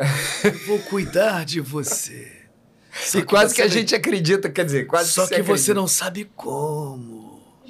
Então, Cícero, foi isso, foi essa discussão do, do dessa questão da religião e da política, onde eu me permiti embarcar no universo nordestino com um Cícero que não tem nada a ver com a figura tradicional do Cícero. Né? Padim, padim, Cício. É, não tem nada a ver. É um- uma figura completamente explodida em trapos, em farrapos. É, E né? para quem não viu, um trabalho sensacional desse cidadão aqui que terminava 10 quilos mais magro cada final de espetáculo. É não é? Eu encontrei com ele no... Tava. Era, era água pura, assim, era água pura, água pura. Impressionante. Luiz Carlos Pereira da Silva, grande encontro, parabéns pelo trabalho. Obrigado, obrigado, Luiz Carlos. Será que as pessoas estão esperando? Ah lá o Cícero. Olha aí, olha que legal. Não, isso aí foi um. Realmente. Amei, cara, amei, amei, amei. Veria várias vezes de novo facilmente. Olha, não acredito que ele dublou o diretor de Glee. Dublei o diretor de Glee, personagem que Mário Jorge me deu. Meu professor, meu mestre, Mário Jorge. A pessoa que. Mário Jorge. Mário Jorge, não gosto nem de falar Mário Jorge. Mário Jorge é um amigo incrível. Adoro o Mário Jorge. Eu vi um trechinho do podcast. Do podcast dele. dele, né? Ah, querido, querido amigo. É, o demais. Mário, o Mário foi meu professor e que me deu a Aí, ó, oportunidade. é esse aí, o do Glee? É, é, ele é meio indiano também. Ah. Ele tem uma coisa meio indiana e depois eu cheguei a dublar ele num outro filme. Tua voz natural, normal, né? Normal, normal, por orientação do próprio Mário. É, Não, faz você, naturalista faz mesmo. só. É. é. Tinha uma pegada bem natural. Muito legal. Afinal de contas, a gente pode usar a nossa voz também, né? É, por que não, né? Já que a gente nasceu com ela. Novelas, cara. A gente não falou nem de novela, E não né? falamos do. Não, não vou. Ah, não alongar, falamos, não, não, não, não, não. Desculpa, desculpa. A gente tá. Do- é, não, do- tem isso aqui também. É, o, o Além da Lenda eu aproveitei, que, era uma Fui- coisa de. Fui de- empolgado aqui pelo. não, não, pelo- o Além da Lenda foi o. É, é a única peça minha que não é um solo. Quer dizer, que eu escrevi que não é um solo, é uma peça. E que foi uma tentativa também de, de, de, de relativizar os conceitos de bem e de mal. Esse Minotauro aqui é uma vítima da sociedade e o Teseu é um herói socialmente usado. Entendeu? É uma, é uma disputa entre o patriarcado, eu acho extremamente atuo, sem nenhuma falsa modéstia. Eu acho que a minha Só peça é atualiza. extremamente patriarcado versus o matriarcado, né? É, porque o Édipo, por exemplo, ele, ele tá ligado indiretamente a essa história do, do Além da Lenda do Minotauro. Então, a minha, a minha, o meu caminho dentro dos mitos, ele já estava aqui já estava meio que nascendo um pouco do, do que eu ia falar no- lá no Édipo, né? Mas aqui a gente coloca isso, quer dizer, Esse, é, foi, esse foi, foi de quando? Além da lenda do. Isso eu fiz em 96, a primeira montagem. Depois a gente fez algumas montagens e depois eu é, teve uma outra montagem e depois eu dei aula numa ONG que eu levei esse texto para eles montar. E foi para mim a montagem que eu mais adorei. Legal. A montagem não profissional, que os aluninhos criavam tudo, cenários, tudo tá no meu canal. Cenário, eh, tudo, figurino. Lá na, aqui em Rio das Pedras. Eu fiz a Juliana Teixeira tinha, ela tinha alguns centros de ONGs e ela me chamou para trabalhar com, ele- com ela lá. E aí eu resolvi montar esse texto com eles. Foi maravilhoso, foi maravilhoso. E, e o Cão que Sonhava Lobos também foi um solo é, infantil é, que eu tentei trazer a, a, a genealogia do cão. Por que, que o cão é do jeito que ele é, Uhum. né? Como é que o lobo se Isso é muito legal, isso aí. Fala aí, fala aí. Fala aí. Não, como é que o lobo se transformou no cão e algumas coisas que o cão de hoje em dia tem, ele traz do lobo. E outras ele acabou tendo que Como por exemplo. Como por exemplo, não, e na verdade eu vou começar pelo. Não, por exemplo. O que que é isso aí? É, esse é o cão. Hum. O cão que sonhava lobos. Uhum. Um trabalho também difícil e, e- e- e eu confesso que eu gosto mais do texto do que Da montagem? do, do, do que da montagem. Embora a montagem ela tenha, ela tenha melhorado ao longo das quatro temporadas, entendeu? Mas, é, enfim, foi, é um trabalho que dos, dos solos que eu fiz é o que eu. Assim. Mas é, fala, você ia falar. Como, É. Por exemplo. Não, coisas por, que o- por o exemplo, cão trouxe o- do lobo. É, o, o, o, o- ele, ele, ele cava a terra é, porque ele tinha mania de. Peraí, deixa eu ver. tem tempo isso também. Deixa eu ver se eu lembro de alguma coisa. Sim, sim. É, assim, ele, ele dá voltinhas no mesmo lugar antes de, de, de deitar, porque fazendo isso, ele espalha o cheiro dele. E ele, de alguma forma, marca, Hum. Marca o território marca ali. o território. Ah, é? É. É, Então, isso é um, é um dado. Né? O outro, assim, é, é, é- é- o- o- ele te elege como líder da matilha. Por isso que a gente tem que aprender a dominar o cão. Porque se você não tiver pulso para dominar o cão, ele vai se achar o líder da matilha. Ele vai dominar, ele vai fazer o que ele quer, que é o que acontece quando muita gente não sabe criar o seu cachorro, né? Por isso que os cachorros estão ficando meio desesperados, porque eles está tá faltando um certo controle sobre ele, porque o cachorro é um cão que não é um não é um não é um lobo alfa. Se ele fosse alfa, ele não teria virado cão. Porque o que aconteceu? O cachorro na seleção natural, ele foi descobrindo, o lobo foi chegando para perto do homem para por causa dos restos que sobrava da comida do homem. Ele, ele achou que era mais fácil ele Se alimentar ali se alimentar dali do que caçar. E aí ele começou a trocar, ter essa permuta com o homem de avisar se chegasse algum animal, se chegasse algum homem estranho, ele latia, uivava, né? E o ser humano fica lá. Dava Esse um é, alerta. é, ele dá. Essa é a função essencial do cachorro. Né? Uhum. Todas as raças que vieram depois. E aí o que aconteceu? Ele descobriu, isso é, isso é importante. Ele descobriu que o homem gosta de filhotes. Todo filhotinho o homem gosta, de qualquer bicho. A gente tem um fraco por filhotes. É. Ah, que bonitinho, pode ser um rinoceronte, mas o filhotinho é mais bonitinho, é mais fofinho. E aí o que aconteceu? Ele começou a ficar retardado por conveniência. Ele começou a se tornar um ser bobão. O cão. O cão. entendeu? Então ele começou a se tornar um ser que, na verdade, ele finge, ele é um ator. O cão, eu me vali disso, né? O cão é um, é um grande fingidor, quase como Fernando Pessoa. Porque ele descobriu que ele sendo bobão, ele. ele Agrada agrada mais ao, ao, humano. ao humano. Olha só que, Que coisa, legal.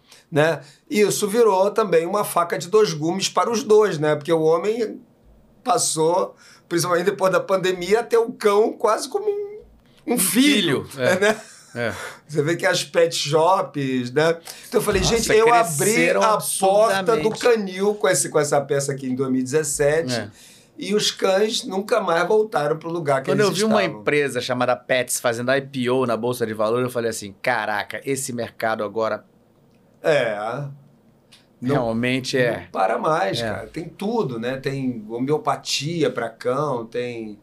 E te confesso que me revolta um pouco, assim, tanta gente passando fome, né? Não que os cães tenham que passar fome, mas né, as pessoas às vezes, né?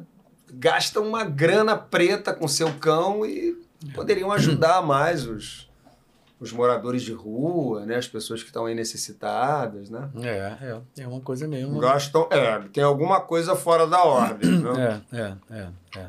Não, Até porque ele é um animal. E se ele começar a ser tratado excessivamente como um ser humano, isso não vai ser bom para ele. é. Isso é um- uma coisa a se pensar. E eu coloco essas reflexões nessa peça. muito legal. Né? Muito legal.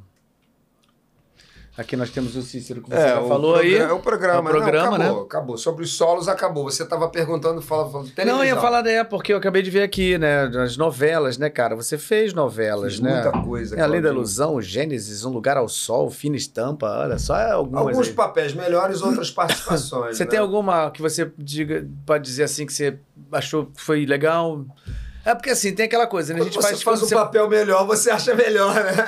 Não sei, não necessariamente é isso que eu ia te falar. A televisão é Não? um negócio assim, que às vezes a gente faz um personagem que nem talvez fosse aquele personagem tão legal quando você teve outro, mas você fez melhor. Você nunca teve essa sensação? Não. Mas bem feito para a televisão, entendeu?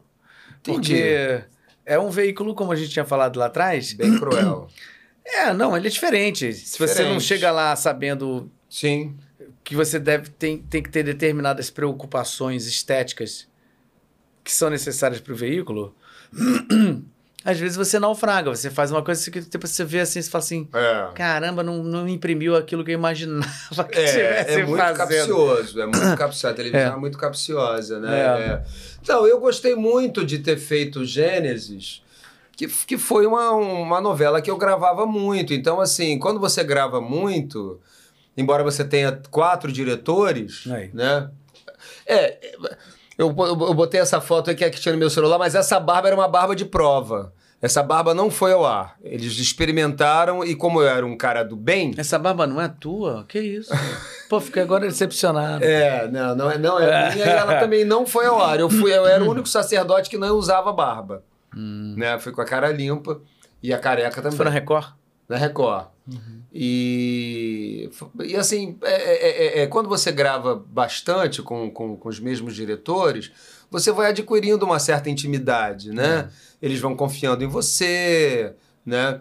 É, e isso vai te dando mais segurança também em relação ao que você está fazendo. E, e- e- e essa fase de Gênesis, que foi a Ur, né, que era a Babilônia, eu particularmente sou suspeito para falar, mas para mim da novela inteira foi a fase mais interessante. Foi a fase mais rica de conflitos e né, de conflitos dramáticos bem desenvolvidos. né? Eu gostei muito de fazer. Mas se eu fizesse hoje, fiz há um ano e meio, dois anos atrás. Se eu fizesse hoje, eu já eu tenho certeza que eu já faria algumas coisas mais diferentes. Mais comedidas, talvez com menos emoção, entendeu? Porque né, a gente vai aprendendo, vai vendo, vai aprendendo. Esse exemplo que eu dei do Tom Hanks, por exemplo, né? Falei, cara, e, e- e você sabe como é que é? Dificilmente você é dirigido em televisão. Né? Eles dirigem sempre o conjunto, né? Não, a tua emoção especificamente, você tem que é chegar. Teu, teu, é você. É você. né? Fina Estampa já tem 10 anos que eu fiz. Foi também um grande presente que eu recebi. Aí. Aí, Fina Estampa. E também essa pegada de quatro diretores e quatro diretores com quatro pegadas diferentes Aqui fora. é Suzana? É Suzana. Suzana Pires. Suzana Pires, né? Pires, isso. Então, ah, e nossa, tivemos cenas sempre muito, muito interessantes. Aqui, e- o que, que era esse personagem? Era um delegado. Delegado, Delegado, né? delegado Paredes. Mas ele, te- ele cresceu, ele fi- ficou a novela inteira, né? Eu vi algumas vezes. É, é. E. Nossa, teve, teve um dia que eu contracenei com, com, com um top do, do, do- da novela, que era assim: era o Marcelo Serrado, o Wolf Maia, que era o diretor, Diretor. do núcleo, e que era ator também, a Eva Vilma, a, a, a Cristiane Torlone. É, bom, só aí, aí tem, tinha uma outra atriz agora também que eu não me lembro o nome, que também era uma- um personagem de peso na novela o delegado chegando na casa e quer dizer foi um puta desafio para mim né? E, e foi legal. A Cristiane no dia seguinte chegou para mim e falou ó minha mãe gostou muito do aí falou com aquele jeitão dela mas falou minha mãe disse que gostou muito da cena que foi ao ar falei ah, pô falei beleza já né, Acho que eu lembro dessa cena. é uma Eu cena chegava na casa, no condomínio. é, é, é, Era um condomínio, uma casa assim, bem, bem É, grande. a assim. casa que ela morava, Que ela né? morava, né? É. Então, assim, foi- teve muitas cenas, né? Quer dizer, um personagem... Então, assim, o que eu acho difícil, e eu que- que- queria poder, de alguma forma, ter algum controle sobre isso, é assim, as participações são sempre muito difíceis, né?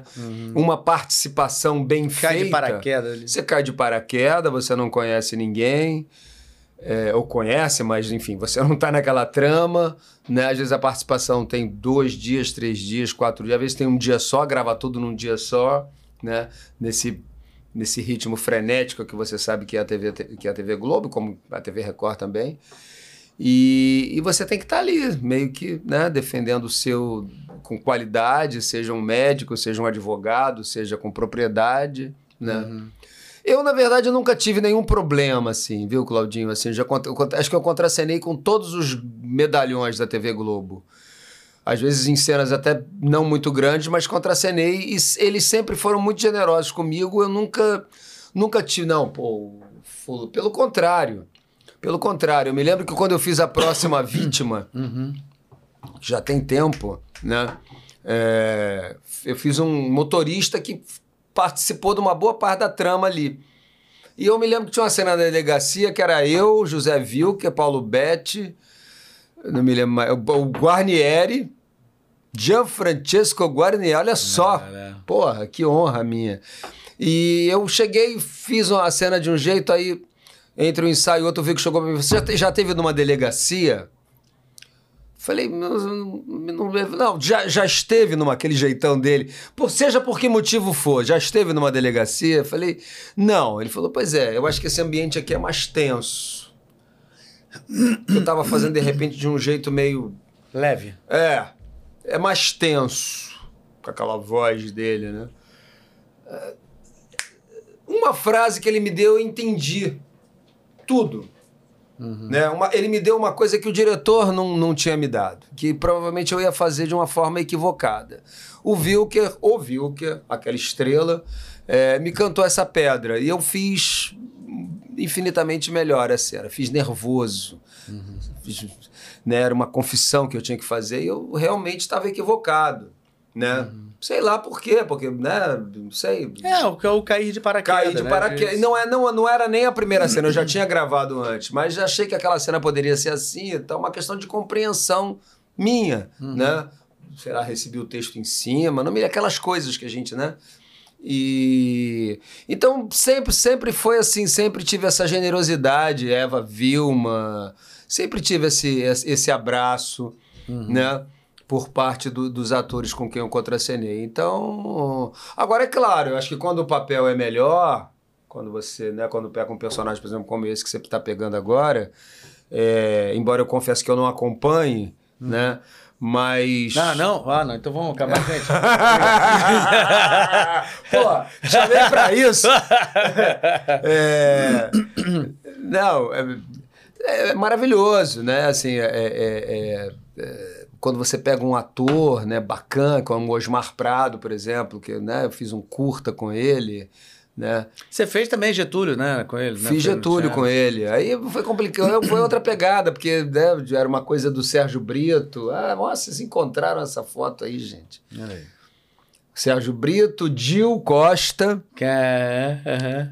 eu, Jalusa Barcelos, Osmar. esqueci o nome desse menino, e o Osmar Prado, Aham. que usava uma barriguinha Aham. artificial. né? Ele É, falava muito dessa peça. Eu- Ele falava? Lá agora no Pantanal? Não, não, não agora. Lá em outras coisas, você foi... A gente fez coisas lá antes. Lá foi Esperança. Que, que ano que foi isso? Ah, isso foi eh, 2002, 2000. É, então deve ter 2001, 2002. sido... Deve ter sido depois, perto de Caboclo. assim. Ah, não, não, foi Sim a Moça, Sim a Moça que a gente É. fez junto. Foi mais ou menos um pouco depois dessa época, ele falava dessa peça. Foi É. nessa época acho que a gente fez Sim a Moça junto, ele fazia um barão lá. E, e aí ele... Acho que foi 2004, alguma coisa assim. Então foi próximo da época. acho que- É, E a gente chegou a conversar sobre isso.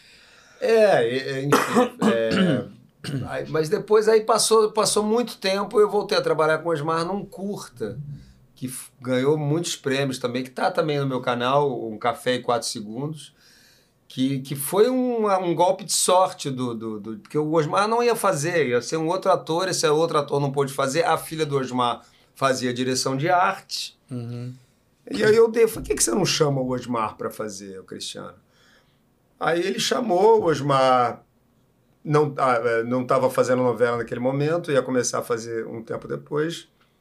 Falou, me dá um tempo para eu decorar, para eu, pra eu estudar o texto. Que ele gostou da ideia, que eram dois, dois militares. Isso foi antes da nossa era, foi antes de 2018. A gente filmou em 2017.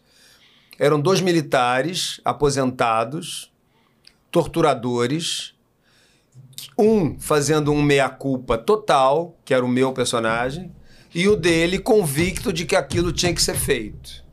E aí esse meu personagem chama ele para um café para conversar sobre isso, né?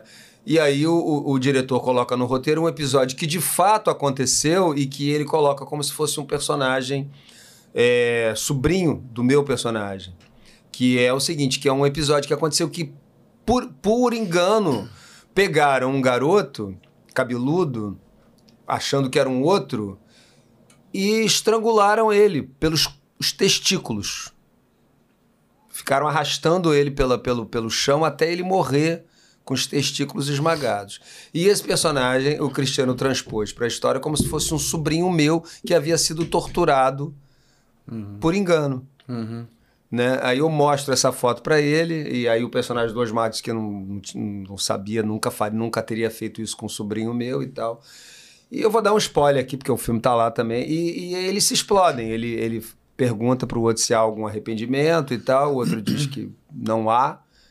Aí ele pega uma granada e abre a granada. o meu personagem. E o filme termina assim. Né? Ou seja, não precisamos mais ver esse tipo É. filme, tá? tá aqui. Não, mas eh, Não, tá não lá. tô brincando. É. Legal. A gente vê esse filme como? Tá no YouTube, um café e quatro segundos, tá no meu canal. Uhum. Tá no meu canal. É, é um curta, né? Uhum. E eu acho ele bem legal. Quanto Eu- tempo? Hã? Quantos minutos? Ah, 15 minutos, 13 minutos, por aí. É um curta mesmo, curta, assumidamente curta. Uhum. Né? E, nossa, foi, foi, foi, foi muito gratificante, né? Contracenar com o Osmar. É um ator, para mim, muito especial. né? Ah, sem dúvida. um ator raro, assim, É, tem um grau de, É. de entrega que é, pouco comum. E às vezes é pouco compreendida também, que é uma coisa que eu, Também. que eu me identifico. Por exemplo, eu, eu na coxia, eu sou um ator extremamente concentrado. eu gostaria de não ser, que eu acho que às vezes parece que você não quer falar com ninguém. Não, é. Mas eu não quero falar com ninguém mesmo. É, porque eu, é uma necessidade que você é uma necessidade que eu realizar tenho. o trabalho. É, realizar bem, entrar com tudo em cima. Aí depois da, da, da peça, eu quero beber, tomar vinho, falar merda, falar como é que foi aquele dia, rir daquele momento, daquele. Aham. Mas assim, eu, eu, eu às vezes invejo um pouco esses atores que conseguem. Os musicais são muito assim, né? Eu acho os atores muito. É. Ah, isso é muito do ator. Eu fiz uma peça musical com Marília Pera, tudo bem, né? Marília Pera canta Carmen Miranda. Eu fazia um dos do Bando da Lua e ela fazia a Marília Pera cantando Carmen Miranda, fazendo a Carmen Miranda, ou seja, a peça era ela. Mas a Marília Pera não tinha um dia que ela não chegava antes de duas horas no teatro.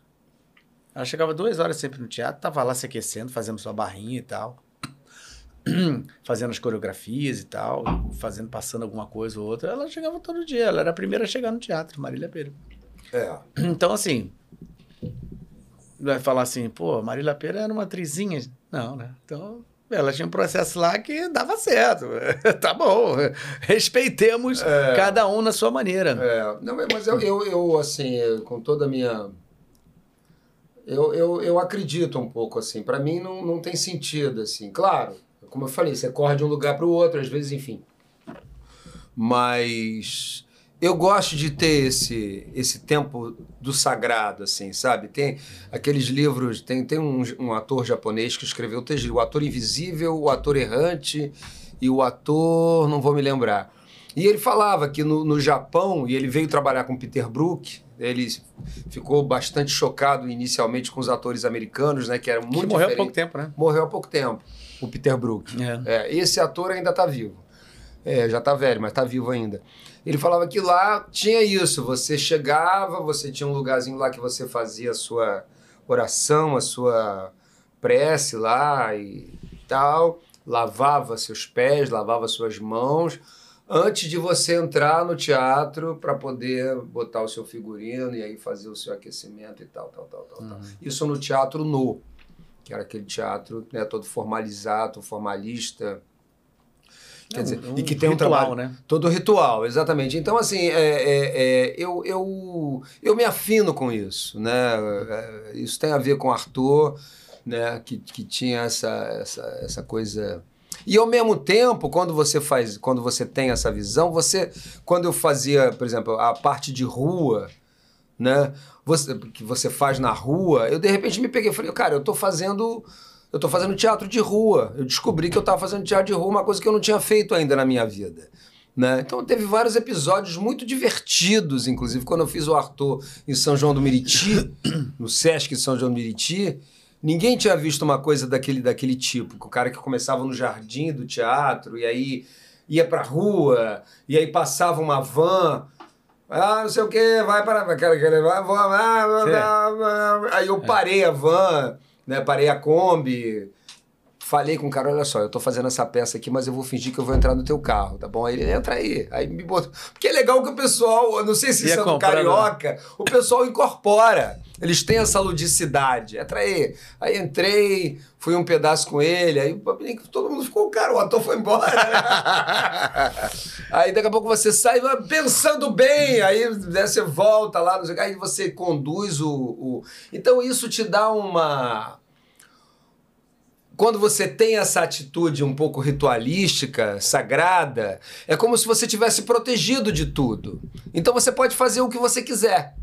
Claro, não vou, sei lá, dar uma cambalhota tripla porque posso quebrar o pescoço, mas você se permite isso porque você sabe o que, na verdade, o que você pode fazer e o que você não deve fazer. Pelo É. nível de concentração que você alcançou ali. É, vo- você tá diretamente com um público que não tá na peça, gente da rua que tá ali te achando um maluco com aquela roupa ali. Mas aí que tá, eles respeitam isso. Isso é uma coisa que eu, que eu percebi durante todo o meu percurso com o Arthur, que eu só fiz também isso com o Arthur, né? Que eles têm esse olhar, é, é impressionante como é que eles têm esse olhar Estamos- sobre o artista. Estamos vendo um artista em função ali. É, exatamente. E se você os requisitar, eles participam e, e- e- e também não vão. Isso eu percebi muito na- nas viagens com o Arthur pelo Brasil.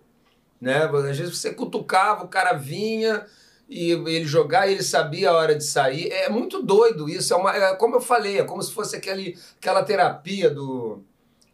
Tem uma terapia que tem isso, as pessoas assumem personagens da família da pessoa. Eu nunca fiz, mas eu sei que existe essa terapia. É, eu esqueci o nome agora. Constelação, A constelação familiar. né? E as pessoas começam a assumir determinados personagens sem elas saberem da história daquela pessoa. Isso é uma coisa maluca. Esse vídeo do, do, do, do São João tá no, no, no meu canal também. Se quiser, vai lá ver. É, que, que é- é- esse, é- esse momento é muito interessante. E aí, neguinho, neguinho fica, ah, o cara foi embora, não sei o quê. Vai, vai. Aí, vai- aí, ih, mó barato. É mó mó ba- barato. Porque ninguém tinha. Né, não- não- isso não acontecia. Não acon... Então, para mim, o Arthur ele foi, foi descobrir essas camadas de possibilidade. Aí eu fiz teatro de rua sem saber, eu fiz performance sem saber. Tudo isso embrenhado nessas. Meio stand-upado, é, meio stand-up também, né? É um pouco, é. É, porque é o cara que tem que estar ali livre pra alguém chegar ali pra ele e falar, mas vem cá, você não sei o quê. O cara do meio do show dele tem que chegar, é, mas, né? e dialogar eu com aquela... stand-up, eu não, eu não me Isso vejo é como muito stand-up louco, é muito difícil, difícil, pra cacete. Não, eu não, eu não me vejo como um ator de stand-up. Acho o Fábio Porchat um gênio. É, todos Né? esses que são já... É, é. né? Eu acho eles, assim, de uma capacidade de absorver. É uma coisa que eu não tenho, assim, de absorver. Você É. vê o programa do Porchat, como, como que ele interage né, com as É. pessoas, como é que ele bota. Essa generosidade é quase uma necessidade dele. Ele precisa daquilo. É. Né? Então eu, eu acho assim, isso, isso que eu tô falando parece que é uma coisa meio de ficar puxando a sardinha pra minha brasa. É e não é. Porque eu acho assim que o ator, o ator que é ator, né, ator de teatro principalmente, né? Porque tem ator de televisão que nunca fez teatro e faz bem em televisão É. e não sente necessidade de fazer teatro. É. Maravilha. É, não tem uma regra, né? Não tem uma regra. Tem- a gente tem umas probabilidades aí que elas existem, né? Elas existem, exatamente. Eu acho que o ator é bom, é, é legal quando ele percebe esse outro, né? Na verdade, ah, você está fazendo um solo, mas eu estou fazendo esse solo para o outro. Então eu tenho que ver primeiro o outro, né? Eu me vejo no outro. Se o outro estiver me vendo, então eu estou existindo. Se eu estiver lá fazendo e o cara não está nem aí para mim, então eu É, não tô, eu, eu não tá- existo É, é. eu não existo, É. né? E, e- e- a criança, nesse ponto, ela é muito sincera, né? É. Se, ela não, se ela não gosta, ela levanta e vai embora, né? É. Começa a zonear sua peça e tal. E, mas é muito legal, assim, esse negócio da rua. E foi, um- foi um grande aprendizado para mim, assim. Hoje em dia, eu já não sei como seria lá em São João do Meriti eu fazer isso. Eu acho que talvez os tempos estejam mais Complicado. Talvez neguinho partisse pra cima de mim. Será? É, pode ser. Não sei, não sei. Não É. sei, não sei. Né? É, Lá- o- o- pra nos rua, tempos não, que- atuais, é, não vai pra rua, não, tempos que ali... atuais realmente a gente não sabe. Vamos pegar essa sua bengala, aí tu vai perder É. essa sua bengala aí. Eu tinha uma bengala, né? Mas não sei, mas não sei, eu confio. Eu acho, É. que, eu, eu acho que o teatro, ele te dá essa, esse fio, sabe? Ele te dá esse fio terra, ele te dá essa proteção. Eu sinto isso em cena. Eu sinto isso quando eu estou em cena, assim, que tem uma, uma coisa que, que é aquilo que está ali junto com você. Não, não sei se. Eu não vejo, eu não vejo isso como uma coisa mística, não, sabe, Claudinho? Mas assim, tem, é, um, é um tipo de energia que só acontece no teatro. É, é fato. Eu é acho que fato. você sabe do que eu tô falando. É né? fato, é fato, é fato. Também não sei explicar. Poder, há há quem Nem tem vai dizer explicar. que é alguma coisa espiritual, ou É. energética, ou Que quântica. esses caminhos são uau, perigosos, uau, né? uau, Esses é. caminhos. Eu prefiro não explicar, porque É. se você explica. Mas que existe alguma coisa muito maior, existe. Não, não resta dúvida. Não resta dúvida. Existe aí alguma coisa, quando você está no, no palco, a relação que existe do ao vivo. É né? diferente da, da- é diferente. É, não que a câmera não tenha, não que. Né, É. mas, É. mas é diferente. É, não, você tá na, na, na novela, você grava. Errou, beleza, volta dali e tal, emenda, dá um kill daqui, vai daí, não sei o que, blá, blá, blá, e o negócio edita e dá certo.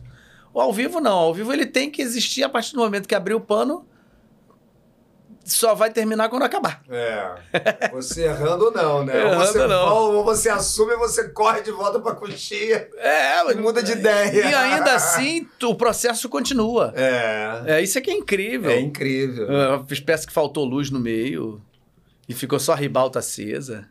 E aí todo mundo foi pra frente, começou a fazer só com a luz da ribalta. Até a luz voltar e todo mundo voltou pras marcas. É. Temos história, né? É, tudo Não, eu achei engraçado que vocês botaram. Samir, ator e dublador, falará de momentos de sua longa carreira. Não é long- longa. É, faltou o guíssima no final, né? É. Cheio de- A gente errou nisso. Tinha que- tinha- Faltou o íssima. Mas, cá, você tá falando do seu canal, como é que é? A gente encontra lá, fala o teu endereço lá, como é que É, é? www Samir Murad Melling, meu Mas- nome. Mas é o quê? É, é é YouTube? um canal de YouTube, né? Ah, seu canal É, YouTube. E na verdade, assim, tem muita coisa que assim que pode ficar lá e tem muita coisa que não tá lá e tá no Vimeo, porque, por exemplo, as participações de televisão eles É, tiram, tiram. tudo, É. né? Então aí eu boto no Vimeo. Então tem, também tem o Vimeo, Samir Uhum. Murad Vimeo 1, Vimeo 2, que tem bastante coisa lá também. E tem muita coisa que não tem ainda. Rede já- social, Instagram. Instagram samir.murad.14 Uhum, e Facebook Samir Murad. uhum, muito bem. É o básico, né? Eu- É o que eu falei, eu sou basicão. Tá vendo? ó? Já tá falando até não os tenho, deles, tenho né? Twitter, não tenho. O Facebook, eu acho que é isso. Acho que Hum. você pode só botar Samir Murad. Tem, tinha umas, um- lá um e-mail, mas acho que não precisa, não. Se botar Samir Não, Murad, não, aparece. vai achar, com certeza. Aparece. Com É certeza. fácil. Tem alguma coisa que você lembra, assim, que você queira falar? A gente falou várias coisas, mas assim, sempre tem alguma coisa que você queira dizer. Pra fazer Relação- um fechamento bonito, né? Não, não necessariamente. É que eu posso não ter tocado e você. Não, não, eu acho que a gente Lembra falou, acho que você foi muito generoso. Eu contei muitas histórias, assim, que, que, que, eu- que eu quero colocar nesse livro, né? Eu estou preparando um, um trabalho novo, que eu não sei se, se a gente vai começar a fazer esse ano ou não, se vai começar a ensaiar ano que vem. É, nós ganhamos um pequeno edital aí do Estado, né? Depois de algumas tentativas. E, e é um trabalho também que tem muito essa pegada de, de, de falar de imigrante, de falar de, de estrangeiro, de choque de culturas, Legal. né? Que, na verdade, é a vinda do meu pai para o Brasil. É, eu né? tava pensando nisso. É, e o casamento meio encomendado também, né? Que é uma coisa que, na verdade, eles oficializam isso, mas isso acontece muito também nas famílias tradicionais, né? Casar por conveniência, né? É, uhum. E. Não, mas o que eu queria dizer é o seguinte: eu acho que é sempre bom a gente poder falar das nossas histórias. Né? É sempre bom, acho que a memória. É, eu acho que a gente tem que reavivar a nossa memória. A memória, a nossa memória social, a nossa memória.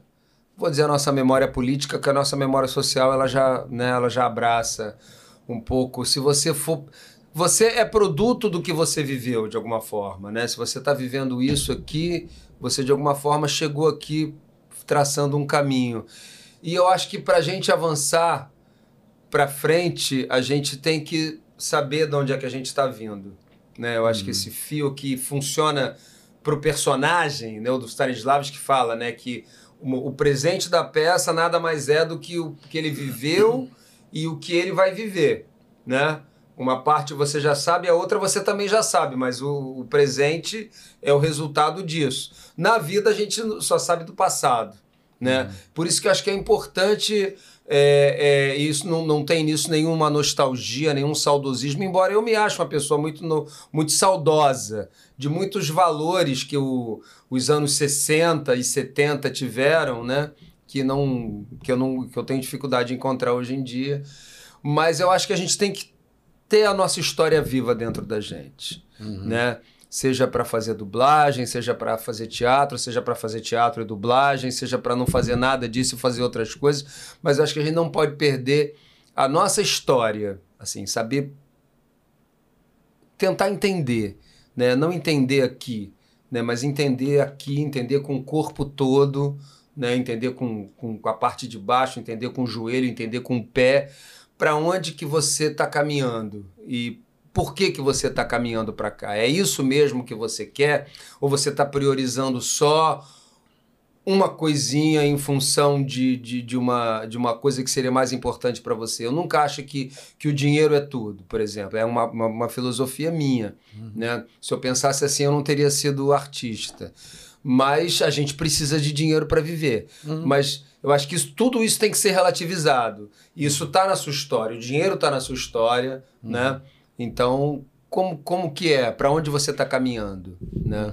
É, isso é, é basicamente uma, uma questão que eu, que eu lanço aí no, no final desse podcast. Acho que o, o, o- fa- ser ator, ser poeta, ser, ser artista, fatalmente você fala de memória e você fala de história. Não tem como sair disso. É, aí acho que a ideia do Desfoque partiu do ano passado, quando eu comecei a ter essa ideia de fazer um podcast, partiu basicamente desse princípio. Esse princípio do quê? O que, que eu posso fazer nesse período que eu não tô no teatro, porque eu nunca passei por isso na vida, isso é uma coisa histórica pra mim. Eu nunca passei quatro anos sem fazer teatro. Aliás, eu nunca passei um ano. Aliás, eu nunca passei seis meses. Aliás, eu nunca passei uma semana. É, se for parando para pensar, eu acho que lembrando, lembrando, eu nunca passei na minha vida inteira mais do que seis meses sem fazer uma peça. É, É, mas- saindo de uma para outra. Então, e eu tô há quatro anos. Se for contar que eu tava um ano antes da pandemia e agora três anos e pouco de pandemia, não, quatro anos aí, né? De, que eu tô sem, sem fazer teatro, uma coisa que eu jamais imaginava. Mas tô lidando bem com isso, porque eu acho que as coisas elas Está acontecem. Tá preenchendo de outras maneiras. Tô preenchendo de Todos outras nós maneiras. já fizemos mais teatro do que estamos fazendo agora, né? É, já, é. já se. Já se. Eu tava falando isso com o Glaucio Gomes lá da peça, né? Que é um ator com muita experiência. Ele falou outro dia: Samir, todos nós já fizemos mais teatro. É, né? É, é. É, mas eu acho que é, é, o- é o, que, é o que tem para hoje. É, é, é a nossa É. história que está acontecendo assim, dessa, ma- dessa maneira. E eu acho legal a gente passar por isso. Eu acho que esse caminho daqui que eu tô fazendo aqui, talvez seja até um pouco meu de estar de, estar aqui. A gente está ao vivo, a gente está falando. E ao mesmo tempo que a gente está ao vivo, a gente está. é, principalmente é, dando voz a histórias que as pessoas não imaginam que vai ser legal daqui pra frente isso ficar aí pra sempre, no- É, né?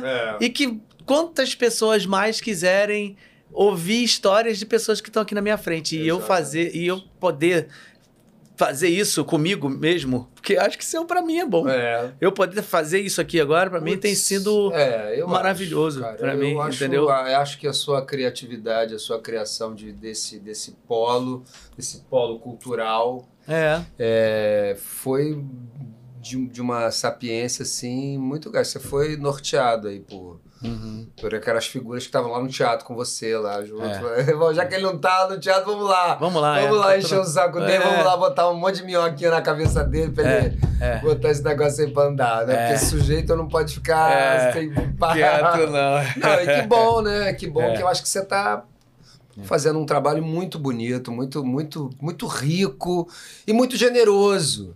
com as pessoas, várias pessoas, né, que já passaram por aqui. É, e que passarão. E que passarão e que, e que tem histórias maravilhosas para contar. Eu vi alguns relances, eu quero ver até mais, né? Fiquei mais interessado em ver agora. É, que a gente fica naquela, não, não quero ver muito, porque também aí vou, vou, vou ficar, come- começar a me censurar, vou ficar É. influenciado. E, mas, assim, eu acho que isso é esse trabalho de entrevistador, que é uma coisa que eu também acho, acho que eu gostaria muito de fazer, que você também interage, né? Você fica, Uhum. você fala também de você. Muito, muito rico, É, não é uma, cara. entrevista, né? Eu acho que esse formato da gente bater um papo, eu papo, acho que é, é, é. é o mais, é o mais interessante, Não, assim. muito legal, é, a gente assim, conseguir. nossa. Fica, fica mais, mais, mais verdadeiro e solto, assim. Não, a gente não tá tão preparado. É óbvio que a gente precisa falar sobre determinadas coisas, mas o nome desfoque, a ideia é essa mesmo. Não tem um foco único, né? De, de uma coisa. É, Vamos é. ver o que, que pode ter É mais. muito, muito É. legal. Muito, sem, sem, continuo sem palavras. Apesar de ter falado muito, continuo sem palavras. Não tem palavras. É, bom, então deixa Só eu dar posso alguns dizer assim, recados. né? muito obrigado, Cláudio Galvão. Muito obrigado mesmo. Pô, irmãozinho, cara. eu que agradeço, eu que agradeço, eu que agradeço. Daqui a muitos anos a gente vai falar disso. É, valeu, Brasil! Lembra? É, isso é muito legal, isso é muito legal. Vamos deixar alguma coisa aí, né? Depois que eu for, vai ter uma opção de gente aí ainda podendo ver isso. É, é isso. Cara, é isso. muito legal, sensacional. Você fez isso no livro, eu não- ainda não tive essa coragem. Não, mas Quem não- sabe um dia eu faço Também no... não tem que Livro, ter. vamos lá, vamos não ler. tem que Sempre. ter. Eu acho que não tem que ter. Acho que Tô fazendo meu livro, É, meu livro... Exatamente, isso é muito, pô, vende muito, tá muito mais aí na, na boca de todo mundo do que, né? Acho que, né? É, Nós somos, cada um tem a, né? é. Guerreiros, guerreiros. É, somos guerreiros, isso é, isso é, fundamental, né? É. Bom, é isso, Obrigado, então, cara. imagina, cara, eu que agradeço a tua presença. Queria te pedir novamente. Obrigado ao tá Ares, aqui, que tá né? na técnica, É. obrigado a Gabi, Ares! obrigado a Georgina, que tá aqui me acompanhando, É Isso aí. minha isso mulher aí. maravilhosa. É, Mulher Maravilha, E literalmente. que me ajuda, né? Esse negócio de computador que eu não sei fazer. e é isso, cara. É isso. Tentando. Agradeço a todo mundo que tá aqui aí assistindo a gente. A você, se você vai assistir depois também. Se você não tá inscrito no canal, por favor, se inscreva. É muito importante isso pra gente. Dê seu like, porque isso vai ficar. Então, as pessoas que estão assistindo hoje, ok. Mas daqui pra frente, quem estiver assistindo, não esqueça. Dá o like, é muito importante pra gente. Tá bom? Então é isso. Prazerzaço. Dá o like lá, gente. Isso Tá. é importante sim. Prazerzaço. Muito obrigado novamente por vocês estarem aqui. E até o próximo sábado, Márcia Coutinho. Beijo, Beijo, todos. obrigado, obrigado, obrigado. Valeu.